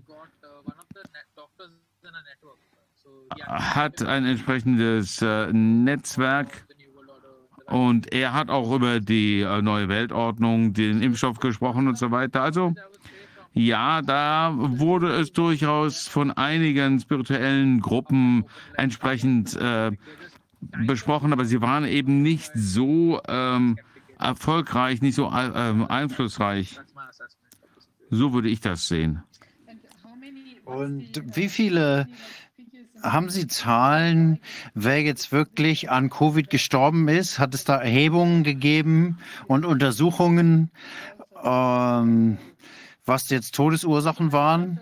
Ich glaube, ähm, das Narrativ in Indien ist eher andersrum. Äh, wir haben von Anfang an ja gesagt, dass äh, die Zahlen übertrieben sind, dass äh, Menschen äh, als Covid-Tote deklariert werden. Und das ähm, stimmt natürlich. Die Richtlinien der Gesundheits-, äh, Weltgesundheitsorganisation haben das ja gefördert. Und ähm, die ähm, haben das gefördert, dass eben die Totenscheine mit der Covid ausgestellt wurden.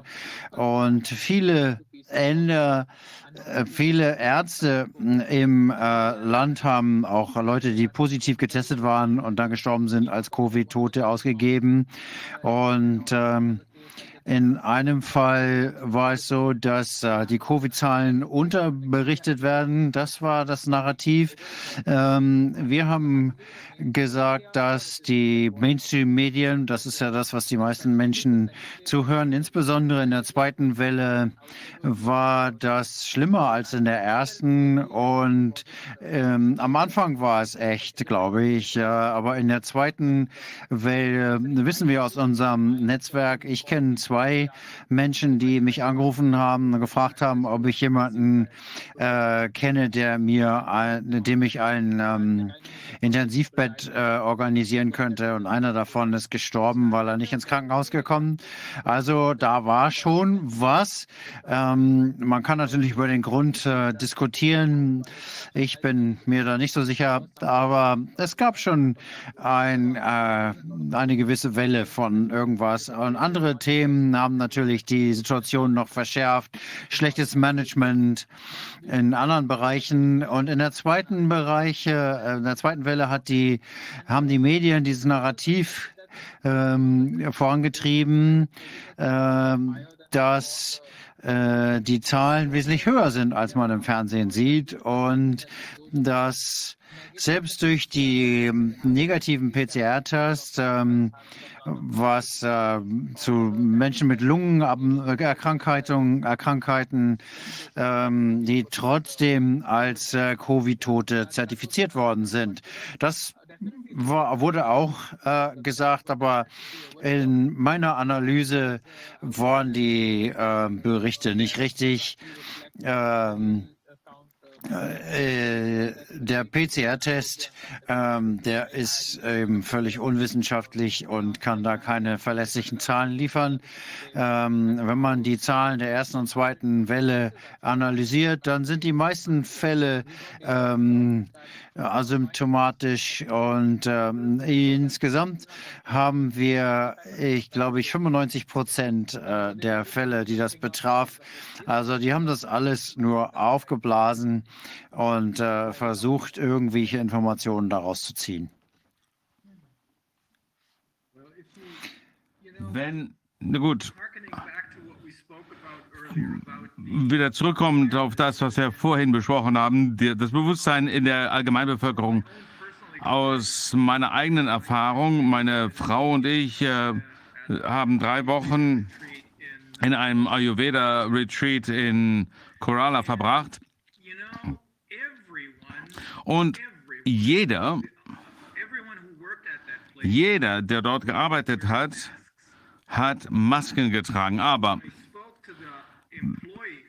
als ich mich mit den Mitarbeitern gesprochen habe, den nichtmedizinischen Mitarbeitern, äh, dann wussten sie alle, dass das keinen Sinn ergibt, aber sie haben es gemacht, weil es Pflicht war, weil sie es machen mussten, aber sie haben nicht daran geglaubt.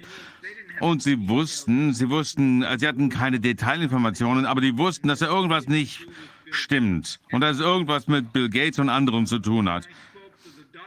Als ich mich mit den Ärzten und dem medizinischen Personal unterhalten habe, dann denke ich, dass die sogar noch mehr wussten.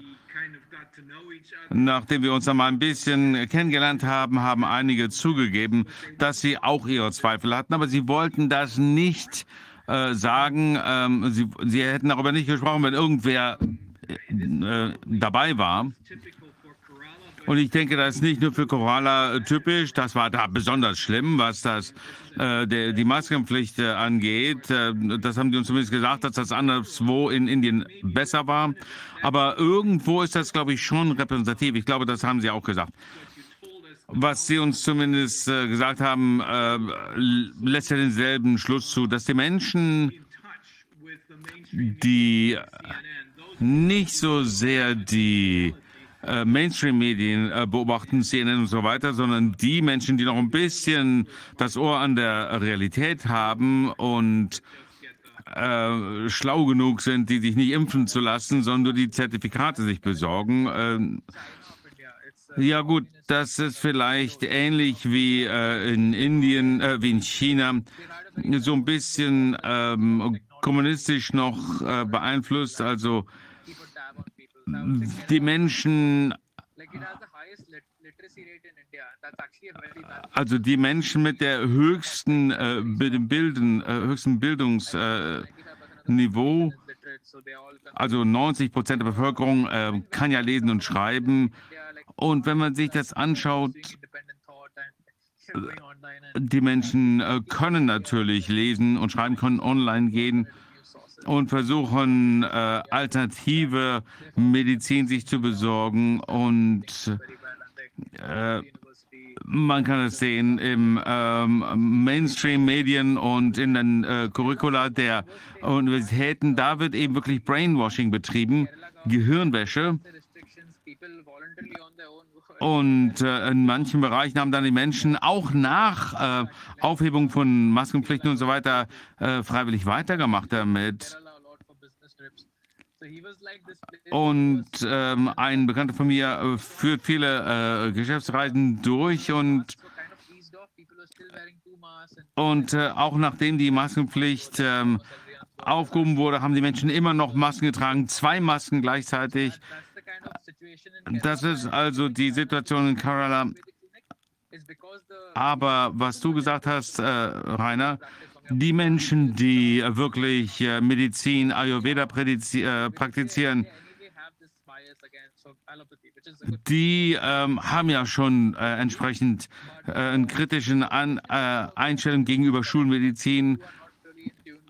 Aber es stimmt, äh, dass für den Rest der Be Bevölkerung diejenigen, die äh, gar nicht so sehr die Mainstream-Medien verfolgen, dass die auch schon irgendwie den Braten gerochen haben.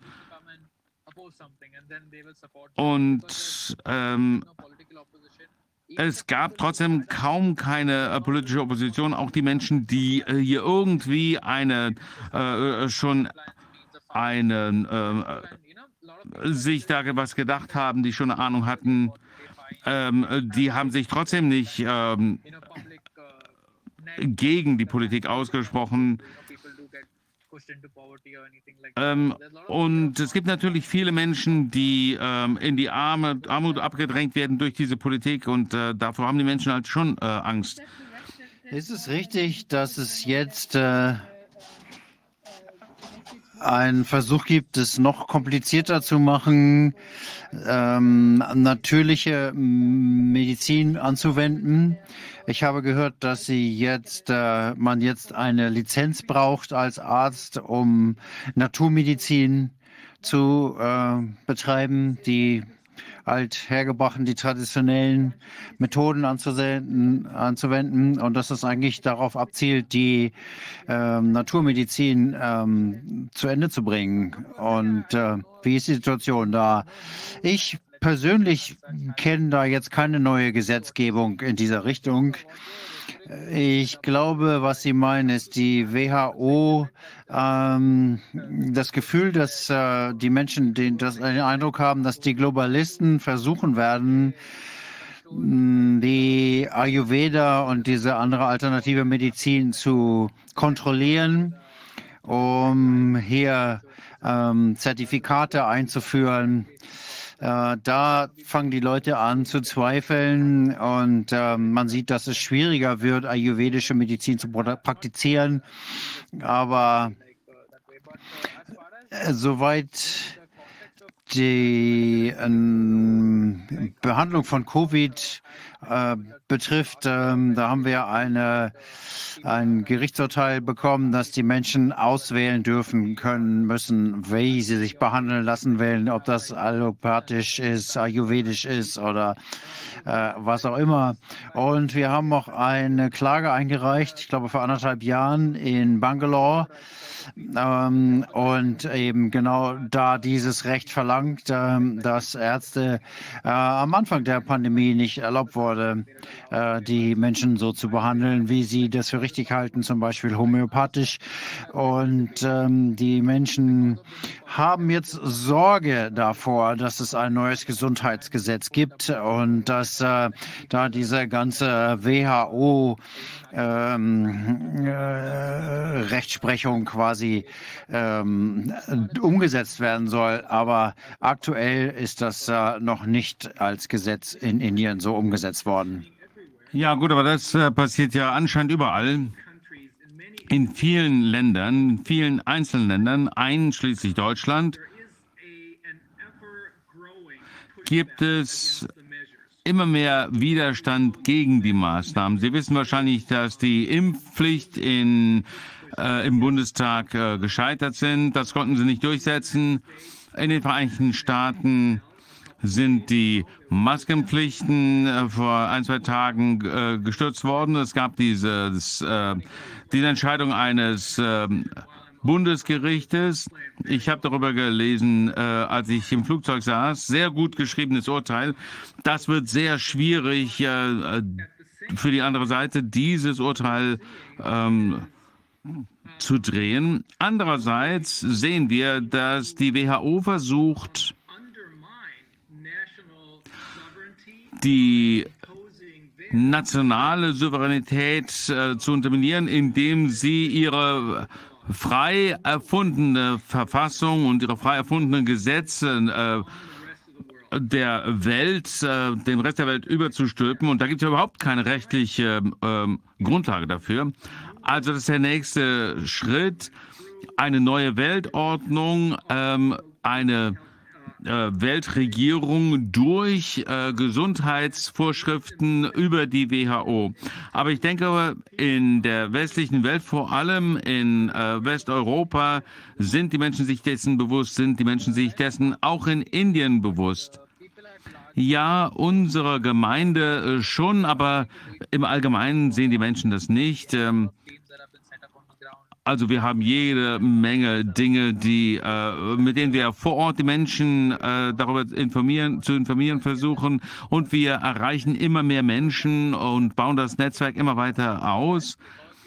Ähm, ich denke aber, da sind wir nicht so weit wie im Westen. Da gibt es Ressourcen. Ähm, und äh, da sprechen die Menschen schon seit, schon seit Jahren, Jahrzehnten darüber. Deswegen gibt es viele Menschen, die sich äh, dessen bewusst sind. Aber bei uns ist das Bewusstsein sehr gering. Die äh, meisten Menschen, äh, denen wir versuchen, das zu erzählen, dann äh, denken sie, dass wir nur andere amerikanisch eingestellt werden und sowas.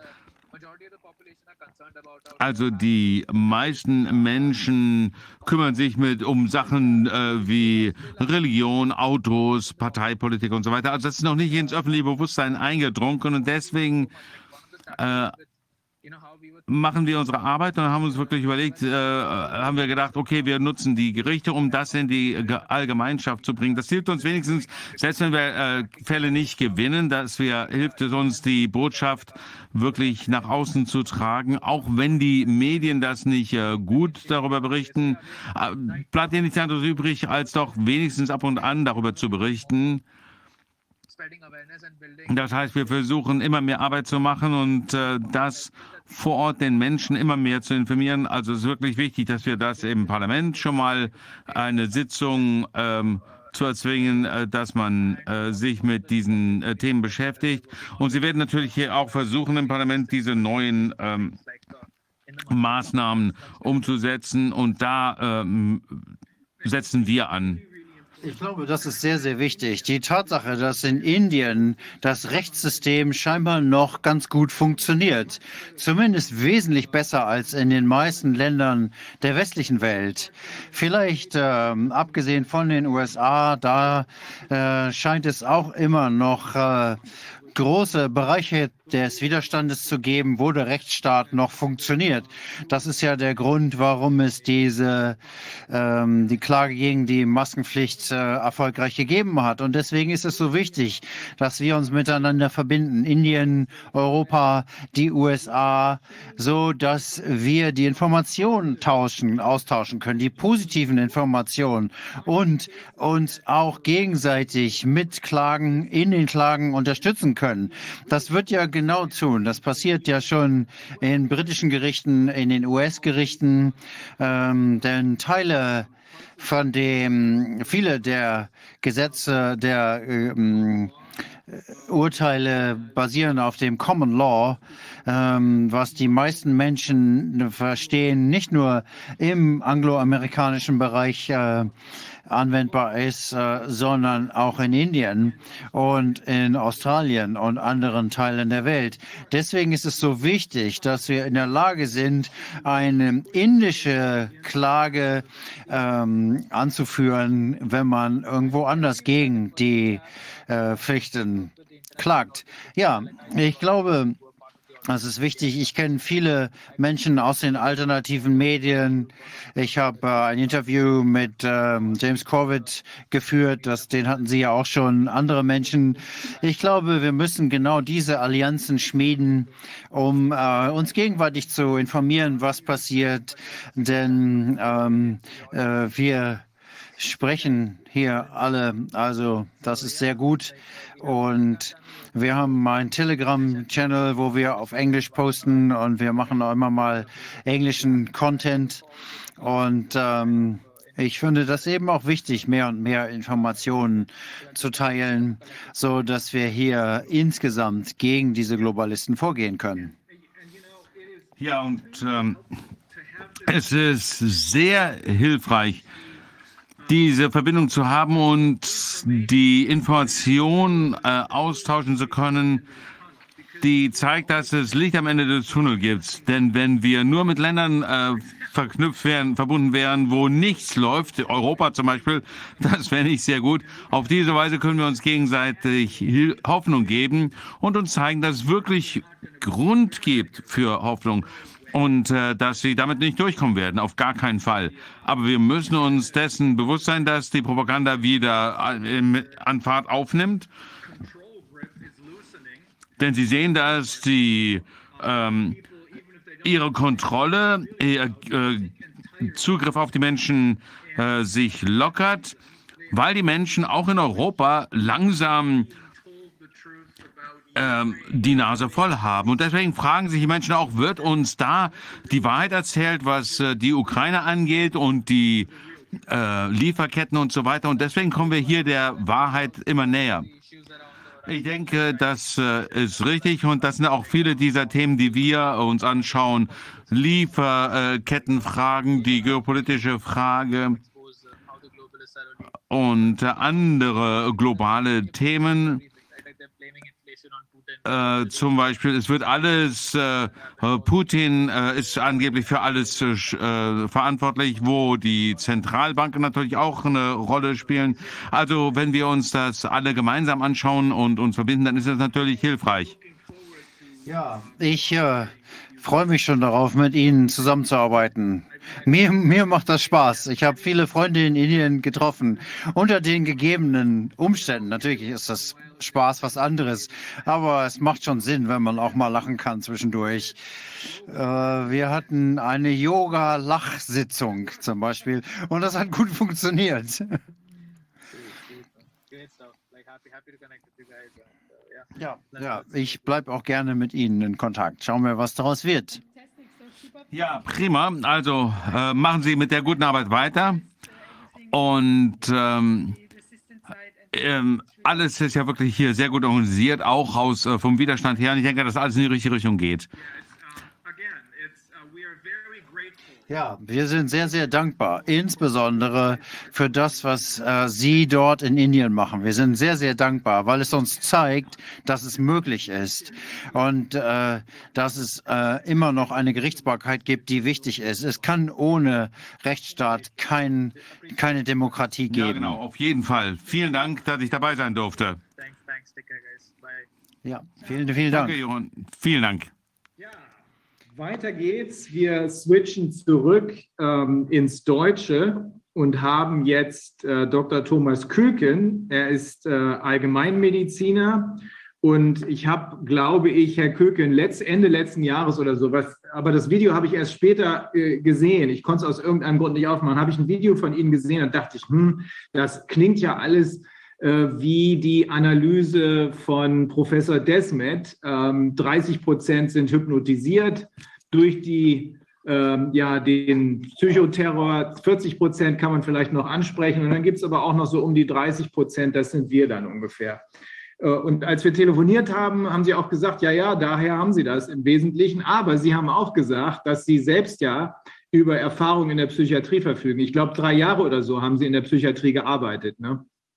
Ja, so ist es. Hören Sie mich? Ja, ich höre Sie sehr gut. Ja, prima. Also, ja, guten Abend und vielen Dank für die Einladung. Mein Name ist Thomas Külken und als sogenannter Facharzt für Allgemeinmedizin bin ich in Staufen in Breisgau tätig, mhm. ähm, weil ich eben als Phänomen die Massenpsychose äh, in den Mittelpunkt meiner Darstellung stellen möchte und damit ein psychiatrisches Thema. Äh, Sie haben es schon erwähnt, ähm, habe ich eine gewisse kleine Kompetenz, dass ich eben diese drei Jahre vor meiner Niederlassung in einer psychiatrischen Klinik tätig war und infolgedessen in meiner hausärztlichen Tätigkeit überdurchschnittlich viele psychiatrische Patienten wahrnehmen und begleiten durfte. Mhm. Dann wäre zu meiner Vorgeschichte noch zu sagen, dass ich im Studium durch einen Hochschullehrer auf die Anthroposophie aufmerksam wurde, was mich damals davon abhielt, der Medizin den Rücken zu kehren. Denn ich litt sehr daran, dass in dem Menschenbild, das uns die Universität vermittelte, vor lauter Zellen, Genen, Hormonen, Enzymen, Hirnfunktionen, Regelkreisen und so weiter der Mensch als solcher, um dessen Willen ich ursprünglich den Arztberuf gewählt hatte, sich in nichts aufgelöst hatte. Eine im Grunde selbstverständliche Forderung Goethes an die Medizin lautet, die Medizin beschäftigt den ganzen Menschen, weil sie sich mit dem ganzen Menschen beschäftigt. Diese Forderung erweckt die Vorstellung, dass der ganze Mensch durchseelt und durchgeistigt ist und dass jedes Organ oder Organsystem seinen speziellen Beitrag leistet zur seelisch-geistigen Entfaltung des Menschen. Und dass deshalb der Arzt als ganzer Mensch, als denkender, fühlender und wollender Mensch sich zur Aktivität aufrufen muss, um zu dem ganzen leiblich-seelisch-geistigen Menschen in Beziehung zu treten. Angesichts der Riesenhaftigkeit dieser Aufgabe verstehe ich mich nach wie vor als blutiger Anfänger, aber immerhin als Anfänger. Und darauf denke ich, kommt es zunächst einmal an. Denn entscheidend ist doch die Grundgesinnung, mit der wir auf den anderen Menschen zugehen, ihn wahrnehmen, beurteilen und schließlich auch behandeln. In der Hauptsache ist die Medizin natürlich eine Angelegenheit der Medikamente, Heilmittel und künstlerischen Anregungen. Und doch kann Wesentliches für die Gesunderhaltung oder Gesundung des Patienten auch davon abhängen, dass und wie der Arzt oder Therapeut mit ihm spricht. Und da haben wir in der Medizin die Wahrheit und nichts als die Wahrheit zu sagen und zwar die wirkliche Wahrheit im Sinne des ganzen Menschen. Und damit komme ich zu dem großen Problem der Wahrheitsfindung unter Plandemiebedingungen. Da sahen und sehen sich Patient und Arzt vor im Wesentlichen drei drängende Fragen gestellt. Frage Nummer eins. Kann ich zu den realistischen, kann ich zu einer realistischen Einschätzung des Infektionsgeschehens und der Sinnhaftigkeit der staatlich verorteten Maßnahmen kommen? Frage Nummer zwei, wie kann ich mich seelisch aufrechterhalten angesichts des unerträglichen Unrechts, das mir und meinen Lieben durch die Verordnungen zugefügt wurde und wird? Wie kann ich mich der fortgesetzten Entmündigung, Entwürdigung und Ohnmacht stellen, ohne mir etwas vorzumachen und ohne depressiv zu werden?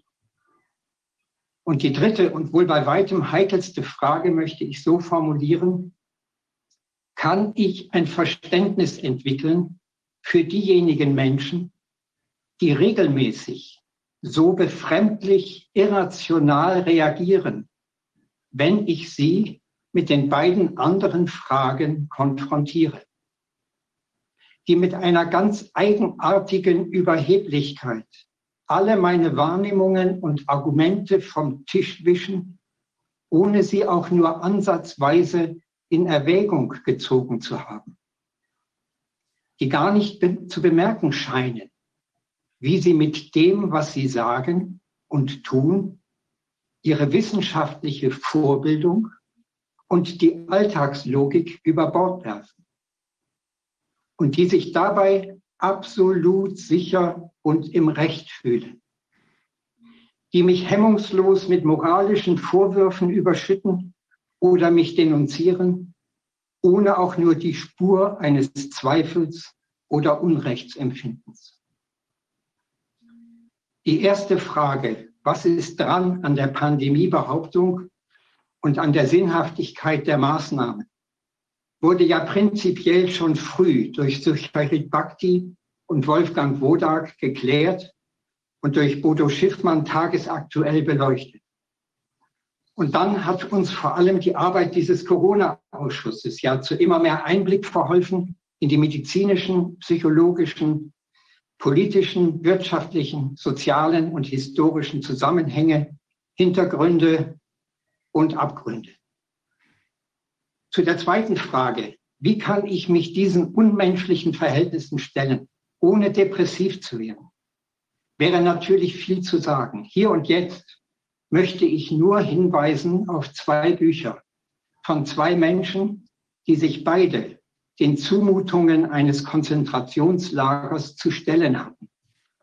Erstens das Buch Trotzdem Ja zum Leben sagen des österreichischen Psychiaters Viktor Frankl und zweitens das Buch Das Leben beginnt heute des blinden französischen Schriftstellers Jacques Lucéran.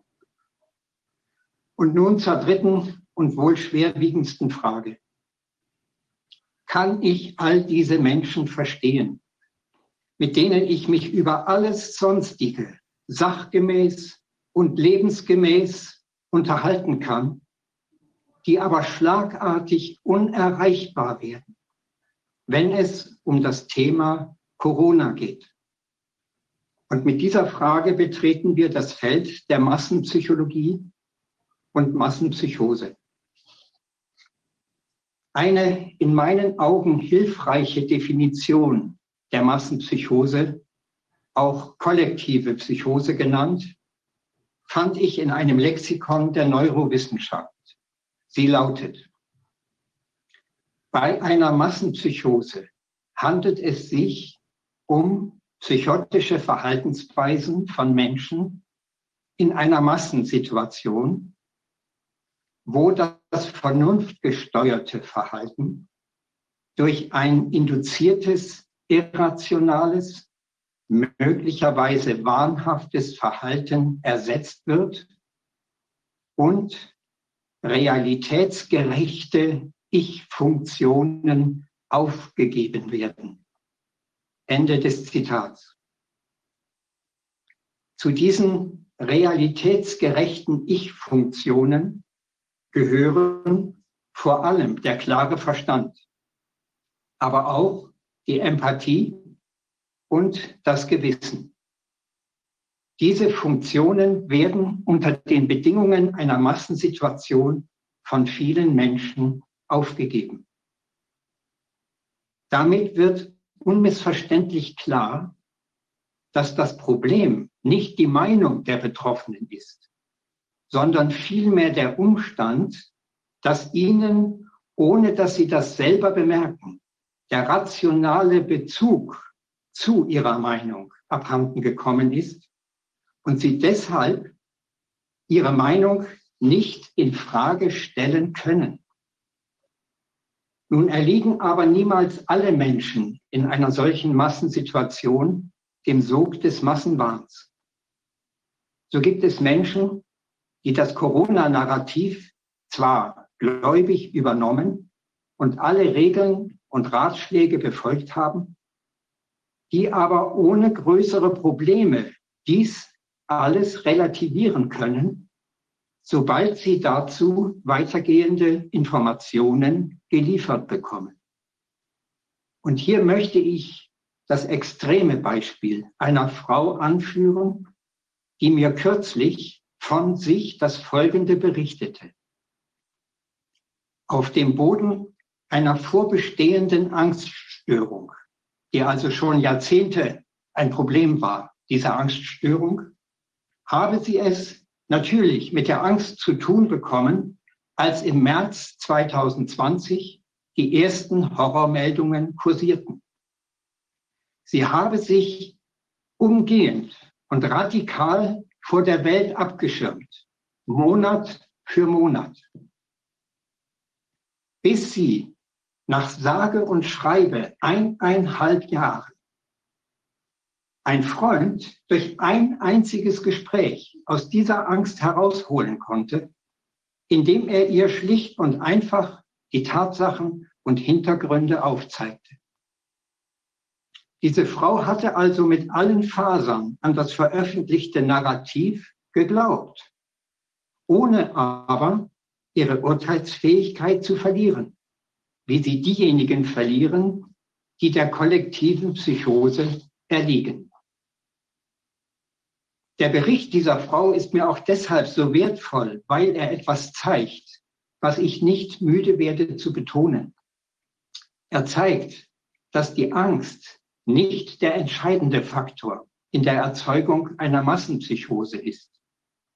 Die Angst ist allerdings ein hochwirksames Hilfsmittel der Propaganda, weil sie auf Anhieb und nachhaltig viele Menschen emotional erreicht und ihre Aufmerksamkeit fesselt. Und doch ist die Angst nicht der entscheidende Schlüssel. Denn ginge es nur um die Angst, dann würde doch jeder Geängstigte, jedem Mitmenschen erleichtert und dankbar um den Hals fallen, der ihm zeigen kann, dass er keine Angst zu haben braucht. Das entscheidende Agens in der Erzeugung einer Massenpsychose ist die Propaganda als solche. Denn Propaganda arbeitet mit dem Grundprinzip der systematischen Wiederholung. Auf der systematischen Wiederholung beruht das Geheimnis ihrer so erstaunlich verlässlichen Wirkung. Dabei funktioniert sie umso müheloser, je einfacher gestrickt die Behauptung ist, welche systematisch wiederholt wird, und je anerkannter die Autorität ist, die diese Behauptung aufstellt. Die systematische Wiederholung wirkt wie magisch, wie das Pendel des Hypnotiseurs und verändert das Bewusstsein des Empfängers so tiefgreifend, dass er die betreffende Behauptung nicht mehr hinterfragen kann. Kurz, Propaganda ist eine bewusstseinsverändernde Droge. Und sie macht nebenbei bemerkt auch nicht wenige Menschen süchtig, wenn man sieht, dass sie ständig wieder die Tagesschau anschalten müssen, um neue Inzidenzen, neue Killerviren und so weiter in ihr Gemüt aufzunehmen. Das würde ich jetzt noch eben genauer ausführen. In seinem Buch Warum schweigen die Lämmer verweist der Psychologieprofessor Rainer Mausfeld auf psychologische Experimente, die Folgendes gezeigt haben. Eine Behauptung gewinnt in der Einschätzung der Menschen umso mehr an Wahrheitsgehalt, je häufiger sie von einer Autoritätsperson geäußert wird. Und das funktioniert sogar dann, wenn diese Behauptung zuvor ausdrücklich als falsch bezeichnet wurde. Ja, selbst wenn vor dem Experiment die Versuchspersonen über dieses Phänomen eingehend aufgeklärt wurden, ist der Erfolg derselbe. Je öfter die Menschen die Behauptung aus dem Munde der Autorität hören, umso stärker wächst der gefühlte Wahrheitsgehalt. Das ist nun an sich schon bedenklich genug. Aber es lässt sich dieses Prinzip der systematischen Wiederholung in seiner Wirkung auf perfide Weise steigern. Dieses Prinzip arbeitet ja mit zwei Faktoren. Erstens der anerkannten Autorität und zweitens der Behauptung, die von dieser Autorität oder unter Berufung auf diese Autorität systematisch wiederholt wird. Und da fragt es sich, womit kann die Wirkung der Autorität verstärkt werden und womit die Wirkung der Behauptung. Die Autorität kann ihre Wirkung dadurch enorm verstärken, dass sie zusätzlich zur intellektuellen Macht auch noch äußere Macht entfaltet. Durch strafbewährte Kontakt- und Ausgangsverbote, einschüchternde Polizei, ja Militäreinsätze und so weiter. Und die Wirkung der Behauptung Sie kann dadurch verstärkt werden, dass man eine Behauptung zum Einsatz bringt, die eine gezielte Lüge ist. Denn Eine Lüge transportiert ja per se schon unterschwellig den Impuls, die Vorstellungswelt des Belogenen von der realen Welt wegzulocken.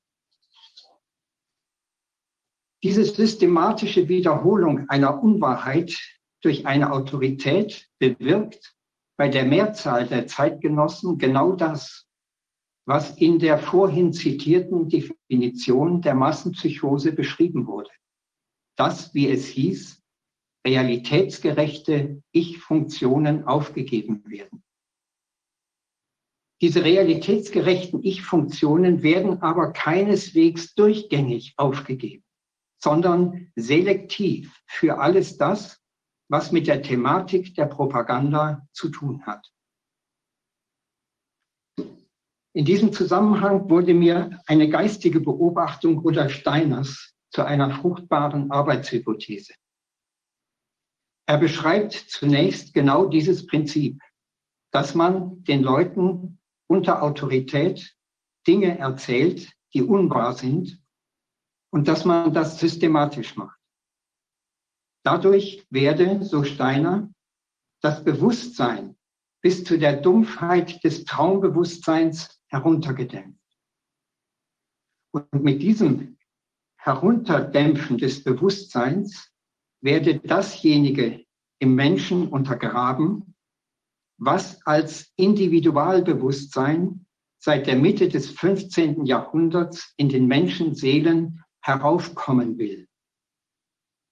Man will verhindern, dass es heraufkommt, weil es den Menschen aus der Seelenverfassung mittelalterlicher Gläubigkeit befreien und die Ausbildung der modernen Wissenschaftsgesinnung ermöglichen kann.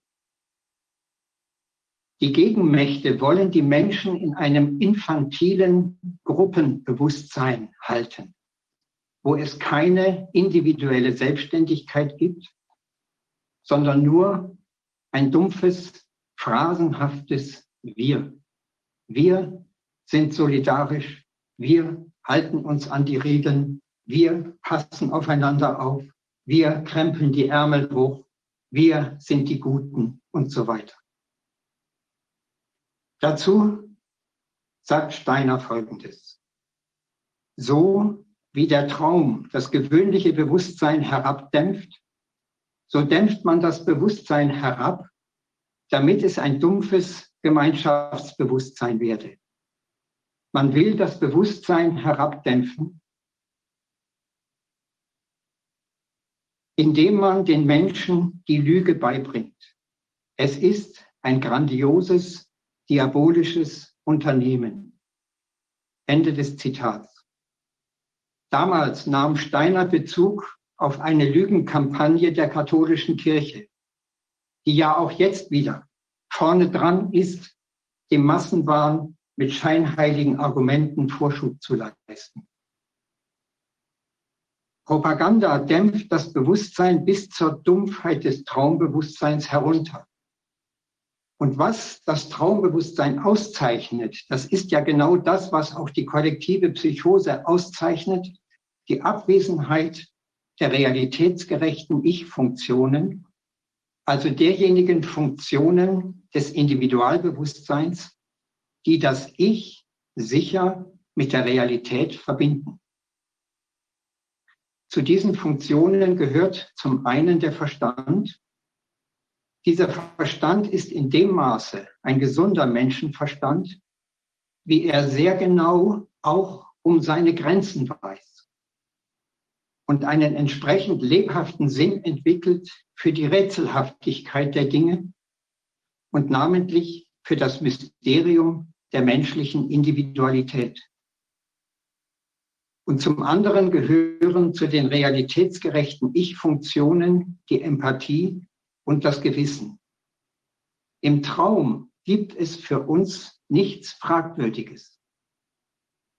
Weder etwas sachlich Fragwürdiges, noch etwas moralisch Fragwürdiges, weil die fragende Instanz schläft. Das ist ja gerade das Charakteristische des Traumbewusstseins, dass uns all das Irrationale und Widersprüchliche der Trauminhalte und das nicht selten Lieblose unseres Verhaltens im Traum überhaupt nicht auffällt. Damit wird vielleicht deutlich, in was für einer erbärmlichen und tragischen Geistesverfassung ein Mensch lebt, wenn er der Massenpsychose ausgeliefert ist. Lebt in Bezug auf alles, was mit der Propagandathematik zu tun hat. Und die Thematik der aktuellen Hygienepropaganda ist ja dermaßen genial gewählt, dass sie so gut wie keinen Lebensbereich ausspart. Ein solcher Mensch hat sich, wie Dietrich Bonhoeffer es ausdrückt, durch die Propaganda verdummen lassen. In einem kurzen Traktat von der Dummheit hat Bonhoeffer das Wesen und Erscheinungsbild dieser Menschen auf einmalig treffende Weise charakterisiert. Man müsste das im Ganzen vorlesen, aber ich will mich hier auf ein paar Sätze beschränken. Er schreibt, man spürt es geradezu im Gespräch mit ihm, dass man es gar nicht mit ihm selbst, mit ihm persönlich, sondern mit über ihn mächtig gewordenen Schlagworten, Parolen etc. zu tun hat. Er ist in einem Banne. Er ist verblendet. Er ist in seinem eigenen Wesen missbraucht, misshandelt. So zum willenlosen Instrument geworden, wird er auch zu allem Bösen fähig sein und zugleich unfähig, dies als Böses zu erkennen. Hier liegt die Gefahr eines diabolischen Missbrauchs. Ende des Zitats. Das führt ja unmittelbar zu der Frage nach der Schuldfähigkeit derjenigen Menschen, die in diesem Ausnahmezustand unter Umständen Mitmenschen schikaniert oder denunziert haben, die monatelang Kinder in der Schule misshandelt oder Menschen krank oder gar totgespritzt haben. Immer wieder müssen wir uns klar machen, diese Menschen stehen unter der Wirkung einer Droge die es ihnen unmöglich macht, einzusehen, dass sie unter der Wirkung einer Droge stehen. Nach Professor Matthias Desmet entwickeln in einer entsprechenden Massensituation etwa 30 Prozent der Menschen das Vollbild einer Massenpsychose. Weitere 40 Prozent übernehmen zwar die propagierten irrationalen Denk- und Verhaltensmuster, können aber dennoch bei Gelegenheit ihre aufgegebenen Ich-Funktionen reaktivieren. Diese zusammen 70 Prozent werden selbstverständlich weiterhin die Maske tragen, solange die Corona-Propaganda nicht aufhört. Und dass sie nicht aufhört, dafür sorgen Lauterbach und Co., indem sie demonstrativ über neue Killer-Varianten streiten neue Maßnahmen für den Herbst in Aussicht stellen und die ungespritzten Menschen in den Gesundheitsberufen verhöhnen, entrechten und peinigen. Und die restlichen 30 Prozent, sie behaupten sich gegenüber der Magie der Propaganda. Und in den meisten Fällen wohl deshalb, weil sie die von der Propaganda ausgehende Verführung zur Selbstaufgabe zur Aufgabe der realitätsgerechten Ich-Funktionen, denn diese Ich-Funktionen sind anstrengend, nicht als psychische Entlastung erleben, sondern als existenzielle Bedrohung. Man spürt, ich muss mich selber verleugnen, wenn ich mich einlasse auf das Narrativ. Aus der Geschichte wissen wir, dass es bei der Etablierung totalitärer Systeme darauf ankommt, wie jene 40 Prozent sich verhalten, die zunächst noch irgendwo zwischen Wach- und Traumzustand schweben.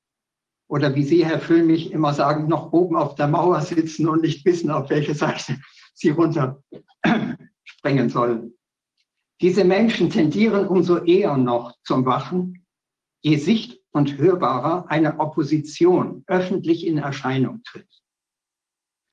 Selbst wenn sie sich über diese Opposition ärgern und den Demonstranten in der Innenstadt den Vogel zeigen, es wirkt, dass sie wahrnehmen, da ist eine Opposition. Und erst dann hat eine Regierung so richtig freie Hand, rücksichtslos durchzugreifen, wenn keine Opposition mehr wahrzunehmen ist.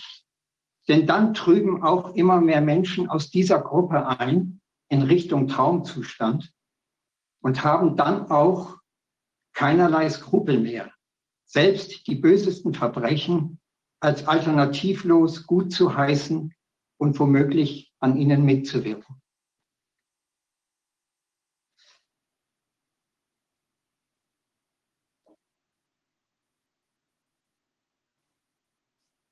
Du bist stumm, Rainer. Ja, hier hinter läuft so viel Musik, deswegen habe ich das versucht wegzudämmen. Aber Herr Küken, was ist mit denen, die wirklich verantwortlich sind? Also nicht die äh, Objekte, äh, äh, äh die, über die wir jetzt gerade gesprochen haben, die 40 Prozent, die vielleicht noch ansprechbar sind oder die 30, die nicht mehr ansprechbar sind. Ich glaube auch, dass man da, wenn es um die Schuldfähigkeit im juristischen Sinne geht, ähm, wenn, wenn das so eine Art äh, Traumzustand oder äh, unter Drogen setzen ist, da wird man nicht auf eine Schuldfähigkeit kommen können. Jedenfalls in den meisten Fällen nicht, weil das eben Menschen sind, die weder wissen, was sie tun, noch kontrollieren können, was sie tun. Das sind so die typischen Definitionsmerkmale für die Frage, ist jemand im juristischen Sinne schuldig oder nicht. Aber was ist mit denen, die dahinter stehen? Was ist mit denen, das müssen ja Soziologen, Psychologen, Psychiater äh, sein, die hier über Jahre äh, versucht haben, diese Propaganda, diesen Psychoterror äh, so zu optimieren, dass man das gewünschte Ziel, nämlich die völlige Kontrolle, erreicht. Was ist mit denen? Wie würden Sie die beurteilen? Das ist wahrscheinlich ein Studium für sich und da habe ich natürlich keine eigene Anschauung, weil ich äh, mhm. solchen Menschen noch nicht im Leben begegnet bin und mit ihnen nicht gefrühstückt habe. Mhm. Ähm, aber mit Sicherheit kann man sagen, dass auch sie in keinem Bewusstseinszustand sind, der einem gesunden, äh, ausgewogenen, seelischen, menschlichen äh, Gemütszustand entspricht auch diese, ich sage jetzt mal, ähm, elitäre Gesellschaft lebt in einem, in, in Vorstellungswelten, äh, die völlig abgehoben sind äh, von der Realität, äh, in der wir, äh, in der wir irgendwo versuchen, recht und schlicht zurechtzukommen. Sie haben ein bestimmtes Bild von uns und von unserer Realität, das aber überhaupt nicht übereinstimmt mit den tatsächlichen Verhältnissen. Und das wird auch letztlich der Schwachpunkt sein, an dem sie irgendwo ähm, scheitern werden, weil sie im Grunde nämlich von dem Menschen selbst, und darauf würde ich dann nachher noch ein bisschen eingehen, äh, eigentlich überhaupt keinen Begriff haben. Was eigentlich, weil der Mensch ist eben unberechenbar und sie wollen das Berechenbare. Und sie holen all ihre Sicherheit daraus, äh, zu überwachen, äh, zu modulieren, zu, zu angeblich irgendwelche Dinge vorauszusagen und dann alle festzulegen auf diese Prognosen und so weiter. Sie brauchen diese Sicherheit und sie, also die, die Zwischen, die Zwischenschicht äh, sind ja unsere Politiker, die irgendwo zwischen uns und denen da oben rangieren und äh, die einfach, ich würde sagen, seit Jahrzehnten gewohnt sind, dass sie mit jeder Lüge durchkommen und die sich auch jetzt überhaupt nicht vorstellen können, dass das, dass das einmal nicht äh, klappen könnte. Und, und die zwei Jahre geben ihnen ja auch erstmal zunächst recht. Es ist ja unvorstellbar, womit sie durchgekommen sind. Ohne Wenn und Aber. Ja. Also das, das, sind, das sind natürlich Phänomene. Und dass sie durchkommen, dass die da oben durchkommen, dass die in der Mittelschicht mitmachen, das alles funktioniert nur dadurch, dass die Massen mitmachen. Ja. Und das ist eben das, das Pseudodemokratische, dass so wie ein, ein Bundestagsabgeordneter äh, vor der Abstimmung äh, zur Impfpflicht angerufen worden ist, ja, er würde eigentlich ja äh, gegen die Impfpflicht stimmen, aber er muss sich dem Wählerwillen beugen. Ja, also so ein, ein, ein Wahnsinn. Und, und, aber natürlich, wenn man die Masse hypnotisiert oder wie auch immer man das nennen will, dann ist der Wählerwille und ich bin überzeugt, wenn, wenn wir, wenn irgendwas Schlimmes passiert und, und man, man pusht das, dass äh, die, die Todesstrafe wieder eingeführt wird, dann haben wir in zehn Wochen die Todesstrafe wieder in Deutschland. Das, das ist alles machbar, alles. Fürchte ich auch. Also ich habe ähm, ich hab da einen Menschen insbesondere äh, im Blick. Und zwar ist das ein eigentlich ein Historiker, ein äh, Professor angeblich für Geschichte, Harari heißt der, ein Israeli ist das, also Sie kennen ihn auch.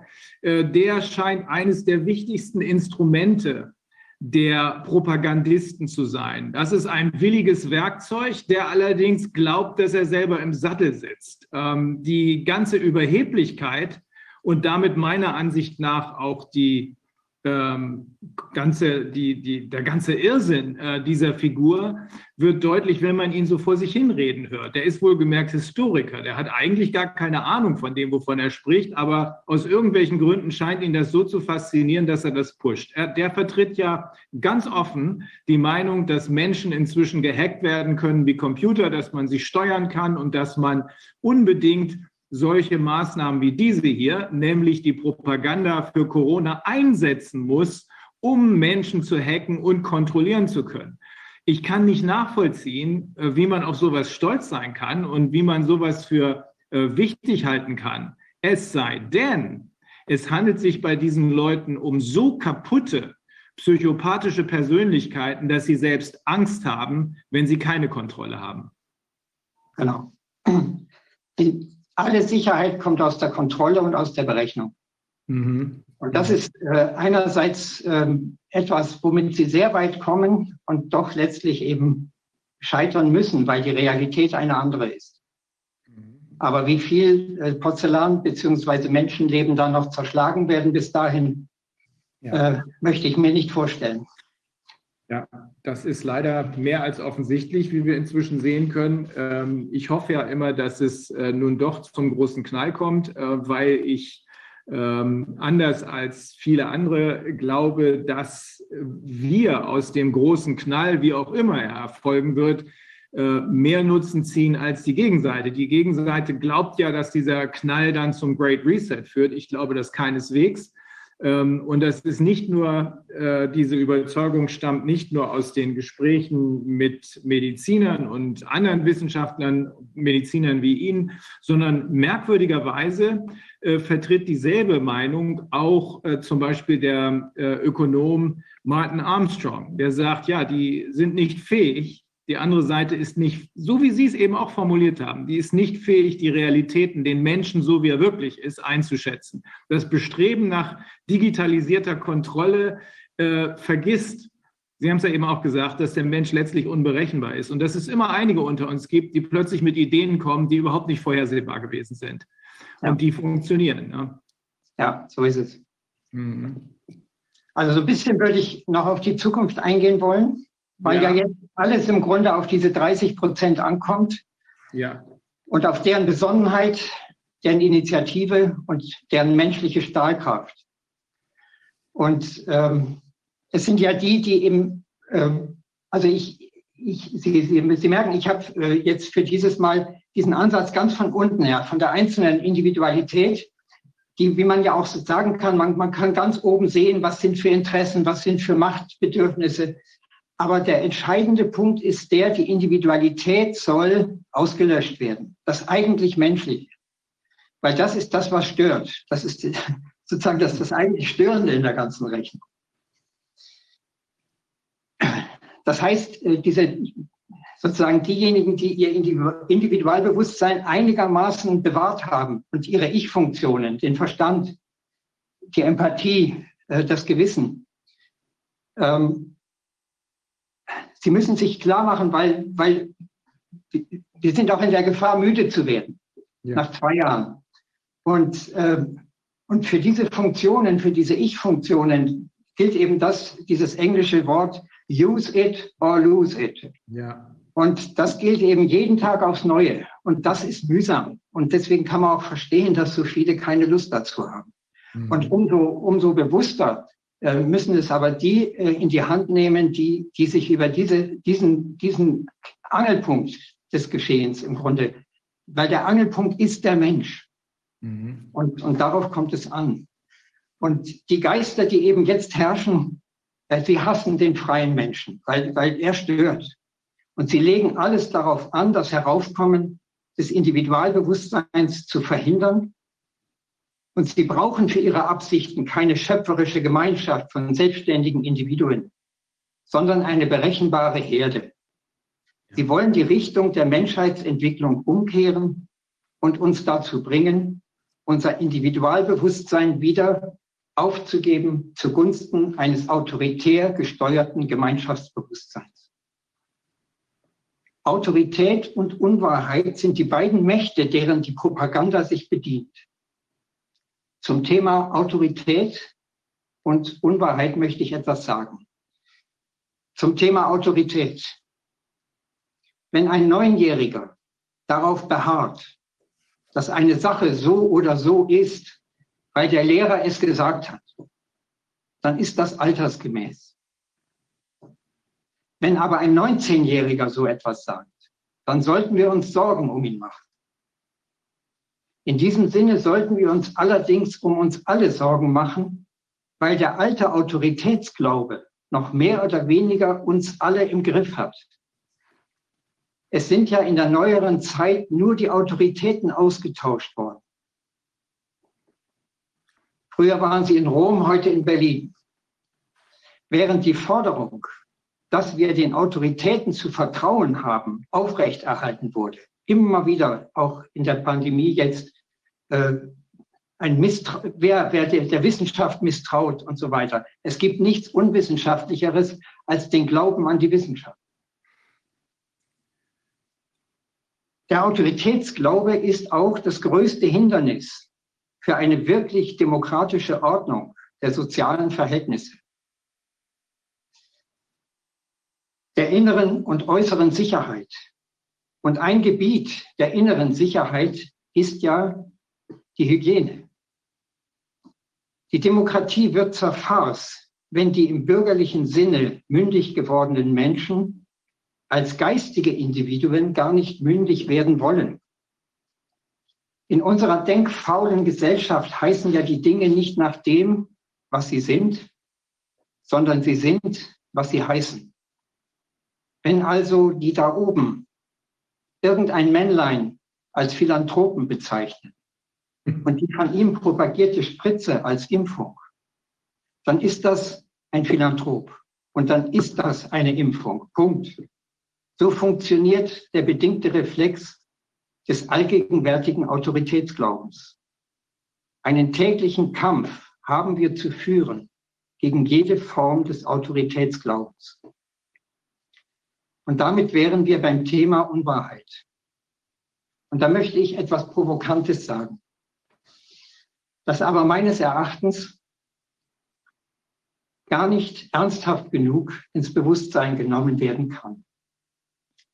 Wenn wir das heute allgemeingültige medizinische Wissen und Können der Universitäten als Humanmedizin ausgeben, dann ist das eine Unwahrheit. Warum? Weil das wirkliche Humane, das reale Menschliche in allgemeingültiger Form gar nicht vorkommt.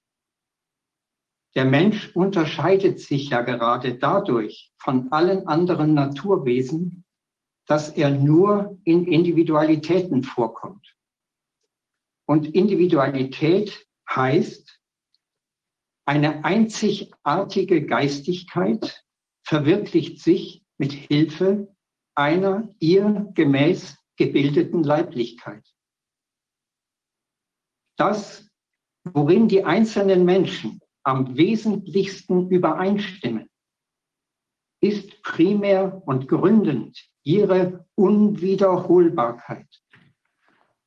Doch genau diese Unwiederholbarkeit wird von der herrschenden Wissenschaftsrichtung ignoriert, indem sie das Gegenteil, die Wiederholbarkeit oder Reproduzierbarkeit zur allein maßgeblichen Richtschnur ihrer Forschung gemacht hat. Wie die Mechanik, so will man auch die Humanwissenschaften auf allgemein gültigen Gesetzen aufbauen. Wenn ich menschliche Phänomene zum Beispiel statistisch untersuchen will, dann muss ich nicht nur bei meinem Untersuchungsobjekt vom Individuellen und damit vom Menschlichen absehen, sondern auch bei mir selbst. Und dann bleibt nichts mehr übrig als eine Herde und ein Untersucher, der bei der Untersuchung der Herde sein Menschsein verleugnet. Statistiken haben durchaus ihren Wert, aber nur im Rahmen einer Betrachtung, die die Eigenart und Eigentümlichkeit des einzelnen Menschen nie aus dem Auge verliert. Jede Wahrnehmung, jedes Urteil und jede Maßnahme im Bereich des Menschlichen muss von individuell verantworteter Menschlichkeit getragen sein, in unbedingter Ehrfurcht vor der menschlichen Individualität. Wer in dieser Gesinnung einen Satz hört wie den von Angela Merkel vom Mai 2020, dieses Virus ist eine Zumutung für unsere Demokratie, der wird sich unmittelbar empören müssen über die verlogene Menschenverachtung dieser gezielt irreführenden Behauptung. Dahin müssen wir es bringen, vollmenschlich urteilsfähig zu werden gegenüber den Aussagen der wissenschaftlichen und politischen Autoritäten. Und in diesem Bemühen, urteilsfähig zu werden, könnte sich dann auch dem einen oder anderen der eigentliche Wert der Anthroposophie erschließen. Denn ihr wirklicher Wert liegt nicht in dem medizinischen, pädagogischen oder sonstigen Wissen, das man von einer Autorität namens Steiner entgegennimmt. Der Philosoph Henri Bergson hat einmal auf die bedenkliche Tatsache hingewiesen, dass unsere Logik noch vorwiegend eine Logik der festen Körper ist. Und diese Logik der festen Körper ist ja dem Flüssigen des Lebens ebenso wenig gewachsen wie dem Schöpferischen des Menschlichen. Steiner hat die anthroposophischen Gedanken so geformt, dass sie uns als Übungsmaterial dienen können. So kann man im aktiven Umgang mit diesen Gedanken das eigene Denken einüben in die Logik des Lebendigen, in die Logik des Tierischen, in die Logik des Menschlichen, in die Logik des Sozialen und so weiter. Heute zwingt man noch unterschiedslos alles unter das Diktat der Logik der festen Körper, wodurch man die Natur zu einem blinden Mechanismus und den Menschen zu einer berechenbaren Maschine macht, die man nach Belieben manipulieren und umprogrammieren kann. Hier haben wir also einen immensen wissenschaftlichen Nachholbedarf, wenn wir verhindern wollen, dass uns das Menschliche endgültig mit pseudowissenschaftlichen Argumenten wegrationalisiert wird. Und von hier aus ist auch die menschliche Gemeinschaft neu zu denken. Die neue Normalität will uns ja mit einer Gesellschaftsform beglücken, in der wir unsere Individualität aufgeben sollen, in der wir uns dem Geist der Gemeinschaft unterwerfen sollen und den Anführer der Gemeinschaft als den Stellvertreter dieses Gemeinschaftsgeistes anerkennen sollen. Wenn ein hiesiger Zeitungsschreiber anlässlich der Wiederwahl Steinmeiers diesen Steinmeier als das Gewissen der Nation bezeichnet, dann will er uns damit klar machen, dass wir das Diktum einer staatlichen Autorität höher zu bewerten haben als unser individuelles Gewissen. Eine gesunde Gemeinschaft oder Gesellschaft wird dagegen nur aus innerlich selbstständigen Menschen bestehen können, die sich konkret für die Individualität ihrer Mitmenschen interessieren. Da wird sich in jeder Menschenseele ein nie fertig werdendes Bild der ganzen Gemeinschaft bilden und der Einzelne wird aus sich heraus die Mittel und Wege finden, sich in die Gemeinschaft einzubringen. Und einen ganz wichtigen Punkt möchte ich zum Schluss noch ansprechen.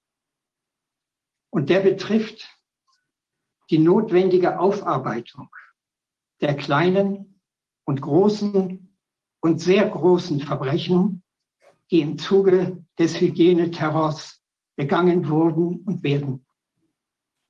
Wie sollen wir umgehen mit all dem Bösen, das Menschen in der engeren und weiteren Umgebung, Menschen von da ganz oben bis ganz hier unten, uns und Millionen anderen angetan haben und vor allem den Kindern angetan haben und noch immer antun. Der berechtigte Zorn darüber ist groß. Und all die Gräueltaten einfach so mal eben zu verzeihen, ist weder möglich noch angezeigt. Und da möchte ich auf eine Grundidee Steiners hinweisen, die, wenn man entsprechend mit ihr schwanger geht, einerseits die soziale Bedeutung des kommenden Individualbewusstseins aufzeigen kann und andererseits der notwendigen Empörung eine gedeihliche Richtung geben kann. Bevor ich aber Steiner zitiere, will ich kurz etwas noch vorausschicken. Wenn jemand eine so richtige Schweinerei begeht oder sich schweinisch verhält, dann fällen wir sehr leicht das Urteil, das ist ein Schwein. Und vielleicht beschimpfen wir ihn auch mit den Worten, du Schwein. Wir könnten das aber auch anders machen und uns selber bei solchen Urteilen etwas auf die Finger schauen. Wenn ich zu einem Menschen du Schwein oder du Angsthase sage, dann habe ich das Kind mit dem Bade ausgeschüttet. Dann habe ich ihn als Mensch ausgelöscht und sehe nur noch das Schwein oder den Angsthasen. Es soll eine Sprache geben, ich habe noch nicht herausgefunden, welche das ist. In der schimpft man nicht du Schwein, sondern dein Schwein. Und nicht du Esel, sondern dein Esel. Da unterscheidet man also zwischen dem Menschen und dem Unguten, das er an sich hat oder getan hat. Und in diesem Sinne sagt nun Steiner Folgendes. Ich zitiere. Wenn die Menschen einmal jenen großen, gewaltigen Unterschied verstehen werden, der da besteht zwischen Menschenliebe und Hass auf die Untaten, die den Menschen anfallen, dann wird ein richtiges Verhältnis von Mensch zu Mensch sich einstellen. Wir haben, wenn wir unserer innersten menschlichen Natur folgen, niemals die Möglichkeit, einen Menschen zu hassen. Wir haben selbstverständlich viele Veranlassung, menschliche Verbrechen, Untaten, menschliche Charakterschwäche, menschliche Charakterlosigkeit zu hassen. Der große Irrtum, den wir im sozialen Verhalten begehen, besteht dann in der Regel darin, dass wir dasjenige, was wir der Untat und dem Verbrechen entgegenbringen sollen, auf den Menschen übertragen. Wir tun es heute instinktiv, müssen uns aber dessen bewusst sein, dass die neuere Entwicklung der Menschheit in der Linie liegt, zu trennen zwischen dem Hass gegenüber der Untat und der Liebe, die man zu dem Menschen trotzdem empfindet. Ende des Zitats. Für die aktuelle Situation übersetze ich mir das zunächst einmal so. Wir werden uns vor zwei Formen der Lieblosigkeit zu hüten haben. Die eine Form der Lieblosigkeit wäre die, dass wir der Rachsucht einfach freien Lauf ließen. Und die andere Form der Lieblosigkeit wäre gleichsam das Gegenteil, dass wir feige einen Schleier über alles zögen und aus, aus Angst vor neuem Unfrieden davor zurückschreckten, die Täter mit ihren Taten wahrheitsgemäß zu konfrontieren. Soweit wollte ich es bringen mit dem, was ich mir vorgenommen habe. Ja, ich finde das sehr interessant, ähm, Herr Dr. Küken. Ich, ähm, ich fühle mich auch von den, von den Arbeiten von Steiner sehr angesprochen. Mein Großvater war ein homöopathischer Arzt und ich finde die Bedeutung von dieser ganzen Homöopathie auch in der Behandlung äh, kann man gar nicht äh, unterschätzen. Und es ist auch bemerkenswert, dass eben auch ja gerade gegen diese Behandlungsformen auch ähm, also Aktivitäten laufen, das alles zu marginalisieren und irgendwie äh, gegebenenfalls zu, zu verbieten. Ich glaube, es ist wirklich wichtig, dass wir in unsere Individualität gehen und dass wir mh, hm, aber nicht auch in so eine hedonistische Individualität, die den anderen gar nicht sieht. Ich glaube, es ist wirklich so eine in sich ruhende Individualität, die aber dazu führt, dass ich den anderen trotzdem auch wahrnehmen kann, auch mit seiner Fehlerhaftigkeit. Aber ich glaube, dass man auch selbst für, äh, für sich in Anspruch nehmen kann, dass man auch genauso gesehen wird und dass es auch nicht so ist, dass die anderen ähm, irgendwie, naja, in dieser, wie will man sagen, Ansprüchlichkeit dann wiederum an, an das Gegenüber, was das jetzt alles leisten soll oder so. Also wissen Sie, ich glaube, es ist wichtig, dass jeder in die Kraft kommt, das zu tun, was er zu tun kann, aber ohne von dem anderen die Kraft so energieräuberartig irgendwie auch zu erwarten und, und abzuschöpfen. Also ich glaube, das, ich weiß nicht, vielleicht ist etwas unklar ausgedrückt, aber es ist so mein Gefühl nach dem, was Sie gesagt haben. Ich glaube, es ist schon wichtig, dass wir, natürlich wird man sich überlegen müssen, auch wie man umgeht mit den ganzen Sachen, die da jetzt passiert sind. Aber ich glaube, im Moment ist noch sehr wichtig, dass man überhaupt erstmal allen bewusst macht, was hier eigentlich passiert ist und auch die ganze ähm, Monstrosität, ähm, also unabhängig davon, was man jetzt zu dem einzelnen Menschen denkt, aber dass die eben einfach erstmal ans Tageslicht kommt und man schon auch die Menschen sehen muss, auch in ihrer ja auch in der Schuld, die sie teilweise auf sich oder viele auf sich geladen haben und eben dann ähm, da auch eine Möglichkeit entsteht bei denen, das vielleicht auch zu erkennen und auch entsprechend sich vielleicht auch wiedergutmachend zumindest zu versuchen zu verhalten. Also ich glaube, da wird man noch einen langen Weg gehen müssen, bis man da tatsächlich zu einer Befriedung der Gesellschaft äh, kommen kann. Aber es ist auf jeden Fall wichtig, dass erstmal der Finger in die Wunde gelegt wird und dass alle auch diese schwerende Wunde erkennen und eben entsprechend auch dann sich dazu verhalten können, weil im Moment ist es ja so stark noch unter den Teppich gekehrt bei vielen, die es ja nicht sehen können, nicht sehen wollen. Und ich glaube, dieser Erwachens- und auch Erschreckensprozess muss erstmal wirklich von allem, jedem Einzelnen durchlaufen werden. Ja, bei jedem anders wahrscheinlich.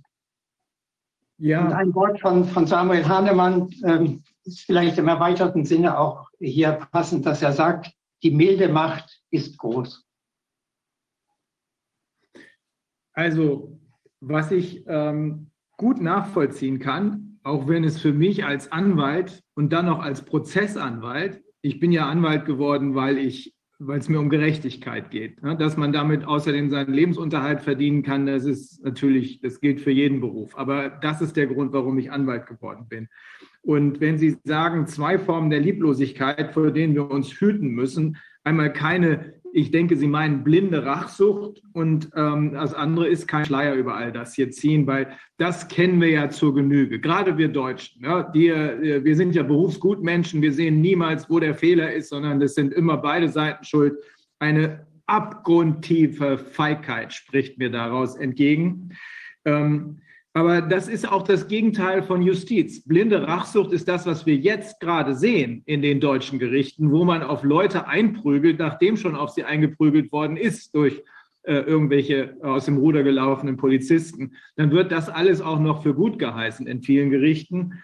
Ähm, das Entscheidende wird wohl sein, die ganze Wahrheit ans Licht zu bringen. Es darf auf keinen Fall ein Schleier drüber gezogen werden. Die ganze Wahrheit ans Licht zu bringen. Und dann kann man ja immer noch sehen, wie man mit einzelnen Personen umgeht. Ähm, ich äh, kann es mir noch gar nicht vorstellen. Ich kann mir allerdings gut vorstellen, wie man mit einzelnen ja, Konzernen umgeht. Die werden schlichtweg äh, ihres Vermögens beraubt im positiven Sinne, weil wer hier mitgespielt hat, dem darf nichts mehr übrig bleiben. Diese Pharmakonzerne, diese Finanzkonzerne, diese Tech-Konzerne, die brauchen wir. Wir brauchen deren Vermögen, um eine neue Gesellschaft aufzubauen, auch zum Beispiel, um vernünftig forschen zu können äh, in der Frage, wie kriegen wir den Dreck wieder aus den Körpern der Menschen raus. Also die werden, diese, diese Unternehmen werden aus meiner Sicht nicht überleben können. Einzelne Menschen, da sehe ich das anders. Da glaube ich auch gar nicht, dass wir uns als Menschen so äh, groß darauf konzentrieren müssen, weil ich denke, wenn es knallt, dann wird es so knallen, dass es auch diese Leute erwischt.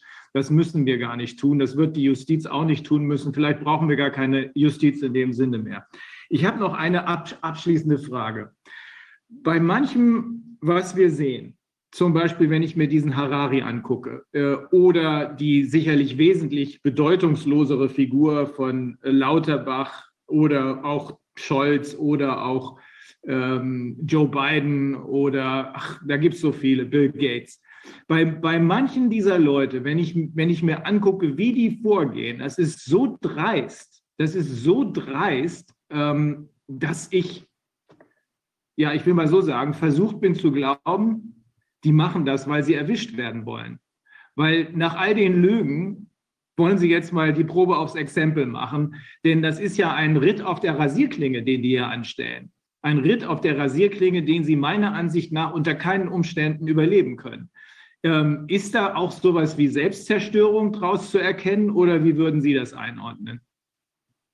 Also wenn ich nochmal von der Massenpsychologie ausgehe, dann ist jede ähm, kleinste ähm, Vorsicht oder Zurücknahme der Dreistigkeit Selbstmord.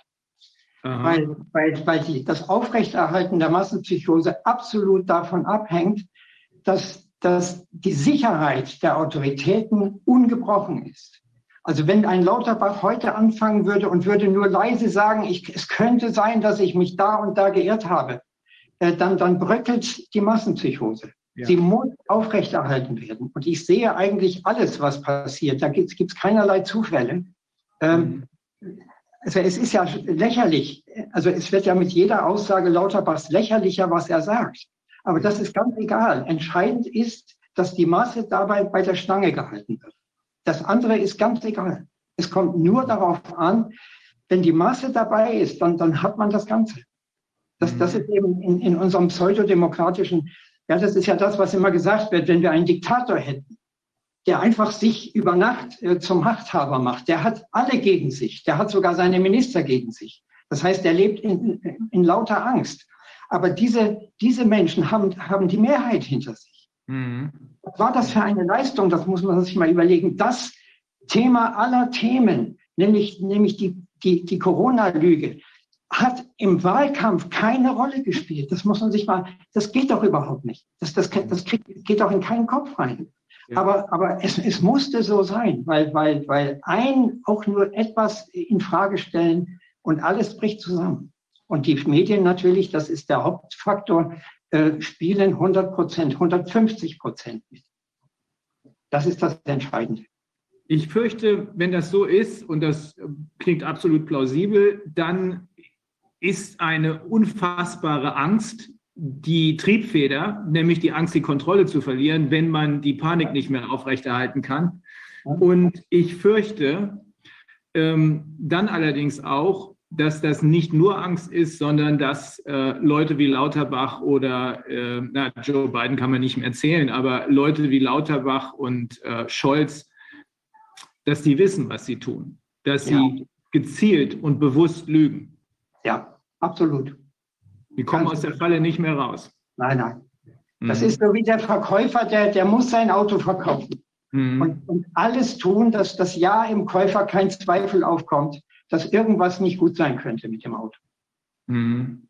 Das, ist, das ist eine reine Verkaufspsychologie. Mhm. Also, das ist meine traurige Einschätzung.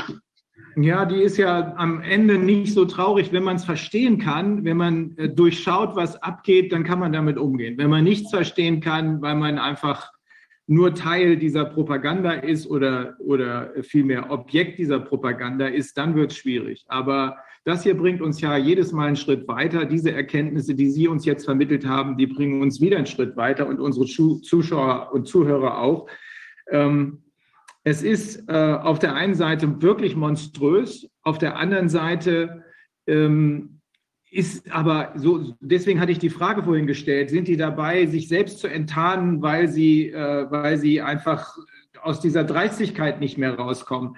Ähm, es zeigt mir jedenfalls, dass das nicht mehr lange gut gehen kann. Es ist äh, das Ende der Fahnenstange. Der Wahnsinn ist inzwischen so irre, dass auch immer mehr Leute aus den 40 Prozent äh, sehen, was für einen unfassbaren Stoß der Lauterbach von sich gibt.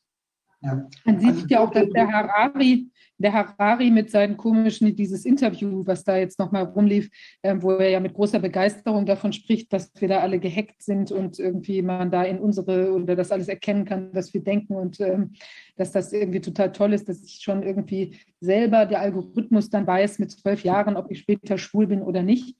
Äh, das also so einem zu verkaufen, das ist absurd, ja. Und ich glaube, ähm, da spricht ja aus meiner Sicht auch eine ganz große Verzweiflung draus, dass sie eben wissen, dass sie eigentlich nur mit einer Kontrolle, genau dieses, also mit so einer intensiven Kontrolle, wo er auch noch begeistert sagt, dass es in den Körper eindringt, ja unter, unter der Haut sitzt und wie auch immer das dann sein soll, weil das Literare, also ich meine, übertragen meint oder eben tatsächlich.